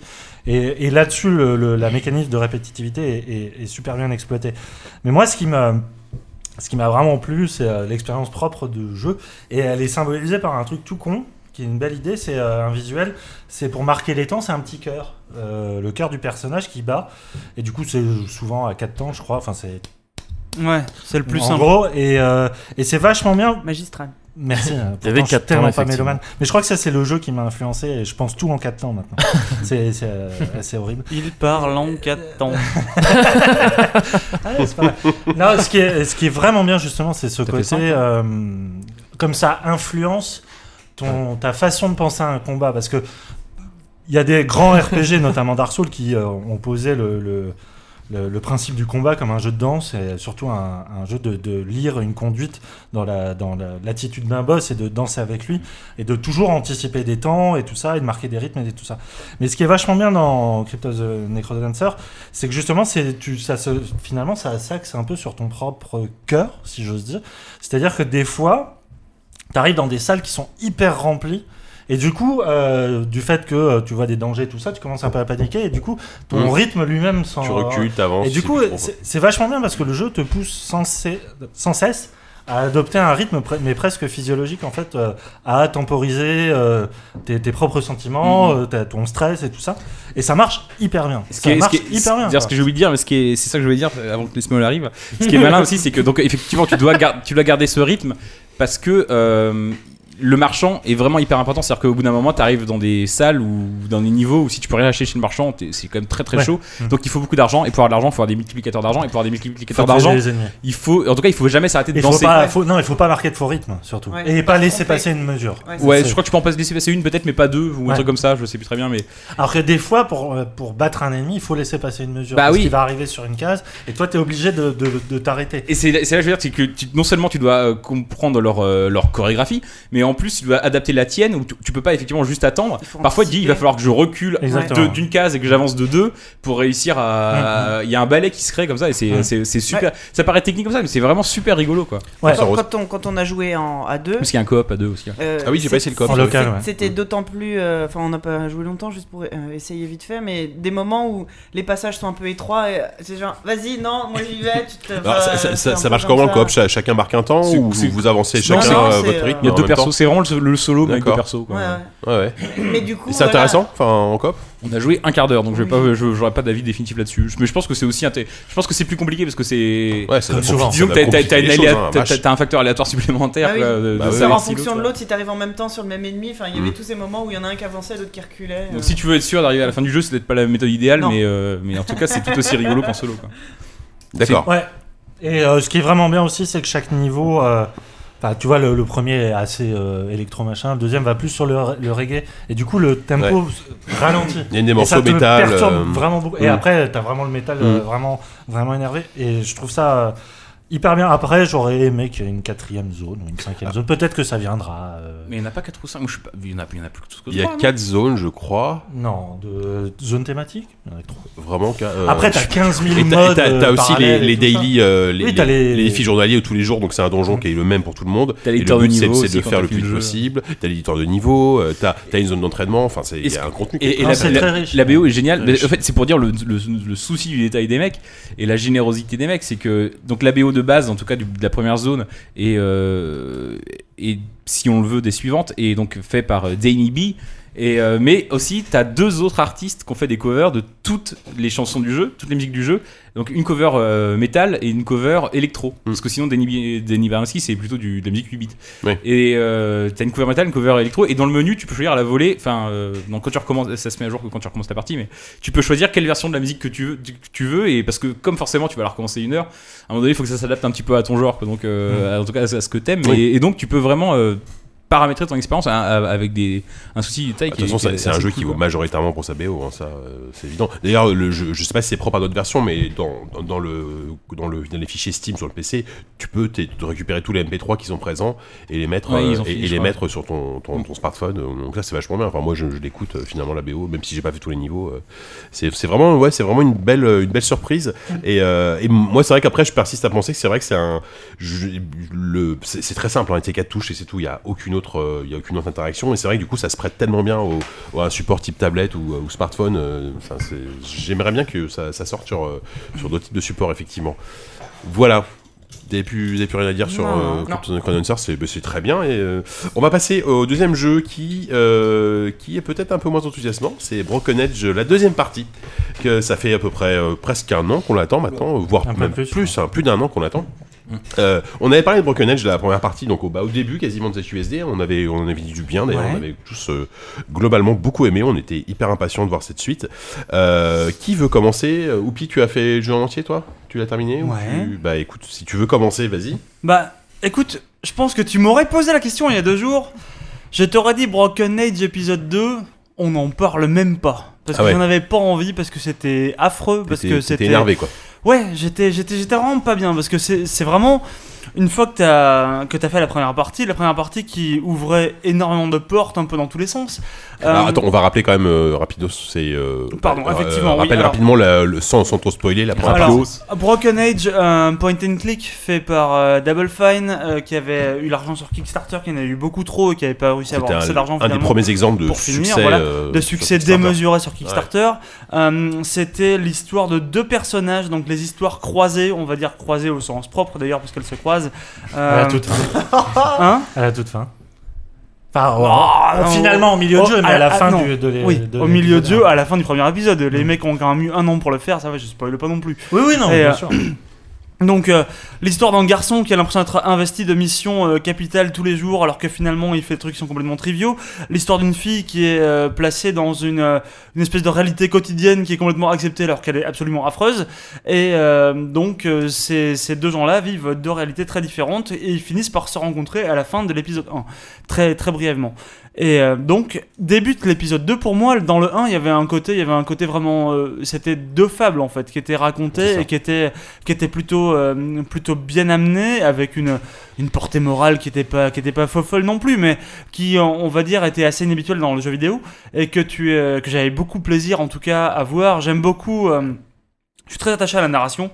J'aime beaucoup comment ces histoires-là étaient, étaient racontées. Après, c'est un univers, c'est un univers de contes qui était, qui était avec tous, tous ces codes. Il y, a, il y a le loup, il va y avoir les, il va y avoir les, les gâteaux, j'en sais rien. Il y a plein de, tu vois, tu peux, tu peux avoir. Non mais ouais, ben, c'est la Gretaine, tu vois, c'est plein de Oui, oui, de ah oui, gâteaux aussi, tu vois. À fait. Et euh, donc, t'as as, un univers comme ça qui est, qui est foisonnant. Mais euh, là, t'arrives dans, le, t'arrives dans le deuxième épisode, et tout d'un coup, bon, bah, t'as as une espèce de. Effectivement, t'as les, les décors qui sont recyclés. C'est-à-dire que les décors que t'as. T'as des, les places qui sont plus ou moins swappées, on va dire un peu ça comme ça, inversées. Et euh, donc, euh, le. Oui, parce qu'il faut juste. Tu dis, les personnages se croisent, ils font plus que ça, ils échangent carrément. Ils, leur- échangent, oui, c'est ça. Ils se croisent, mais ils se croisent dans, le, oui, dans leur progression. Ils sont carrément, leurs places sont échangées. Et euh, donc, effectivement, tu as une certaine économie de décor que tu pourrais, que tu pourrais décrier. Il y a une certaine, il y a une certaine paresse que tu aurais pu pointer du doigt et que tu te demandes pourquoi, putain, ces mecs-là qui devaient sortir le jeu il y a un an, pourquoi est-ce qu'ils ont mis un an à sortir cette, cette, seconde, cette seconde partie Et puis, et puis, je sais pas. euh, J'ai envie de dire aujourd'hui que ce jeu-là, cette partie-là qui est beaucoup plus basée sur des, sur des puzzles et sur des puzzles en plus, euh, j'ai envie de dire, à exécution parfaite. C'est-à-dire que c'est pas non plus. Le problème de, ce jeu, de cette seconde partie pour moi, c'est que tu peux très bien comprendre ce que tu as à faire. euh, très tôt, tu vois, tu comprends le puzzle, tu comprends les Mm. tenants les aboutissants, tu ne sais pas comment tu le termines. Ça, ça me rend dingue. C'est-à-dire que tu n'arrives pas à le terminer physiquement, tu cliques pas au bon moment, tu vois, c'est des, conneries. Et ça, ça me, ça me rend fou. Mais euh, Sur- sur- Surtout que ça pourrait être des erreurs de débutants, mais là putain c'est Tim Schafer et c'est Double Fine quoi. Les mecs ils ont une expérience Ouais. du jeu d'aventure. C'est des mecs euh, qui font des jeux d'aventure depuis 20 depuis ans, 20 c'est des quoi. mecs qui ont déjà eu, fou qui ont déjà été confrontés à ce genre de problème Mm. dans les différents jeux qu'ils ont pu faire. Et, et là, fin... je sais pas, il y, a- quand même un truc, quand tu réfléchis une fois que tu as terminé le jeu, et tu te dis, effectivement, il est critiquable sur plein de points, mais en même temps, si tu gardes l'ensemble, ce jeu-là était quand même, je sais pas, moi, pour moi, il était quand même très bon. Parce que la première partie est tellement haute, tellement, euh, tellement folle en fait, que j'aurais du mal à critiquer vraiment la seconde partie, mais qui est pourtant qui est bourrée de défauts quoi. Ouais, après si, si, si le jeu était sorti en entier dès le début, on aurait peut-être été beaucoup plus. euh, beaucoup plus Genre- timide en fait. Le problème c'est que j'ai été beaucoup trop, euh, beaucoup trop enthousiasmé par la, par la Mm. première moitié. Oui, c'est ça, c'est que là on a l'impression que c'est un nouveau jeu qui sort, mais en fait au final c'est juste la, la- la deuxième moitié du même jeu. Donc. euh, Il y a que deux, il y a que deux parties. Ah ouais, Ouais, ouais, ouais, il y a- il y, ouais. a que deux- il y a que deux parties. Là, là, le jeu est terminé, mais euh, je sais pas si Yadou t'es plutôt d'accord ou Ah t'es- apte à être aussi gentil avec lui. Euh, avec Pas du tout. que Whoopi. Oh non. Oh là là. Bah on en a parlé il y a trois jours et j'étais, j'étais comme lui, mais Ouais. j'en, j'en suis revenu. Vas-y. Euh, non, mais oui, moi j'avais été assez euh, séduit, euh, a- amusé par, euh, par le retour de Tim Schafer. Je trouvais que oui, le, le jeu était mignon. Effectivement, euh, euh, en plus de, de, de- de proposer des énigmes plutôt, plutôt accessibles, pas trop dans l'esprit justement années 90 avec des, des associations d'objets complètement improbables, Ouais. il, il- il posait lui-même le constat que finalement, avec l'époque Telltale, on peut plus faire ce genre de jeu. Et, euh, et en plus, il se terminait sur un, un twist, pour le coup, assez inattendu, enfin moi que j'ai pas vu venir du tout, et, euh, et qui promettait énormément. Mais le truc, c'est, effectivement, on est toujours en train de se poser la question quand on joue, mais si je l'avais fait d'une traite, d'une traite, pardon, est-ce que j'aurais été aussi euh, vindicatif envers le jeu? Mais ça, ça pose bien le problème du jeu lui-même. C'est-à-dire que le jeu a été pensé en deux fois. Il n'a pas été pensé Ah dans ouais, un, en, un seul Ouais. bloc. Et c'est ça le problème. Et moi, ça a Ouais. été une véritable tannée, hein, cet acte 2. Parce que non seulement il y a ce côté recyclage, euh, il y a euh, ce côté insupportable des, des énigmes. Vraiment, ils s'amusent à faire des trucs de rythme ou de- ou d'adresse alors que c'est Quand du- tu refais le, le passage dans le Ah non, vaisseau là, au ouais, secours, c'est mais affreux. C'est marrant, ça a posé, moi, moi, je, vraiment, il m'a posé aucun problème. Mais ce qui est pas, je suis pas, enfin, ça veut pas dire qu'il est bon, mais ça veut dire qu'il est complètement aléatoire, quoi. Moi, ce, ce truc-là, je l'ai fait, euh, j'ai cliqué sur tous les boutons euh, de droite Ouais. à gauche sur l'écran, euh, dans l'ordre. Ah ouais, non, mais moi, je vraiment, c'est un vrai ça je m'a l'ai pris raté 10 56 secondes. C'est un vrai problème parce que autant dans le premier, il y en avait qu'un seul comme ça, c'était le truc avec la grue, mais qui durait euh, 30 Ouais. secondes, et Ouais. encore, fallait vraiment être handicapé. Là, euh, il, en a, il a poussé ce truc-là à, à l'extrême, et vraiment, Des problèmes de timing s'étalent sur plusieurs tableaux, euh, Ouais. ça te rend dingue. Mais ce qui est, Mais- moi, ce que, ce que- ce qui est l'énigme la plus dramatique, je trouve que c'est même pas celle-là, c'est, et c'est même pas une qui est compliquée à exécuter, c'est la plus simple, et c'est la plus simple que j'ai jamais vue dans un seul jeu. Ouais. Et je vais la spoiler, Ouais, c'est un bah, service que je vous rends, c'est l'énigme du serpent, Ouais. quoi. T'as un serpent et tu sais que t'as besoin du serpent dans un autre tableau, donc il faut que tu l'amènes quelque part. Mais quand il te tombe dessus le serpent d'un arbre, tu peux pas bouger. Donc qu'est-ce que tu fais? Tu peux souffler dans une corne qui fait peur au serpent et il tombe. Bon, ça s'arrête là. Sauf que si tu attends une minute, le serpent se fatigue, il tombe et il s'endort et tu peux le prendre. Mais il faut attendre une minute devant ton écran et t'as quasiment rien impossible de à savoir l'écran. que, que tu peux. ouais, Moi j'ai cherché sur te suggère. Oui, Oui, on a tous eu. Moi j'ai envoyé un mail à Double Fat, je leur ai dit mais je crois qu'il y a un bug. Il dit non non regardez il y a la solution. Ah ouais d'accord ok merci. mais vraiment je croyais qu'il y avait un bug quoi. c'est fou. En fait, ça. euh, oui, ça aurait été mieux. Quoi. Oui, ça aurait été mieux. Mais le truc, c'est c'est même pas ça qui me dérange. C'est finalement le peu d'ambition narrative que ce que ça, que ça révèle finalement en, en termes de dénouement et surtout de. En termes de dénouement, ouais. Oh, c'est typiquement fin, les- cette conclusion. c'est typiquement les mecs Mais- qui ont un bon pitch mais qui ont pas du tout une histoire derrière. Et je pense que je serais curieux, on le saura jamais, mais le post-mortem de ce que ça peut révéler de Schaeffer par rapport à l'écriture, et surtout, On le saura, Enfin, peut-être hein, parce que on il, est généreux en contenu. Genre il y a Ouais, un documentaire en 20 épisodes qui est sorti déjà sur le parce qu'il développement. est généreux en vérité et en, Mm. en honnêteté par rapport à son travail. je suis le pas sûr truc que c'est un aussi- garçon sympathique. Hein. Je- Je, c'est pense pas- même que ça ça, le problème. je, je pense même Oh, que ça merde. l'est pas. Non mais vraiment. C'est pas ça le problème. En fait, moi, j'ai depuis le premier acte de Broken Age, il y a euh, le, le remake de Grim Fandango qui est sorti, qui est un chef-d'œuvre absolu et que j'ai rejoué, oui, de Tim Schafer euh, aussi absolument, et que j'ai rejoué avec un plaisir et, et une redécouverte et, et le, non seulement le remake était bien repensé, mais surtout il a gardé une fraîcheur de l'époque, mais qui était presque inédite, et c'est peut-être ça qui a coulé le genre à l'époque, j'en sais rien.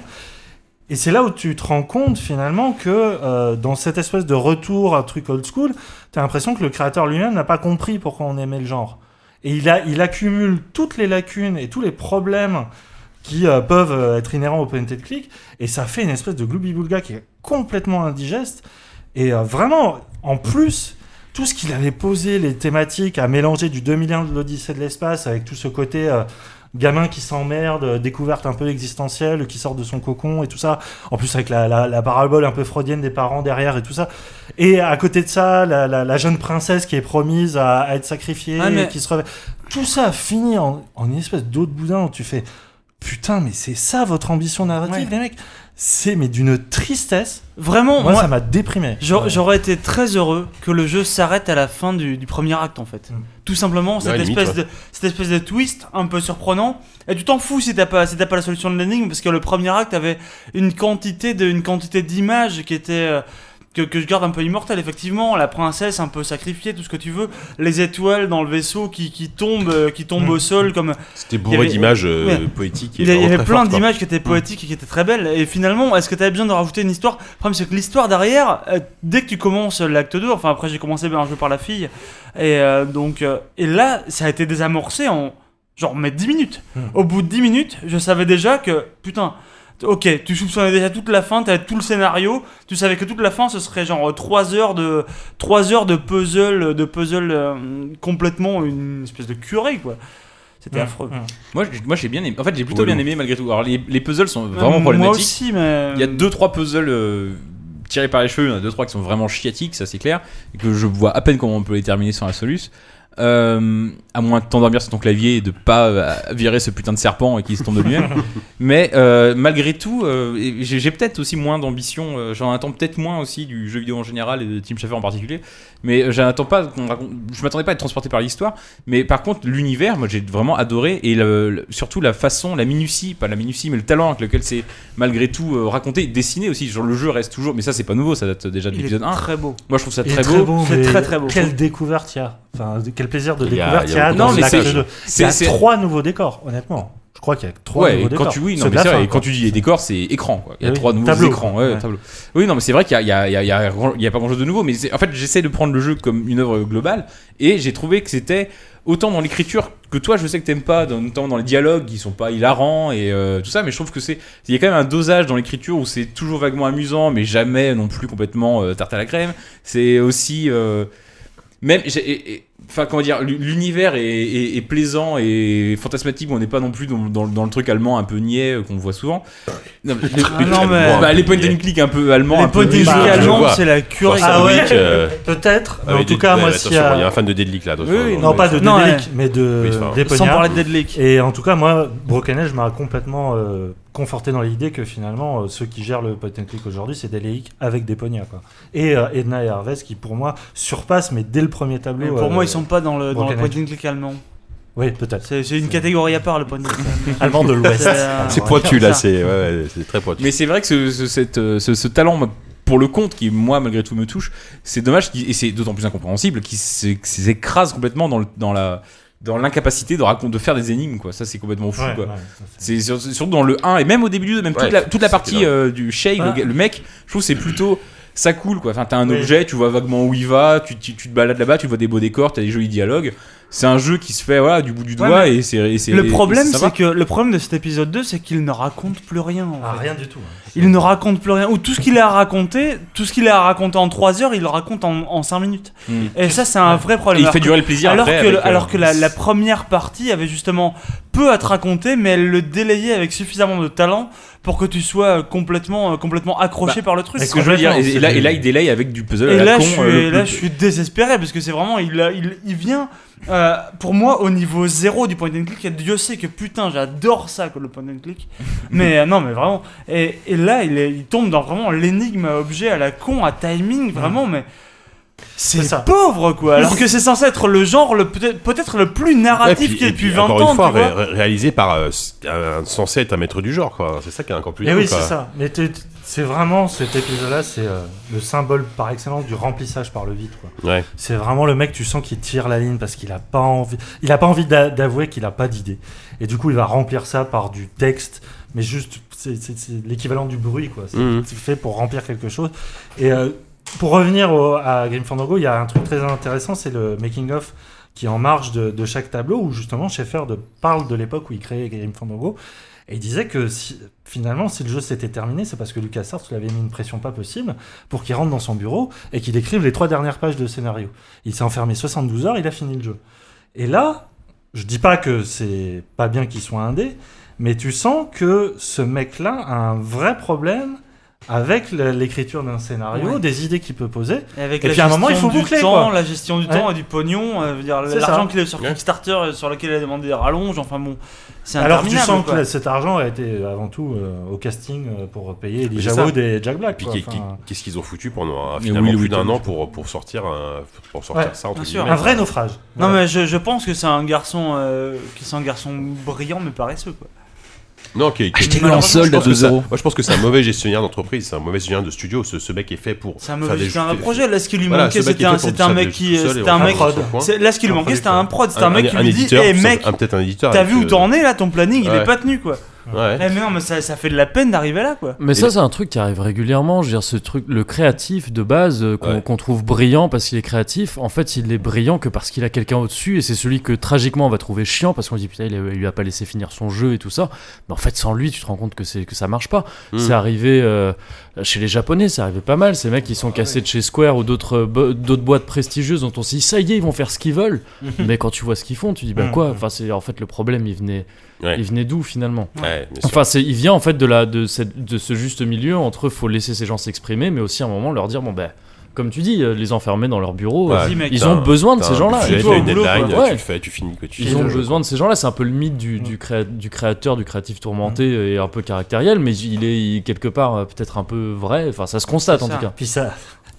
Ouais. sourire le Kickstarter, ça apporte tellement d'eau à 10 ton qui est en train de rire depuis Bah un- non, une demi-heure. non, mais là, pour le coup, t'as enfin, Non, mais là, en plein dans Là, ta- c'est l'exemple même où effectivement le- la théorie de Diz est plutôt plutôt Avéré, bonne. totalement. Plutôt avérée. Après, La théorie de La théorie de 10. Diz. Cherchez-la sur Wikipédia. Kickstarter donne déjà de merde. C'est un théorème. Non, mais Pardon, ça, se vérifie pas, ça se vérifie pas pour tous les Kickstarter, encore, encore heureux quoi. Bah, c'est calibré pour donner des jeux, des jeux euh, décevants en tout cas. Kickstarter Ouais, c'est calibré pour donner des Bah, jeux que oui, t'attends. Fatalement, oui. C'est tra- Oui, bah tragique. Par, essence, quand on parle d'œuvres enfin, de, de, d'œuvres Si. culturelles ou de trucs créatifs, je trouve ça tragique. moi. par, par essence, oui. Tu fondes tellement d'espoir, euh, t'as mis ta Non, mais propre- ton moi- propre argent. Même, je, fatalement. sais, on parle de dépendance, dépendance envers les éditeurs, dépendance envers le récepteur. La dépendance envers le récepteur, je la trouve pire quand on Ouais. parle de création. Enfin, Mmh. c'est c'est calibré pour que ce, que ce qui marche marche et ce qui marche pas marche pas. Mhm. C'est c'est- je Pour ça parler tragique dans l'idée. de- Même si que tout vérifie Under pas tout vous clouera tous le bec. Pour parler d'anciens de LucasArts, euh, qui pour le coup relance un jeu d'aventure un peu à l'ancienne et comme il savait faire, il y a surtout Ron Gilbert qui relance euh, Timbleweed Park. Timbleweed Park. Euh, Mhm. J'aime, euh, On verra, hein. j'espère vraiment que ce mec-là se plante pas. Si lui se plante, alors que Schaeffer soit planté, c'est pas que je, c'est pas que je m'en doutais ou quoi, c'est pas que je l'attendais non plus, mais ça me surprend pas non plus. Je, je tombe pas, des nues. Si Ron Gilbert se plante, je serais désespéré. Vous l'aurez entendu dans cette QSD, on est quel soir On est, on est, on est mardi soir, on est, on est sur- Non mais je serais On désespéré. en parlera quand Symbolic Park sortira dans 4 ans euh, et qu'on l'aura tous oublié, mais. Je serais désespéré. Mais bon, ouais, bon, effectivement, un, un bilan quand même finalement Oh, je. Euh, enfin, ouais, je, je, je sais pas quoi vous dire. Je, jouez-y ou pas, je, j'en sais rien. Moi, moi, du coup, non, mais j'ai plus envie. Bah, si vous l'avez acheté, de toute façon, C'est euh, le, vous c'est le le premier faire, jeu mais- et l'un des rares jeux que j'ai backé sur Kickstarter. Je me suis régalé sur l'épisode 1. j'a- J'attendais vraiment beaucoup l'épisode 2 et enfin le- la deuxième partie. Et là, ça m'a refroidi, mais j'ai j'ai même pas envie de m'y mettre en fait au final quoi. Je vais le faire hein, parce que il faut vraiment, j'aurais quand même le faire en entier, mais ça m'a, vous, vous m'avez tous refroidi, voilà. Je te merde, ferai voilà. la Solus. Voilà, oui, oui, voilà, je pense que ça va être ça. hein. Je, je vais le faire d'une traite comme ça, et puis euh, bref. Euh, on va terminer sur un petit jeu, un petit jeu indépendant qui est, qui est sorti comme ça vaguement il y a quelques années sur, euh, sur PS3, qui est ressorti sur PS4 l'année dernière et qui ressort cette année en 2015 sur PC. Euh, donc il s'appelle C'est GTA. plus la Xbox, maintenant, Oui, c'est c'est fini ça, la Xbox. Eh, vous vous rappelez la Xbox Vous vous C'était bien pas mal, hein. Non, tu dis sur PS3, PS4, mais on a l'impression qu'il est pas sorti sur les autres. Mais euh, Non, enfin oui, PS3, PS4, euh, Xbox. générations, ouais, quoi. Ouais, voilà, je parle en termes de génération. Donc voilà, donc Rockstar a, réussi quand même à, à nous, à nous vendre un- son jeu sur trois ans, ressorti sur trois fois différentes, et à chaque fois, on a crié entre guillemets au génie. Euh, cette Entre version- guillemets, ouais. non mais cette version PC était, était extrêmement attendue. Euh, cette version PC, sans grande surprise, a priori se vend, se vend vraiment extrêmement bien. On, on serait déjà à plusieurs, peut-être 2-3 millions de, de, de- au moins de, de ventes rien que sur Steam. Donc c'est énorme. Alors, alors le truc c'est que comment est-ce qu'on aborde une critique comme celle de GTA V euh, aujourd'hui, sachant que c'est un jeu qui est sorti il y a 3 ans euh, et en plus moi, à- j'ai pas joué sur plus a console. priori hein, sur je peux PC. vous en parler. Bah, j'ai pas joué sur PC non plus, mais j'aurais pu. Moi, en fait, je, je, je, je, je sais pas si je suis seul sur cette table qui ait joué sur les trois supports en fait, parce que j'y ai Oui. joué euh, en entier, enfin sur euh, PS3, je l'ai refait en, en petite partie sur PS4 et là j'ai joué quelques heures sur PC. Euh, et c'est vrai que euh, on peut pas dire autrement que, que la version PC est, euh, est sans grande surprise la version la plus impressionnante si on a un PC qui tourne bien et la plus complète. Euh, parce qu'il y a ce fameux mode, bon, qui était déjà sur la version PS4, ce fameux mode FPS qui pour moi est une vraie, euh, apporte vraiment quelque chose, une dimension. Je sais que euh, Yannou on en a déjà parlé ensemble, mais toi aussi tu trouves que cette vue Ouais. FPS est extrêmement, extrêmement intéressante. Ah oui, oui, parce que bah, de toute façon. Pardon, hein, je te Vas-y, vas-y, euh, vas-y. Euh, ce qui est intéressant avec cette version PC, mais ce que posait déjà euh, la version PS4 avec cette fameuse vue de subjective, c'est que finalement, on a eu la version old gen, machin, qu'on a fait, tout ça. Et euh, il y a ces versions-là, mais qui offrent une, une différence de perception qui est totale. Ouais. C'est-à-dire que PS4, effectivement, tu avais redécouvrir la ville en vue subjective, et PC, c'est redécouvrir la ville comme tu. En fait, je soupçonnais pas qu'elle était à ce point-là vivante Mm. dans la première version. C'est-à-dire, pour moi, c'est un autre jeu, le. GTA 5 PC. Parce qu'effectivement, techniquement, si tu joues sur une bonne configuration, c'est tellement poussé dans les niveaux de détail, dans les niveaux de. Je sais pas, le texturing, les effets météorologiques, tout ça, les, les couleurs, la colorimétrie, euh, les animations, enfin, c'est tellement hallucinant que du coup, euh, moi, le, le GTA V, j'étais resté très peu sur cette ville. Je la trouvais impressionnante, euh, grouillante, très euh, écrasante par sa, sa taille et en même temps très variée dans ses paysages et tout ça. Mais j'allais surtout vers le scénario. Ouais.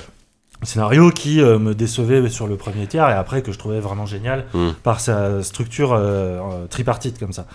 Et là, c'est l'inverse. C'est-à-dire que je l'ai pas fini sur PC, mais je retardais à chaque fois le scénario en fait. Moi, j'avais un, une espèce, je redécouvrais le plaisir des premiers GTA, euh, c'est-à-dire me balader dans, dans la ville et sentir le pouls urbain qui, qui est alors pour le coup vraiment vraiment fascinant. Euh.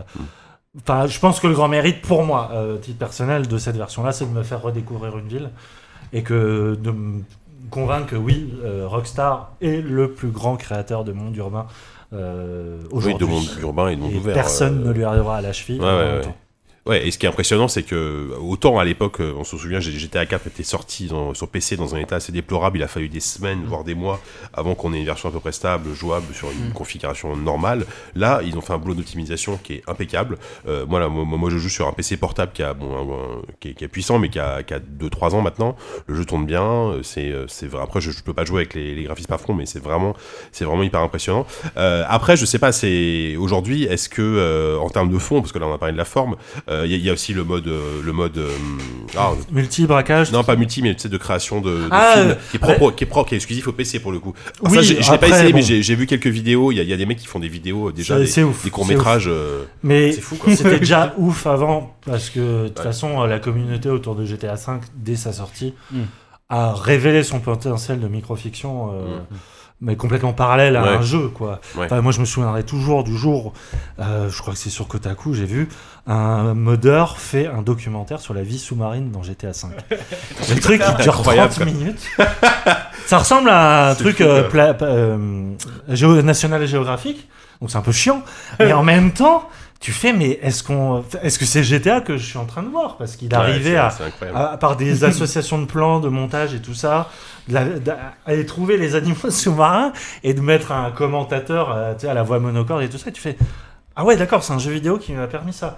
Il y a eu aussi l'artiste qui a pris des photos en noir et blanc. En même temps, euh, si les baleines tombent du plafond, et suite, les baleines, oui, c'est ça, oui, tout à fait. Enfin, c'est- c'est tout de suite plus C'est- facile. hein. Ça dépend des mers. oui, c'est ça. et des périodes euh, Oui. De- oui. éternelles et tout ça. euh, de- chute de comète notamment. Euh, le, le truc. Combo. Qui est pas là. Combo breaker.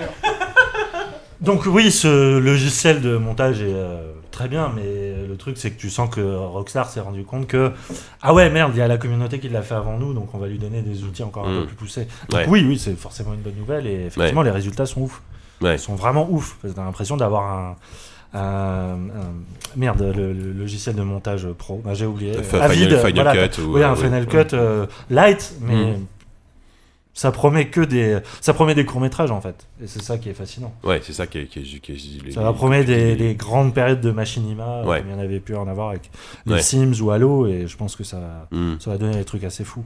Et avec, avec le recul maintenant, est-ce que, enfin avec le recul de 3 ans, de 3 ans, est-ce que, est-ce que GTA 5 en termes de, de narration, en termes même en termes de mécanique de jeu, est-ce que c'est toujours un grand jeu? Parce qu'à l'époque, il avait été quand même encensé. Euh, je sais pas, 10, toi par exemple. euh, Ouais, euh, avait- moi je, remarque qu'il y, a- euh. il y a quand même une. mais C'est souvent le cas avec GTA, mais il y a, il y a souvent une sorte de révisionnisme euh, quelques mois après, tu vois, où, Mm. où, euh, les gens disent oh, finalement euh, c'est pas si bien que ça, machin. Où euh, moi j'avais été assez crispé là il y a quelques jours de voir euh, quelqu'un qu'on connaît bien ici qui s'appelle Martin Lefebvre, qui travaille sur Merlan Free, enfin qui écrit sur Merlan Free, faire un live tweet pendant plusieurs jours où il démontait, mais vraiment minute par minute le jeu. Et, et j'avoue que c'était assez crispant parce que moi, euh, des souvenirs que enfin voilà, vous, là vous parlez vraiment d'a- d'aspect très technique. Moi, la rigueur, enfin, euh, le jeu, j'ai pas spécialement envie de le refaire, même si la, la vue, euh, la vue subjective m'intéresse pour, pour- vraiment pour des questions d'immersion, mais, mais, euh, mais limite comme je jouerai à l'Oculus Rift, tu vois, c'est vraiment quelque chose que je voudrais voir pendant pour 5 minutes, tester, mais de là me retaper tout le jeu. euh, Mm. non, mais, euh, mais moi, ce que je garde en mémoire de, de GTA, c'est bah, que des, des moments, quoi. Mm. Voilà, en fait, c'est ça. Peut-être moins que- que- qu'avec le 4, où euh, il y avait quand même une montée en puissance et une résolution qui, était, euh, enfin, qui, qui te prenait au trip et qui était vraiment. Là, c'est vraiment c'est un jeu de moment. Et, et d'ailleurs, tout le jeu est construit comme ça. Le simple fait de pouvoir switcher entre les personnages et donc de- d'arriver comme ça de manière presque euh, inopinée euh, dans la vie d'un ouais. dans la Mm. vie d'un autre personnage. Ça, c'est une idée, mais euh, enfin voilà, moi je pense que si j'avais une un souvenir que je garderai toujours de, de GTA V, c'est ça quoi. C'est euh, de d'être à, à tel endroit de la map avec un personnage et de zapper sur Trevor et de me retrouver sur une île euh, en slip en jupe, en avec des slip, cadavres partout, autour, Ouais, ouais, des cadavres partout autour et, Et des de bouteilles dire vides qu'est-ce que autour je de fous lui. là quoi. ouais. Et euh, donc voilà, non, après, euh, effectivement, il a. Je pense qu'il est moins marquant peut-être que le 4 parce qu'il est beaucoup plus léger en fait sur le traitement. euh. Il- est plus pour ses, pour ses personnages et ses dialogues, je trouve quand même. hein. Peut-être pas en termes d'histoire ou Ouais, de scénario. c'est euh, surtout plus pur. délayé, je trouve. Dans la, Oui, c'est plus a Ouais, de- mais- Tu dis, je suis d'accord, il y, a, il y a plein de moments incroyables. Il y a aussi plein de moments chiants pour moi dans, dans la narration. en tout cas. Ouais, je, je sais. Ouais, ouais. Non, mais en fait, il est, il- je trouve qu'il est quand même revenu à, à quelque chose que, que le 4 avait perdu, qui pouvait être très drôle au demeurant, mais qui, qui était quand même, qui avait, enfin, qui avait un fond, euh, enfin, d'une, euh, d'une gravité euh, permanente. Là, celui-là, il est, bah, il est à l'image en fait d'une sorte d'opposition qu'on pourrait avoir euh, East Coast West Coast. Quoi. Là, il y a un côté, c'est ça. ouais. Ah, il y a un côté euh, voilà californien un peu à la con euh, Mm. où euh, effect- effectivement c'est c'est beaucoup plus axé euh, comme l'était San Andreas c'est-à-dire sur sur l'annexe Sur le bac à sable. Sur le trivial, voilà, ouais. sur le trivial voilà euh, Ouais. et, c'est très bien comme ça je veux dire euh, tu peux très bien assez vite dans le jeu euh, partir dans la montagne en quad euh, sauter en parachute euh, et euh, et voilà une et, pub pour un tampon.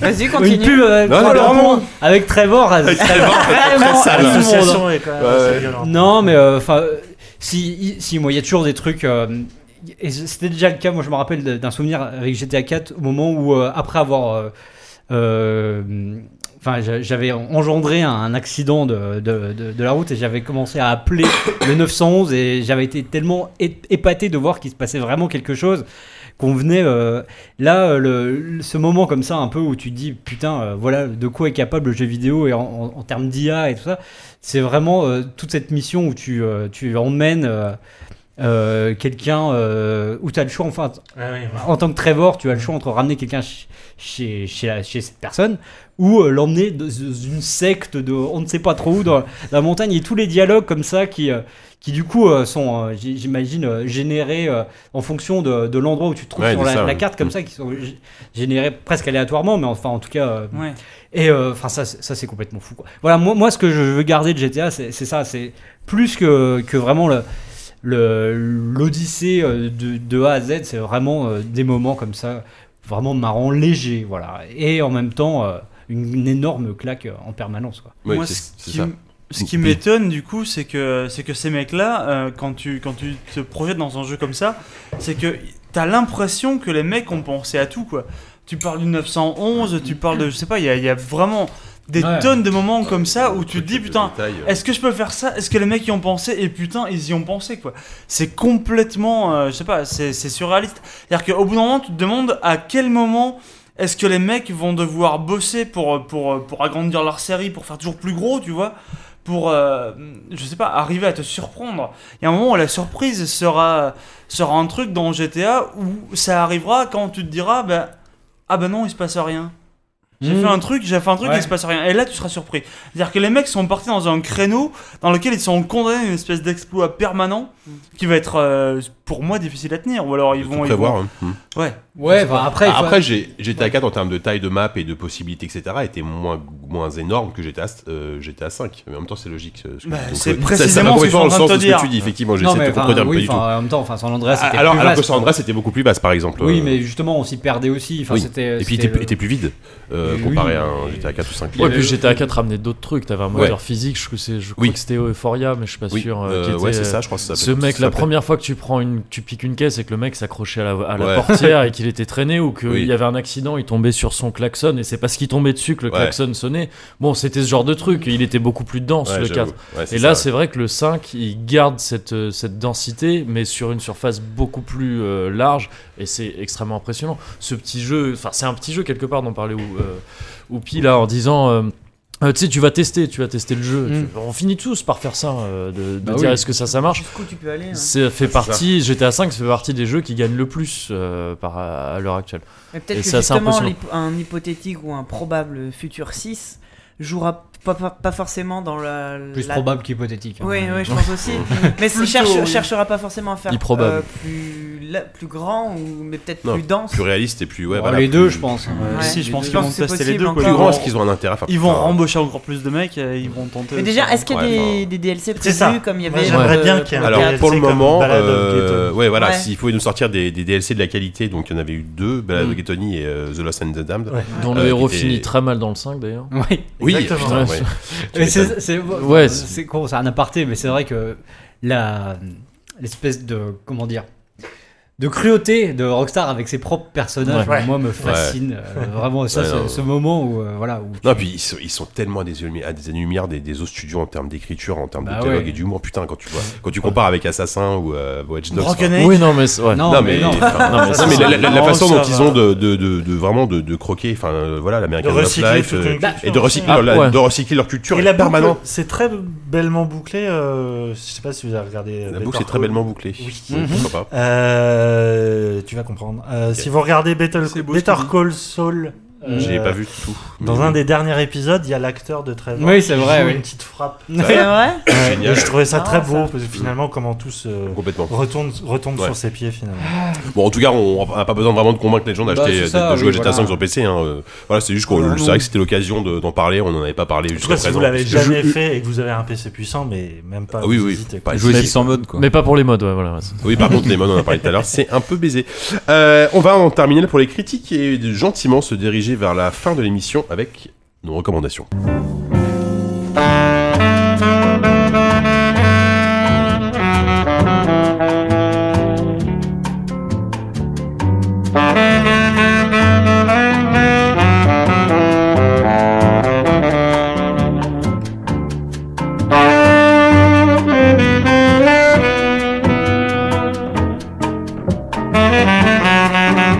L'heure d'entamer la fin de cette émission avec nos recommandations habituelles euh, et Oupi va commencer comme d'habitude. Alors moi je vais vous parler d'un podcast que vous ne connaissez pas, c'est sûr que vous ne le connaissez pas car je vais vous parler d'un podcast sur le théâtre. C'est un truc que moi j'aime bien, je vais vous en parler assez rapidement.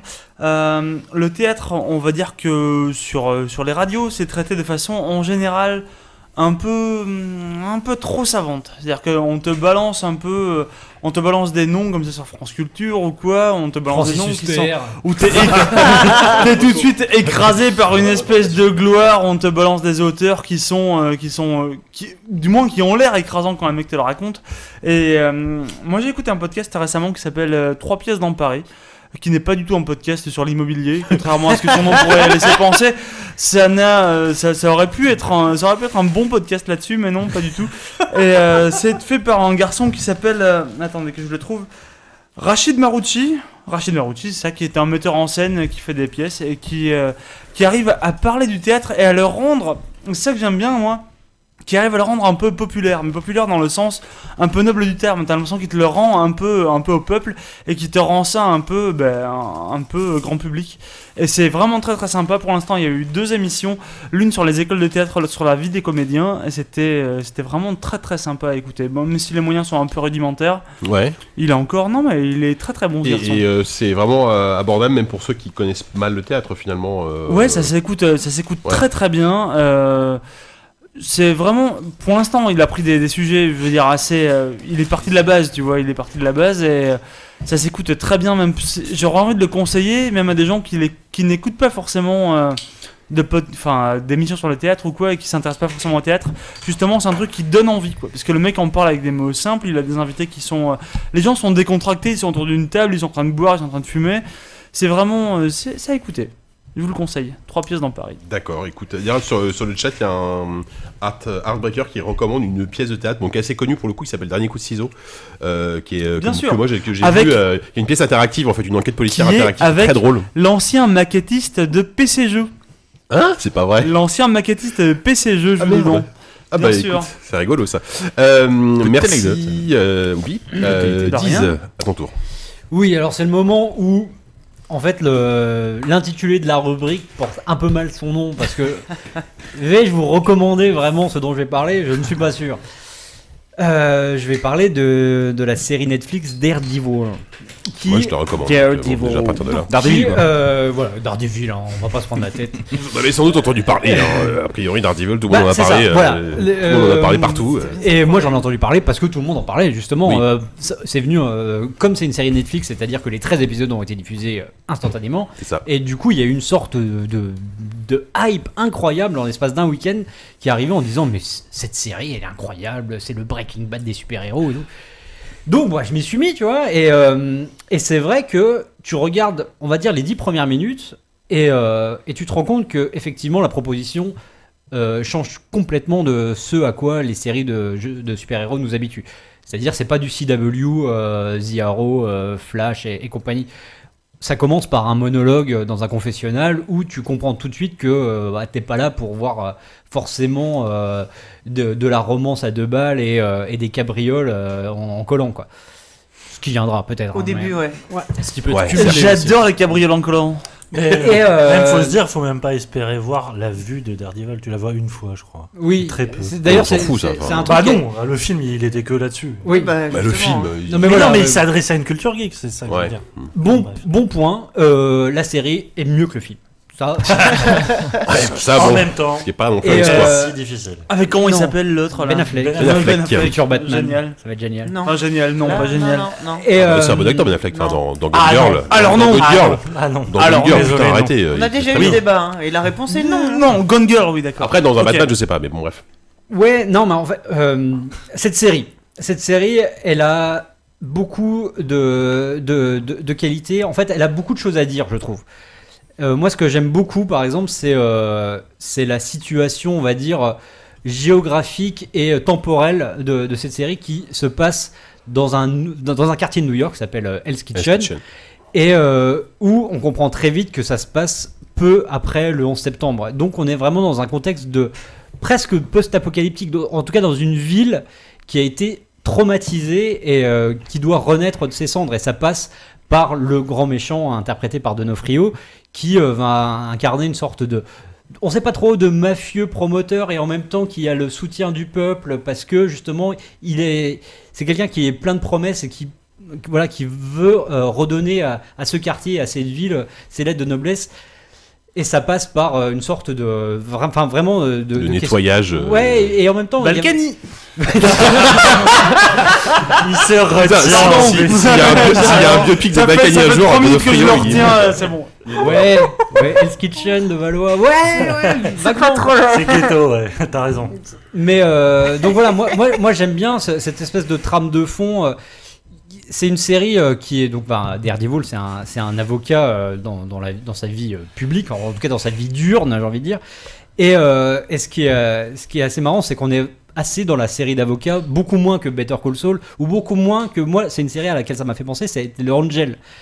Angel, euh, le, le spin-off de Spin-off Buffy, ouais. qui était euh, plus ou moins produit par la même équipe, parce que là, derrière, euh, derrière Daredevil, il y a euh, le Drew Goddard, qui est un disciple de Whedon, clairement, et qui, avec qui ils avaient fait euh, La cabane dans les bois, le film.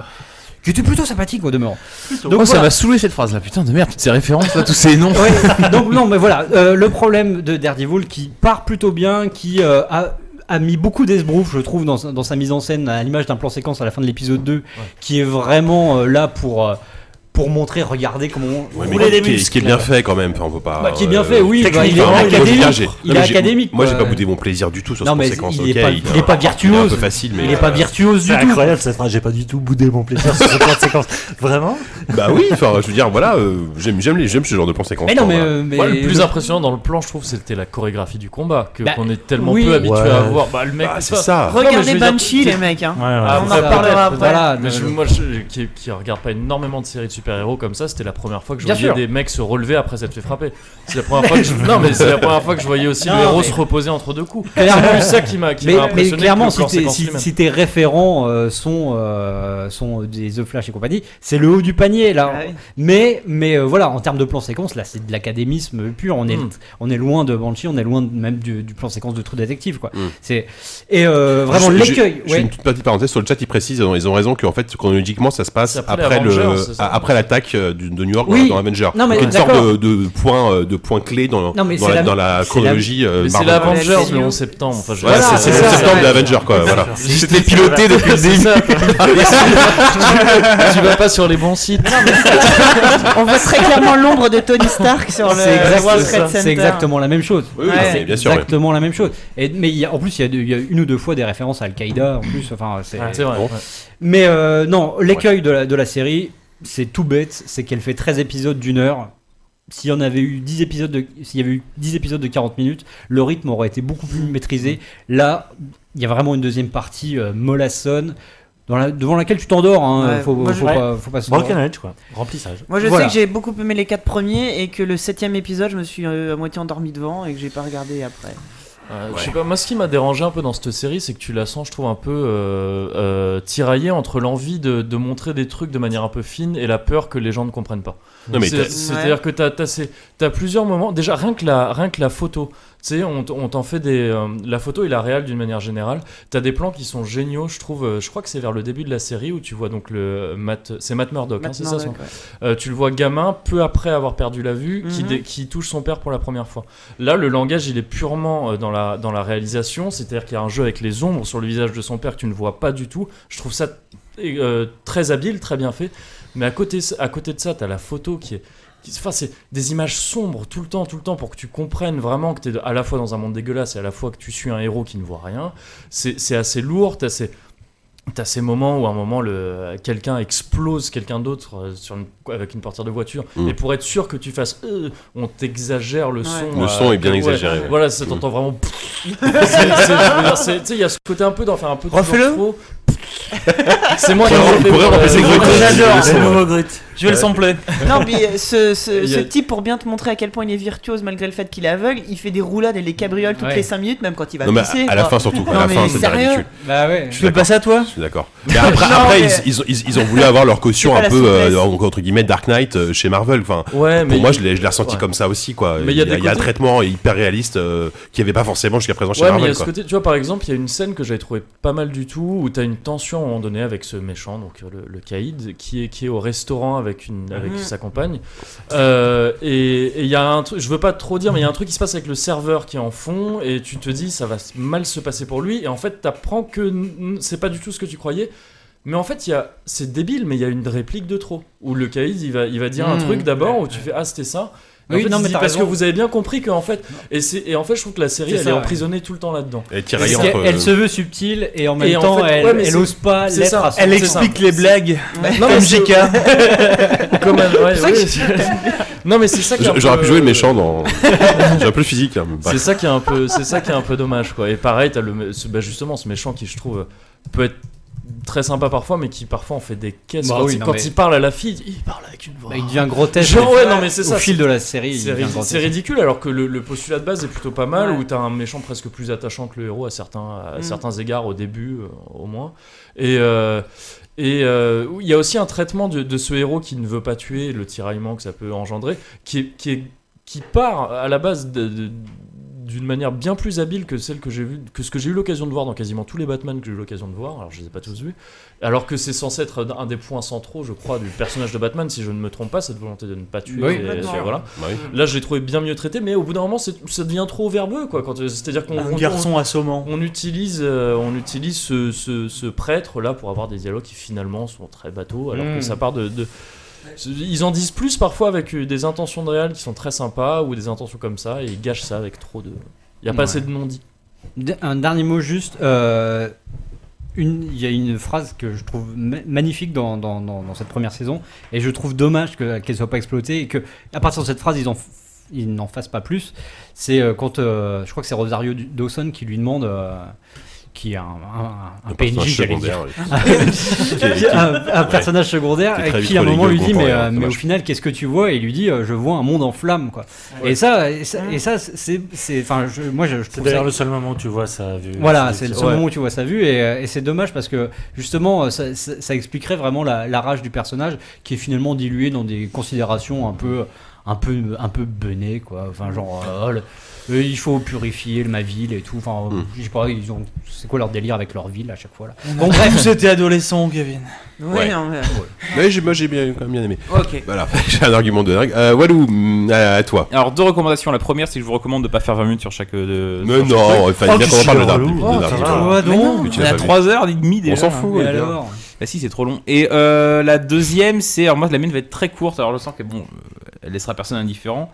Elle va peut-être polariser les opinions. Non, La non. mienne va être très courte, mais elle laissera passer indifférent. Comme. euh, T'as lu un autre Continue, continue. Je vous conseille euh, à nos amis parisiens d'aller faire un tour euh, rue du passage du marché dans le 10e arrondissement. Il y a un bar qui s'appelle Le Passage. Ah ouais. Et il y a des dessins de grutes sur les tables. Oui, c'est vrai. C'est le dessin vrai. du dernier numéro de Justy qu'il a dessiné dans l'édito, quoi. Incroyable. Donc voilà, juste pour ça. Il y a une grosse faut- loutre de stick dessinée Ouais. par Grut sur la table. C'est génial. Avec. Morito écrit en arrière-plan. Voilà, donc c'est tout ce que j'avais à passage. Là, voilà, un exemple à suivre. Oui, ouais, Concis. euh, merci Walou. Force Rose. Ah, moi j'imagine que ça va être pas être court du tout parce que j'aimerais bien qu'on parle de Avengers On va Age parler of d'Avengers. Ultron. Allez là. Lucas, c'est un Allez. vos super-héros, la con. là. En Non, français, mais- les Vengeurs.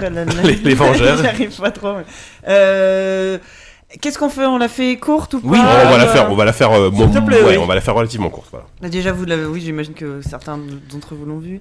Euh, si tu veux la faire courte, euh, j'ai bien aimé, à part effectivement quelques maladresses qui sont au-delà de la maladresse, il y a des, des moments particulièrement affreux. Mais Par exemple. Ah ouais, ça m'intrigue là. euh, le dialogue entre Bruce Banner et Natasha euh, Romanoff dans la cabane dans les bois de euh, Hawkeye, où elle avoue qu'elle elle aussi elle se sent un monstre parce qu'en fait elle est stérile et qu'elle peut pas avoir d'enfant. Donc là, je pense que euh, Mm, ouais. c'est plus complexe. non, non, c'était parfaitement affreux. Mais sinon, globalement, c'est euh, un bon film comme euh, Marvel sait en faire, c'est-à-dire un très bon produit, très bien calibré. Mm. On rigole au moment où il faut rigoler, on a peur au moment où il faut avoir peur. C'est moi j'ai beau, enfin j'ai bien aimé. Oh, la recette, la recette Sans est huilée surprise, euh, parfaitement. Quand on sait que Whedon c'est complètement pas du tout entendu, enfin que euh, euh, qu'il a- c'est un film qui a a priori été fait complètement dans la douleur et qu'on sait que Whedon ne retravaillera plus pour Marvel a priori. Euh, et qu'il y a une version, euh, euh, une autre version longue a priori d'une demi-heure supplémentaire qui sortira. euh. Ah ouais? Oui, je crois. C'est ouais. un director's cut ou c'est un. Ouais, ouais. enfin, Quand bien même, je trouve, euh, au-delà de, ce- directeur. Ouais, au-delà de enfin, ces révélations de tournage, je trouve que ça reste quand même un film de Whedon. Enfin, Tu trouves? Ah ouais, ouais, les thèmes, c'est Buffy. euh, Enfin, c'est c'est les mêmes qui, qui essaient de sonder depuis Buffy, quoi. Enfin, moi, je les ai retrouvés. Après, c'est. euh, il y a de la couche de gras dessus, Ouais, euh, ouais, liée au blockbuster, mais qui était déjà dans Avengers 1. Hein. Oui, Et, oui, oui, mais, euh, euh, Moi, je trouve que ça reste quand même très identifiable, euh, identifiable pardon, à son process d'é- d'écriture et au thème qui le- qui l'obsède depuis le début. Et encore une fois, c'est le film qui prouve que finalement la synthèse est mieux que les produits à part, puisque tous les autres produits Marvel qui sont sortis depuis le premier Avengers sont des énormes daubes. Oh, il y a eu Captain America, le deuxième. Oui, était bah, cool. bah voilà, Oh, le- merci. Le, deuxième était très, Ah non, très non, sympa. c'est une Gardien horreur. de la galaxie. Oui, ah, putain. Ah ouais, mais- ouais. Après, on est dans un. oui, non, là, on est Avengers, pas tout à fait là. pas, ouais. il fait pas partie de la synthèse des Avengers. Oui, oui, oui. Bon, ça, ça viendra. Après, ça va, ouais, là, ça va Peut-être. C'est parce que t'aimes pas voir les Oui, oui. Thor euh, torse nu. euh, Après, Ah oui, ouais, non, Thor, oui, c'est très Clairement, moi j'ai- trouvé que le, le, le- enfin, le premier avait placé la barre tellement haut et était tellement une, une excellente surprise que j'ai été forcément un petit peu déçu par ce deuxième parce que finalement on rentre dans l'action et c'est quasiment que ça. Il y a, il y a, des, il y a des personnages, non mais il y a Mhm. des personnages qui sont un peu plus développés comme Hawkeye. bah, euh, ouais. euh, c'est c'est plutôt intéressant même si c'est un petit peu lourdeau. Ben, euh, voilà le cliché de la famille américaine. Non, mais ça limite, je trouvais que ça, ça, c'est ça- magnifique. Non, humanise, ça le personnage, Oui, oui. ça le Ah replace ouais, dans un magnifique. contexte. Ah. Parce que comme ils sont tous invincibles, là tu t'aperçois une potentielle fragilité qui est Mais au contraire Bah, intéressante. Hawkeye, c'est surtout cette envie de normalité qui, qui, les anime depuis le début. quoi. Mm. C'est c'est là où c'est. Discours intéressant sur le monstre. là où Mais c'est oui, c'est là où c'est bien Whedon, sûr. oui. Ah c'est oui. comme Buffy par Oui. rapport au- Ouais. à devenir une femme, avoir ses règles et tout ça, le côté vampire et tout ça. Ah non, Pour moi, c'est complètement relié. C'est complètement Ah non, logique mais avec la, le, le, thème y est, mais le dialogue est affreux. Ce dialogue-là en particulier, cette scène, elle est, elle est, elle est, elle est vraiment euh, euh, très très maladroite. Euh, Peut-être que le, le, le fond est euh, whedonien et je suis d'accord, mais alors, euh, le coup de, euh, euh, quand j'étais gamine, j'étais, euh, on m'a entraîné pour tuer des gens, mais ça, ça va. Par contre, euh, le fait que en fait, je pourrais pas avoir de bébé, euh, ça, ça me. je pense que suis pas une vraie femme. oui, ah si, je suis pas un une vraie femme parce que je peux pas avoir d'enfant, donc je suis un monstre. Non, après, C'est dit plus le fait qu'elle a été stérilisée dit- de force qui. Oui. qui- c'est- qui mais dans le, dialogue est dit tel quel. C'est, Ouais. Mais ça révèle peut-être des choses de la, notre société, euh, et notamment patriarcale, Ah bah par rapport oui. au rôle de la femme. Ah, je trouve c'est- ça assez malin, moi. Mais c'est complètement ça, ouais. Mais alors que justement, c'est pas là du tout où t'attends la veuve noire et ça m'a, ça m'a, j'ai les oreilles quand saignent encore. Mais euh, c'est, mais c'est ça qui est, qui est, qui est intér- intéressant à, à, à avoir de ce personnage. Enfin, et le, et le fameux problème qu'a Marvel avec ses personnages féminins.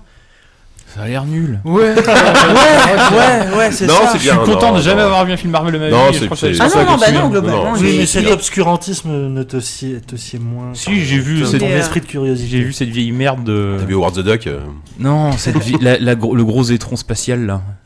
Ah, je l'ai vu moi aussi, comment ça Oh s'appelait Oh. Galaxie. Ah non, Ah c'est- ouais. vachement Bon, allez, parlons d'autre chose. Non, enfin bon, si, moi, si vous aimez le Ah Marvel oui, oui, non, Universe, mais il oui, est très ça, bien. ça reste donc parmi toutes les productions Marvel euh, qui sont sorties depuis deux ans. euh, oui, c'est, c'est, ça fait partie du top 3, quoi. Je pense, y a Exactement, pas de ouais. souci là-dessus, quoi. Euh, merci Force Rose.